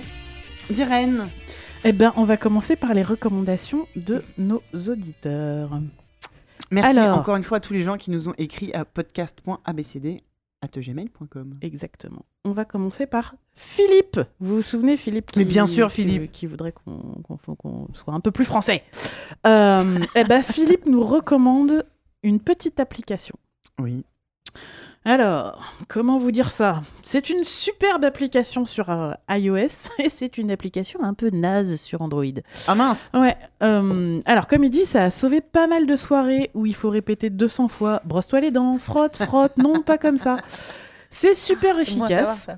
Pas forcément à utiliser tous les soirs. C'est gratuit et rentabilisé à partir de un enfant, mais ça fonctionne avec deux aussi. Ah. Euh, ça, c'est une appli qui s'appelle Ben le Koala. Donc sur euh, iOS, c'est euh, une appli complète avec euh, plusieurs activités, dont des activités pratiques comme apprendre aux enfants à se laver les mains, bien nettoyer entre les doigts, frotter dessus, dessous, bref, euh, ou se laver les dents. Et donc en fait, on voit Ben le koala qui se brosse les dents et on peut se brosser les dents en même temps que lui. Donc il ouvre bien la bouche, Ah. il fait les dents du fond. Mais les Les koalas, du coup, ils ont des dents ou des fanons Il- Et est-ce qu'il y a des spermes koalas. Ça suffit maintenant. Moi, j'ai un problème avec ça quand même. C'est-à-dire que même pendant le moment où il se lave les dents, le gamin, il est devant un écran, quoi. Tout ça parce qu'on n'a pas envie de répéter euh, frotte bien en bas, frotte bien haut. il dit, c'est pas utilisé tous les soirs. Ça peut, Ouais. être, ça peut être un truc un Ouais. peu ludique, tu vois, pour le motiver, parce que ce soir, il a pas envie. ou Tu t'enregistres sinon Non, mais c'est vrai qu'il y a le support visuel de. euh, il montre tous les, tous les trucs, euh, enfin, tous les, toutes les zones qu'il faut frotter. Hmm. Moi, je sais que quand j'étais petite, j'avais un carton que ma maman avait collé avec étape 1, les dents du fond à droite. C'est vrai Étape 2, les dents du fond à gauche, bref. Ça, Euh, je pense que c'est pas mal parce que ça développe aussi l'imagination autour. Tu vois, tu vois Ouais. le dessin, mais t'as ton... Ouais. ton cerveau continue à fonctionner? Oui, bah oui, oui, bref. Euh, et le problème, c'est que cette application sur Android n'existe pas dans, dans la même forme, c'est-à-dire qu'il regroupe toutes les activités. Tu as deux applications seulement, une pour se laver les mains et une pour se laver les dents. D'accord. Donc sur Android, c'est un peu triste. Ah. Voilà. Mais ça reste une pas trop mauvaise idée. Moi, je sais que mon fils euh, accepte enfin de se brosser les dents depuis qu'il a eu une brosse à dents électrique Spider-Man. Comme quoi, des fois, ça tient un peu de choses. façon, elle tombe. Franchement. C'est vrai. Non, parce que c'est vrai que c'est une épreuve. Hein. T'as pas frotté, frotte plus, en haut, en bas. Enfin, c'est- Est-ce que t'as fait celle du fond Et crache, me fait. mm, Ouais, non, mais- mais non, faut que ça fasse du bruit. Déjà, quand il, quand il commence à piger qu'il faut cracher et pas avaler le dentifrice, t'es Ouais. content. Et quand ça dure plus de 30 secondes, moi, j'ai- mais du coup, donc il a la brosse à dents électrique, donc c'est cool, hein, ça fait Ah du oui, bruit. Et euh, mais non, mais euh, plus que deux secondes quand même. Bah quoi, l'électrique? Oui, mais enfin quand même, il faut, la- il faut qu'elle passe sur tes dents. Ça marche pas par, euh, tu vois, par euh, Induction. induction ou opération du Saint-Esprit, quoi. Il y a un moment. euh, Ouais. Puis après, t'as l'étape de crash. Non, mais dans l'évier, pas sur toi. Ouais, non, mais c'est c'est fou, hein, Ouais, ces choses. hein. Moi, le truc, c'est de se laver les dents en même temps que. bah, c'est ce que je ils fais. font ouais. vachement Ouais. bien. Ce que je Bon, fais. après, c'est chiant. Bah du coup, enfin du coup, tu lui montres tout et là tu te rends compte que ça fait une plombe que tu t'es pas lavé les dents pendant 3 minutes en fait. C'est hyper long 3 minutes. le brossage des dents, qu'est-ce qu'on rigole. Donc voilà, c'était la recommandation de Philippe. Est-ce que quelqu'un autour de cette table a une recommandation? Ou je suis la seule Ah, hein moi, j'en ai une. Vas-y, Ouais. on- génial, sauve-nous s'il te Bah, plaît. non, il y Lolita. avait les grandes grandes vacances, mais vous en avez déjà parlé parce que c'est vraiment bien. Bah, ça, tu pouvais pas savoir qu'on avait. Mais euh, non, euh, moi j'amène souvent ma fille dans des expos, euh, je tente des trucs. Alors c'est vrai que souvent les expos de peinture et de photo c'est plus difficile parce que hum, Mhm. ils accrochent moins les enfants, faut expliquer, c'est trop, c'est tr- c'est un peu euh, devant chaque photo s'arrêter. Mais euh, là il y a une expo d'un photographe africain génial à la Fondation Cartier, euh, assez ludique où il a photographié des gens dans les années 70 qui dansaient euh, Ah ouais. en Afrique et tout. Enfin c'était vraiment leur, leur espace de liberté. Et il y a une espèce de petit studio où les gamins peuvent se prendre en photo devant un fond comme dans le studio photo Non, c'est vachement bien. du mec à l'époque. Et une expo Caro et Jeunet qui est géniale. Enfin, moi, j'y suis allée plus parce que c'était ma culture à moi de Ouais. délicatessen et la cité des enfants perdus et tout ça. Et en fait, euh, j'ai emmené ma fille et euh, Ouais. c'est fait comme un carrousel. Et euh, tout est découpé en camembert et dans chaque espace, il y a euh, un univers de Caro et Jeunet. Alors, euh, il y a Alien, donc il faut éviter Alien. début, amené- Alien, 8-9 ans. Voilà, moi j'ai amené ma fille. parce que Sur l'échelle de Pompoko, toujours. Ouais, c'était un peu hard. Parce que tout d'un coup, elle se retrouve devant une télé en voyant la scène où il sort du bide. Donc, évitez cette salle-là si vous voulez pas. Mais Ouais. euh, voilà. Et sinon, toutes les autres salles sont hyper intéressantes, même pour des enfants qui n'ont pas vu les films. Ouais. Parce que moi, elle n'avait pas vu Ouais, les bah films. oui, oui. C'est pas. Et euh, c'est un univers très ludique. Il y a tous les costumes. Ah Il y a les dessins préparatoires. Il y a des courts-métrages faits par Jeunet en animation. Ouais. Euh, il y a... enfin, c'est vraiment ludique avec les gamins. C'est à la Halle Saint-Pierre, euh, vers Montmartre, tout ça. D'accord. L'endroit est super et et les enfants, ils adorent parce qu'ils peuvent se balader tout seuls. Ils, Ouais. ils rentrent dans des univers différents. Il y a les objets d'Amélie Poulain, il y a la lampe Ouais. en cochon, il y a les nains de jardin. Et euh, c'est facile pour les parents d'expliquer euh, Oui. Amélie Poulain, c'est tel personnage. Ouais, ouais, ouais.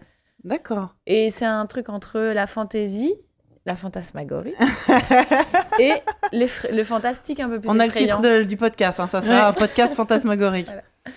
Et ils aiment bien souvent quand c'est entre le un peu flippant. Ouais, ouais, peu- ouais. Voilà. Ah bah carrément, ouais. Ah bah très bien. Je, je- je n'ai je- je- je- j'ai qu'un seul re- une seule recommandation des auditeurs ce mois-ci. Là, là, on, est, on est juste en train, de, on est en train de galérer, on est en train de faire une battle de regards avec des raids, savoir, vas-y, lâche, lâche. Moi, j'ai rien. C'est affreux. Je suis en train de réfléchir à plein de trucs, mais euh, on n'a on a rien fait. Bah, Euh, on a joué, si, tiens, je sais ce que je peux vous dire. Euh, on a, mon fils en ce moment est en train de jouer sur la Switch à Mario et les lapins crétins, euh, qui est un jeu que j'attendais pas forcément. Quand on a appris qu'ils allaient faire un jeu qui mélangeait l'univers de Mario et l'univers des lapins crétins, je pense qu'à peu près tout le monde dans la profession et dans le public a fait Hein Quoi Hein? Pourquoi Alors que nous on était en mode c'est génial. Ah bah j'imagine qu'en interne. Signe ce ça- 25e NDA. Oui, bien sûr avec mon sang, c'est bon, c'est fait. Et, et je, et je vous le dis, euh, Diren ne m'en a jamais parlé, je n'ai jamais eu aucun indice, je ne savais pas du tout. Bravo. Bah c'est le NDA avec le sang. euh, Ouais, non, il y a un moment, euh, la bouche cousue et tout. ça. Et euh, non, mais du coup, blague à part, donc mon fils, il a 7 ans, c'est un jeu de stratégie au tour par tour euh, à la XCOM, j'essaye de pas dire trop de bêtises.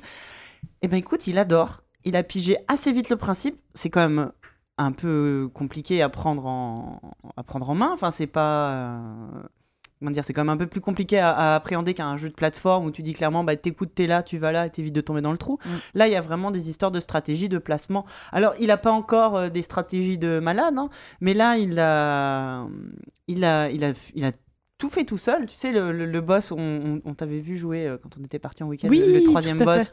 le boss euh, chanteur d'opéra, là, qui est génial. Il a réussi à le battre tout seul. Alors, il joue, il joue en, en facile, tu Oui, sais, bah, euh, où tu as un peu plus de vie. Mais justement. Non, mais moi aussi, il y a des niveaux que j'ai passés en facile. hein. Voilà. Et, et franchement, il m'épate. Et pour le coup, bah, ça lui a appris la stratégie, l'anticipation, savoir gérer son équipe. et moi, il m'a épaté. Je l'ai vu jouer tout seul. Et je me suis rendu compte aussi à quel point j'étais une personne totalement dénuée de la moindre. Euh, c'est pas diplomatie le mot que je cherche, mais euh, ah bon sang, aidez-moi s'il vous plaît, je galère. Je sais pas. Je ne sais, je n'ai aucune patience, Pédagogie. aucune pédagogie. Catastrophe. Il est en train de jouer, il est mignon comme tout, il a 7 ans, il fait son truc. Moi je fais, mais non, mais tu fais pas ça. Mais regarde, non, tu fais ça, donne-moi la manette. Tu fais ça, tu descends. Et après, moi je fais, On est toujours je, comme ça. je m'en vais, je suis une personne horrible. Et putain, mais. Je mais- te laisse. Tu vas perdre, mais je te laisse. Oui, c'était ça. Ah bah tant pis, tu vas perdre, tu veux pas m'écouter, bah tu vois, t'as perdu, c'est ta faute. Et là, je me suis dit, je suis une personne horrible. Alors, je vais respirer un grand coup, puis je vais aller faire autre chose. Oui. Je suis horrible. Donc voilà, ce jeu m'a permis de découvrir que, un, mon fils était plutôt doué en stratégie et que, deux, j'étais une, une personne atroce. Vous connaissez le jeu Labyrinthe? Ouais. Non. Bah le jeu de plateau. Ouais. Non, Euh, Oui. c'est- non, c'est sur, euh, c'est une application Ah, iPhone, je crois. Euh, Non, pas du tout. Ça s'appelle Monument. D'accord. Ah, Monument Monu- Valley? Non. Ah oui, peut-être. Avec le petit, un- le petit t'as un bonhomme petit blanc. bonhomme blanc et que tu promènes. Ah dans oui, Monument tableaux Valley, et ouais. tu- Et, et ça, euh, on, on a découvert ça avec ma fille et c'est génial. Bah pareil, On est bloqué à un niveau, quoi. mon fils il y joue On et euh, je, me sou- je me souviens d'une fois où j'avais été obligée de l'emmener à la rédac, j'avais personne pour le faire garder et euh, tous les potes avaient halluciné de voir, il devait avoir 6 ans quand le jeu est sorti, de voir mon, hein. mon gamin en train de jouer à Monument de disant, mais euh, et c'est pareil, ouais, c'est donc un. Mais un- tu fais tourner des. Oui, c'est un, un jeu où tu diriges un petit personnage. Bah, tu, chaque scène est une espèce de, de puzzle où tu dois résoudre l'énigme, de trouver la sortie, tout simplement, en faisant Mm. pivoter. euh, euh, En levant des petits ponts, en Voilà. descendant des ponts, en, en Ouais. dirigeant le personnage pour. euh, Et ça apprend vraiment une manière de penser, Ah oui. un exercice Et de l'esprit. Pour ne rien gâcher, le jeu est magnifique. Oui, c'est le vrai jeu Monument de Valley. La musique est géniale. Ouais, en plus, c'est très beau et c'est assez poétique. Il y a Ouais, des, moments entre les moments où on joue où, ouais. euh, c'est vrai que ça, à jouer voilà, avec vos enfants. À jouer à, deux, à, à- à parents et enfants, c'est plutôt pas mal. Après, c'est un peu blessant pour l'orgue- l'orgueil et l'ego euh, quand on n'arrive pas à dépasser un, C'est un vrai. niveau. Nous, Donc ça quand ton gamin mois. fait Mais attends, regarde, toc toc toc. Toi, t'es là. Bah oui, non, mais je le savais. Ça va, c'est bon. Donc, Diraine. Alors moi j'ai une recommandation pour plus pour les tontons, les tatas et peut-être les grands-parents s'il y en a qui nous écoutent. Ouais, bien sûr. C'est un bouquin aux éditions Fleurus. Donc euh, bon, moi je suis toujours dans mon délire de, de livres euh, de livres à écouter. Oui. Hein Dans ton jukebox, non, ton manche-disque. mon manche-disque. Donc euh, c'est une, une collection aux éditions Fleurus et ça s'appelle X Histoire pour mes X ans. C'est-à-dire que c'est une collection, vous pouvez vous engager sur au moins 10 ans. À chaque anniversaire, vous offrez le bouquin de la collection à l'enfant. Donc, une histoire pour mes 1 an, deux histoires pour mes 2 ans, trois histoires pour mes 3 ans, etc. Jusqu'à- je crois que ça va, ça va jusqu'à 10. Ça coûte 10 euros. Euh, et il y a euh, bah, autant d'histoires que d'années, euh, adaptées à l'âge des enfants, évidemment. Donc, moi, mon, mon- mon fils les a tous eus. Et il adore ça. C'est là, c'est devenu une tradition. C'est-à-dire qu'au moment de son, de ce- de son, au- du déballage des cadeaux, s'il n'a pas le bouquin de ses histoires, il, Ah ouais. il lui manque un truc. C'est comme s'il n'y avait pas le gâteau et les bougies. C'est ça. Et du coup, dès qu'il l'a, il court le mettre dans son manche-disque et il écoute et il les écoute en boucle. Et euh, les histoires sont totalement adap- adaptées au- à l'âge, c'est-à-dire que bon bah pour le coup j'en ai cinq et vraiment il y a, y a une progression dans la complexité de l'histoire. Ouais.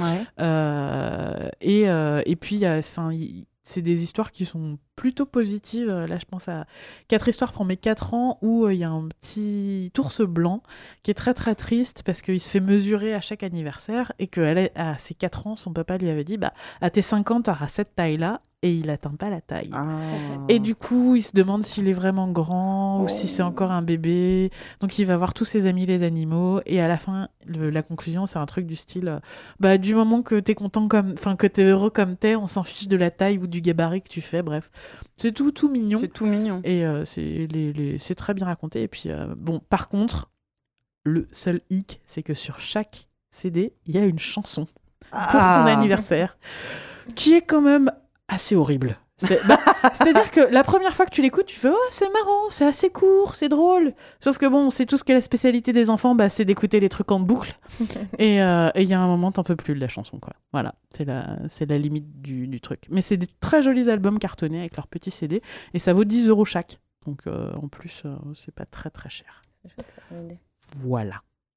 Sinon, un- il y a un nouvel Ariol qui vient de sortir et c'est toujours aussi bien. Je sais pas Ariol, c'est ça à chouette. vos enfants. Qu'est-ce que c'est? C'est génialissime. Bah, moi, je connais la série animée. C'est Marc Boutavant qui dessine ça, c'est un- le meilleur, tout simplement, en jeunesse. Ok. C'est euh, lui qui a créé MOOC, je sais pas si vous voyez. euh, MOOC, ce c'est gros vachement bien aussi. Euh, me dit quelque chose. ça. Pareil, je connais l'animé. Ouais. Qu'est-ce que c'est? C'est Deux gamins qui font le tour du monde en vélo. C'est un petit chat, Mouk, euh, un petit ours Mouk, Mouk et il a son son, pote pote, Chavapa. euh, Chavapa. Et en fait, euh, ça, ça part d'un livre, euh, un grand livre comme ça, plastifié, où c'est euh, chaque page est un pays du monde. Et euh, Mook visite tous les pays pour retrouver je sais pas quoi. Et donc, dans chaque, c'est magnifique. Les dessins sont, sont magnifiques et c'est plein de milliards de détails. Et dans chaque pays, il rencontre des gens, il apprend comment on dit bonjour, des traditions, des choses comme ça. Et à la fin, il y a des petits autocollants qui se décollent et qui se recollent. Ah, Et on peut bien. les mettre dans chaque ville, chaque pays. C'est le livre culte que j'ai offert le plus. En plus, c'est un peu plastifié, donc c'est très ludique pour les petits. Et en fait, ils l'ont adapté en série télé. Ouais. C'est génial. Et, chaque et épisode, ils sont voilà. dans un pays différent. Ils rencontrent à chaque fois une- un enfant ou Ouais. enfin un garçon ou une fille euh, locale qui va leur montrer des trucs et tout. C'est cool. Et en fait, ce dessinateur fait avec euh, un, un scénariste euh, qui, voilà, qui- Emmanuel Guibert, qui est un, un très bon scénariste et dessinateur de bande dessinée, ils font un- une autre série qui s'appelle Ariol, et c'est un petit âne, et c'est Ouais. une perle de euh, nostalgie, d'intelligence, de... Dès qu'un enfant a 6 ans ou 5 ans, c'est vraiment, ça leur parle, ça, parle des petits riens de l'enfance. Moi, je me souviens d'un épisode où ça se passe dans une caravane euh, en été, où il fait 40 degrés dans la caravane, et c'est les enfants qui l'envahissent et qui font leur petit univers là-dedans, et tout ce qui s'invente. Et... C'est très poétique et c'est vraiment génial. Et là, c'est le 13e épisode qui vient de sortir. C'est des petits bouquins comme ça. Le 13e volume qui vient de sortir et c'est... euh, des pépites. Nous, euh, quand ça sort avec ma fille, on est là, on se les réserve, on en lit deux petites histoires par soir et on les fait durer le plus possible. Ah, c'est chouette. C'est vraiment. euh, Tout le monde devrait le lire. Très bien. bien. écoute, Eh eh ben, ben, je- la recommandation ultime. Je pense que pour un épisode où on n'avait pas de recommandations, on s'en sort On plutôt s'en pas sort mal. plutôt pas mal. Eh bien, écoutez, euh, nous arrivons à la fin de cette émission. On va terminer en remerciant nos patriotes. Oui. Euh, on rappelle donc du coup que évidemment notre podcast est entièrement gratuit. Euh, cependant, si vous avez l'âme généreuse, euh, vous avez le, on a un compte sur euh, Patreon, donc ABCD Podcast. Si vous le désirez, vous pouvez nous donner euh, une somme qui va de 1 euro à le maximum que. Je suis pas sûre qu'il y ait un maximum. Est-ce qu'à à partir tu de on avait dit, millions on- d'euros, on, avait dit, euh, il faudrait qu'il y ait un auditeur oui. qui nous donne 7501 euh, pour qu'on voit euros pour savoir si, si, le fisc nous tombe dessus ou pas. enfin, le- bref, vous voyez Non, quoi. euh, voilà, donc c'est des sommes C'est que, une blague. que vous pouvez euh, donner euh, à chaque euh, émission. Vous pouvez arrêter évidemment quand vous voulez. On vous oblige à rien du tout. Le podcast est et restera toujours gratuit. Mais on est extrêmement reconnaissant pour toutes les personnes qui nous donnent euh, un petit quelque chose. Et on remercie tout particulièrement nos délégués. Ceux qui nous donnent le plus, on remercie Vaniel, on remercie Alak, on remercie Salah, Ra, et on remercie Funchilling. Merci euh, beaucoup euh, tout le monde. Euh, Merci, merci, merci. bah oui, voilà, c'est ça. C'est toujours ce moment gênant où on sait pas quoi dire de plus que bah, euh, merci, vraiment. on boit à votre santé. On boit votre santé, ça nous permet euh, bah, du coup euh, d'offrir des nourritures équilibrées à nos invités, tels des petits saucissons et des mini-mars. Ça nous permet de toujours améliorer le matériel. Comme là, on a une webcam supplémentaire, vous avez dû vous en rendre compte. On a des supports, on a changé aussi pas mal de choses dans le setup. On s'est acheté des tables, Ouais. des tables à nous, parce qu'avant on piquait celles des copains. Euh, on peut payer le loyer pour pouvoir avoir un studio fixe. Donc vraiment, merci à tous pour tout ce confort euh, dans lequel nous pouvons réaliser nos émissions. Et euh, si, l'épisode sera sorti. Donc on vous donne rendez-vous le lundi 4 décembre Oui. sur Twitch, euh, si vous pouvez, parce que ce sera beaucoup plus drôle, ou en différé. Mais le 4 décembre, on enregistre notre Special, Christmas Special. Épisode 2. On va Donc, on faire comme l'année dernière, c'est-à-dire qu'on va réinviter tous nos invités de l'année. D'ailleurs, Lolita, tu es la bienvenue. Euh, on va essayer de, de s'amuser. Euh, ça sera une émission voilà, spéciale. Euh, on, Ah, on aura une surprise. on aura une surprise. On aura une surprise. Euh, Des mariachis. non, Surtout Restez pas jusqu'à la de- fin. Ouais, restez sur à la fin. Il y a, il y a toute la, tous les Gypsy Kings qui vont débouler. Quoi. Ça va être génial. on non, non, aura une surprise. On est en train de préparer des activités le plus débiles possible. Je pense qu'on va bien rigoler. On Et va ça serait cool rigoler. si vous, vous étiez avec nous. Je pense que ça va être chouette. Voilà. Et puis, euh, comme, euh, comme pour pour l'année dernière. On aura sur Oupi à la technique qui nous a encore tout paramétré ce soir avant de partir. Cet homme Évidemment, on remercie Oupi à chaque fois. Eh bien, merci Lolita d'être venue. Merci à vous. C'était vraiment chouette. Très chouette. Et pour répondre à la question, ce sera les invités de la saison 2. Parce oui. qu'on ne peut pas inviter les, invités, les invités de l'année précédente, parce que sinon en saison 3, on n'aura plus assez de micros. Voilà, donc euh, voilà. ce sera des invités de la saison 2. Voilà, et eh bien merci tout le monde, et on vous dit au mois prochain. Salut Salut Bonne nuit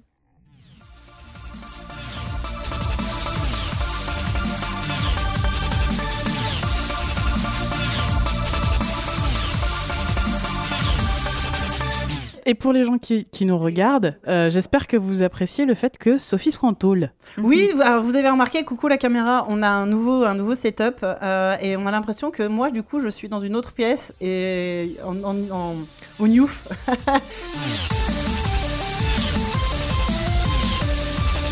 J'aime bien te voir galérer avec la technologie. C'est terrible, c'est terrible. tu veux que je rapproche un peu Moi, j'ai une conjonctivite, hein, si ça peut Je pense que c'est les Japonais qu'on a mangé. Ah, mais je suis euh... vexée. Il y a rien qui marche en fait.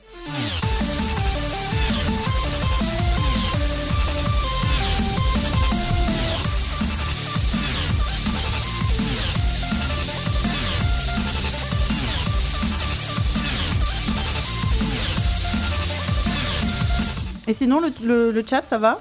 Tout va bien pour vous Je sais pas, t'arrives à, à voir euh, ce qu'il raconte euh, sur le chat, toi? Bah attends, je suis pas sur Twitch. Mais qu'est-ce que tu veux qu'il raconte? Bah, ça a bah, peine commencé. Par exemple, il pourrait commencer par se foutre de ma gueule. Moi, je trouverais ça euh, d'assez. euh, Pour l'instant, les gens sont très polis. Eh ben, c'est Bah, génial. Nous fait pas avons- encore est. Nous avons le, le- les auditeurs les plus polis, je pense. Ah, ça y est.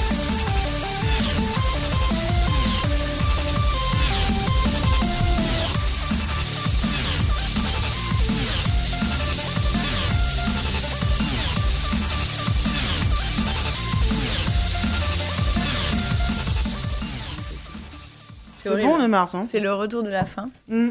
Des Doritos au fromage mélangés à des Mars. Ça fait les fruits et les abusé, légumes. non Les légumes loufs, non, comment t'appelles ça? Les Les végétaloux. végétaloufs. Le végétalouf. Comme disait Saint-Mathieu. Non, mais je- Il faut trop que je regarde. Un épisode. Ah, mais dimanche matin, à la place de la messe, à la place du jour du Seigneur. Maintenant, on va Moi, le regarder premier les- épisode, j'ai j'ai un peu la mâchoire qui est tombée. Quoi. Le végétalouf. oh mon dieu. Est-ce que ça va faire une génération d'enfants euh, qui va croire que Jésus ressemble à un poireau ou- C'est vrai que ça va être spécial. Hein.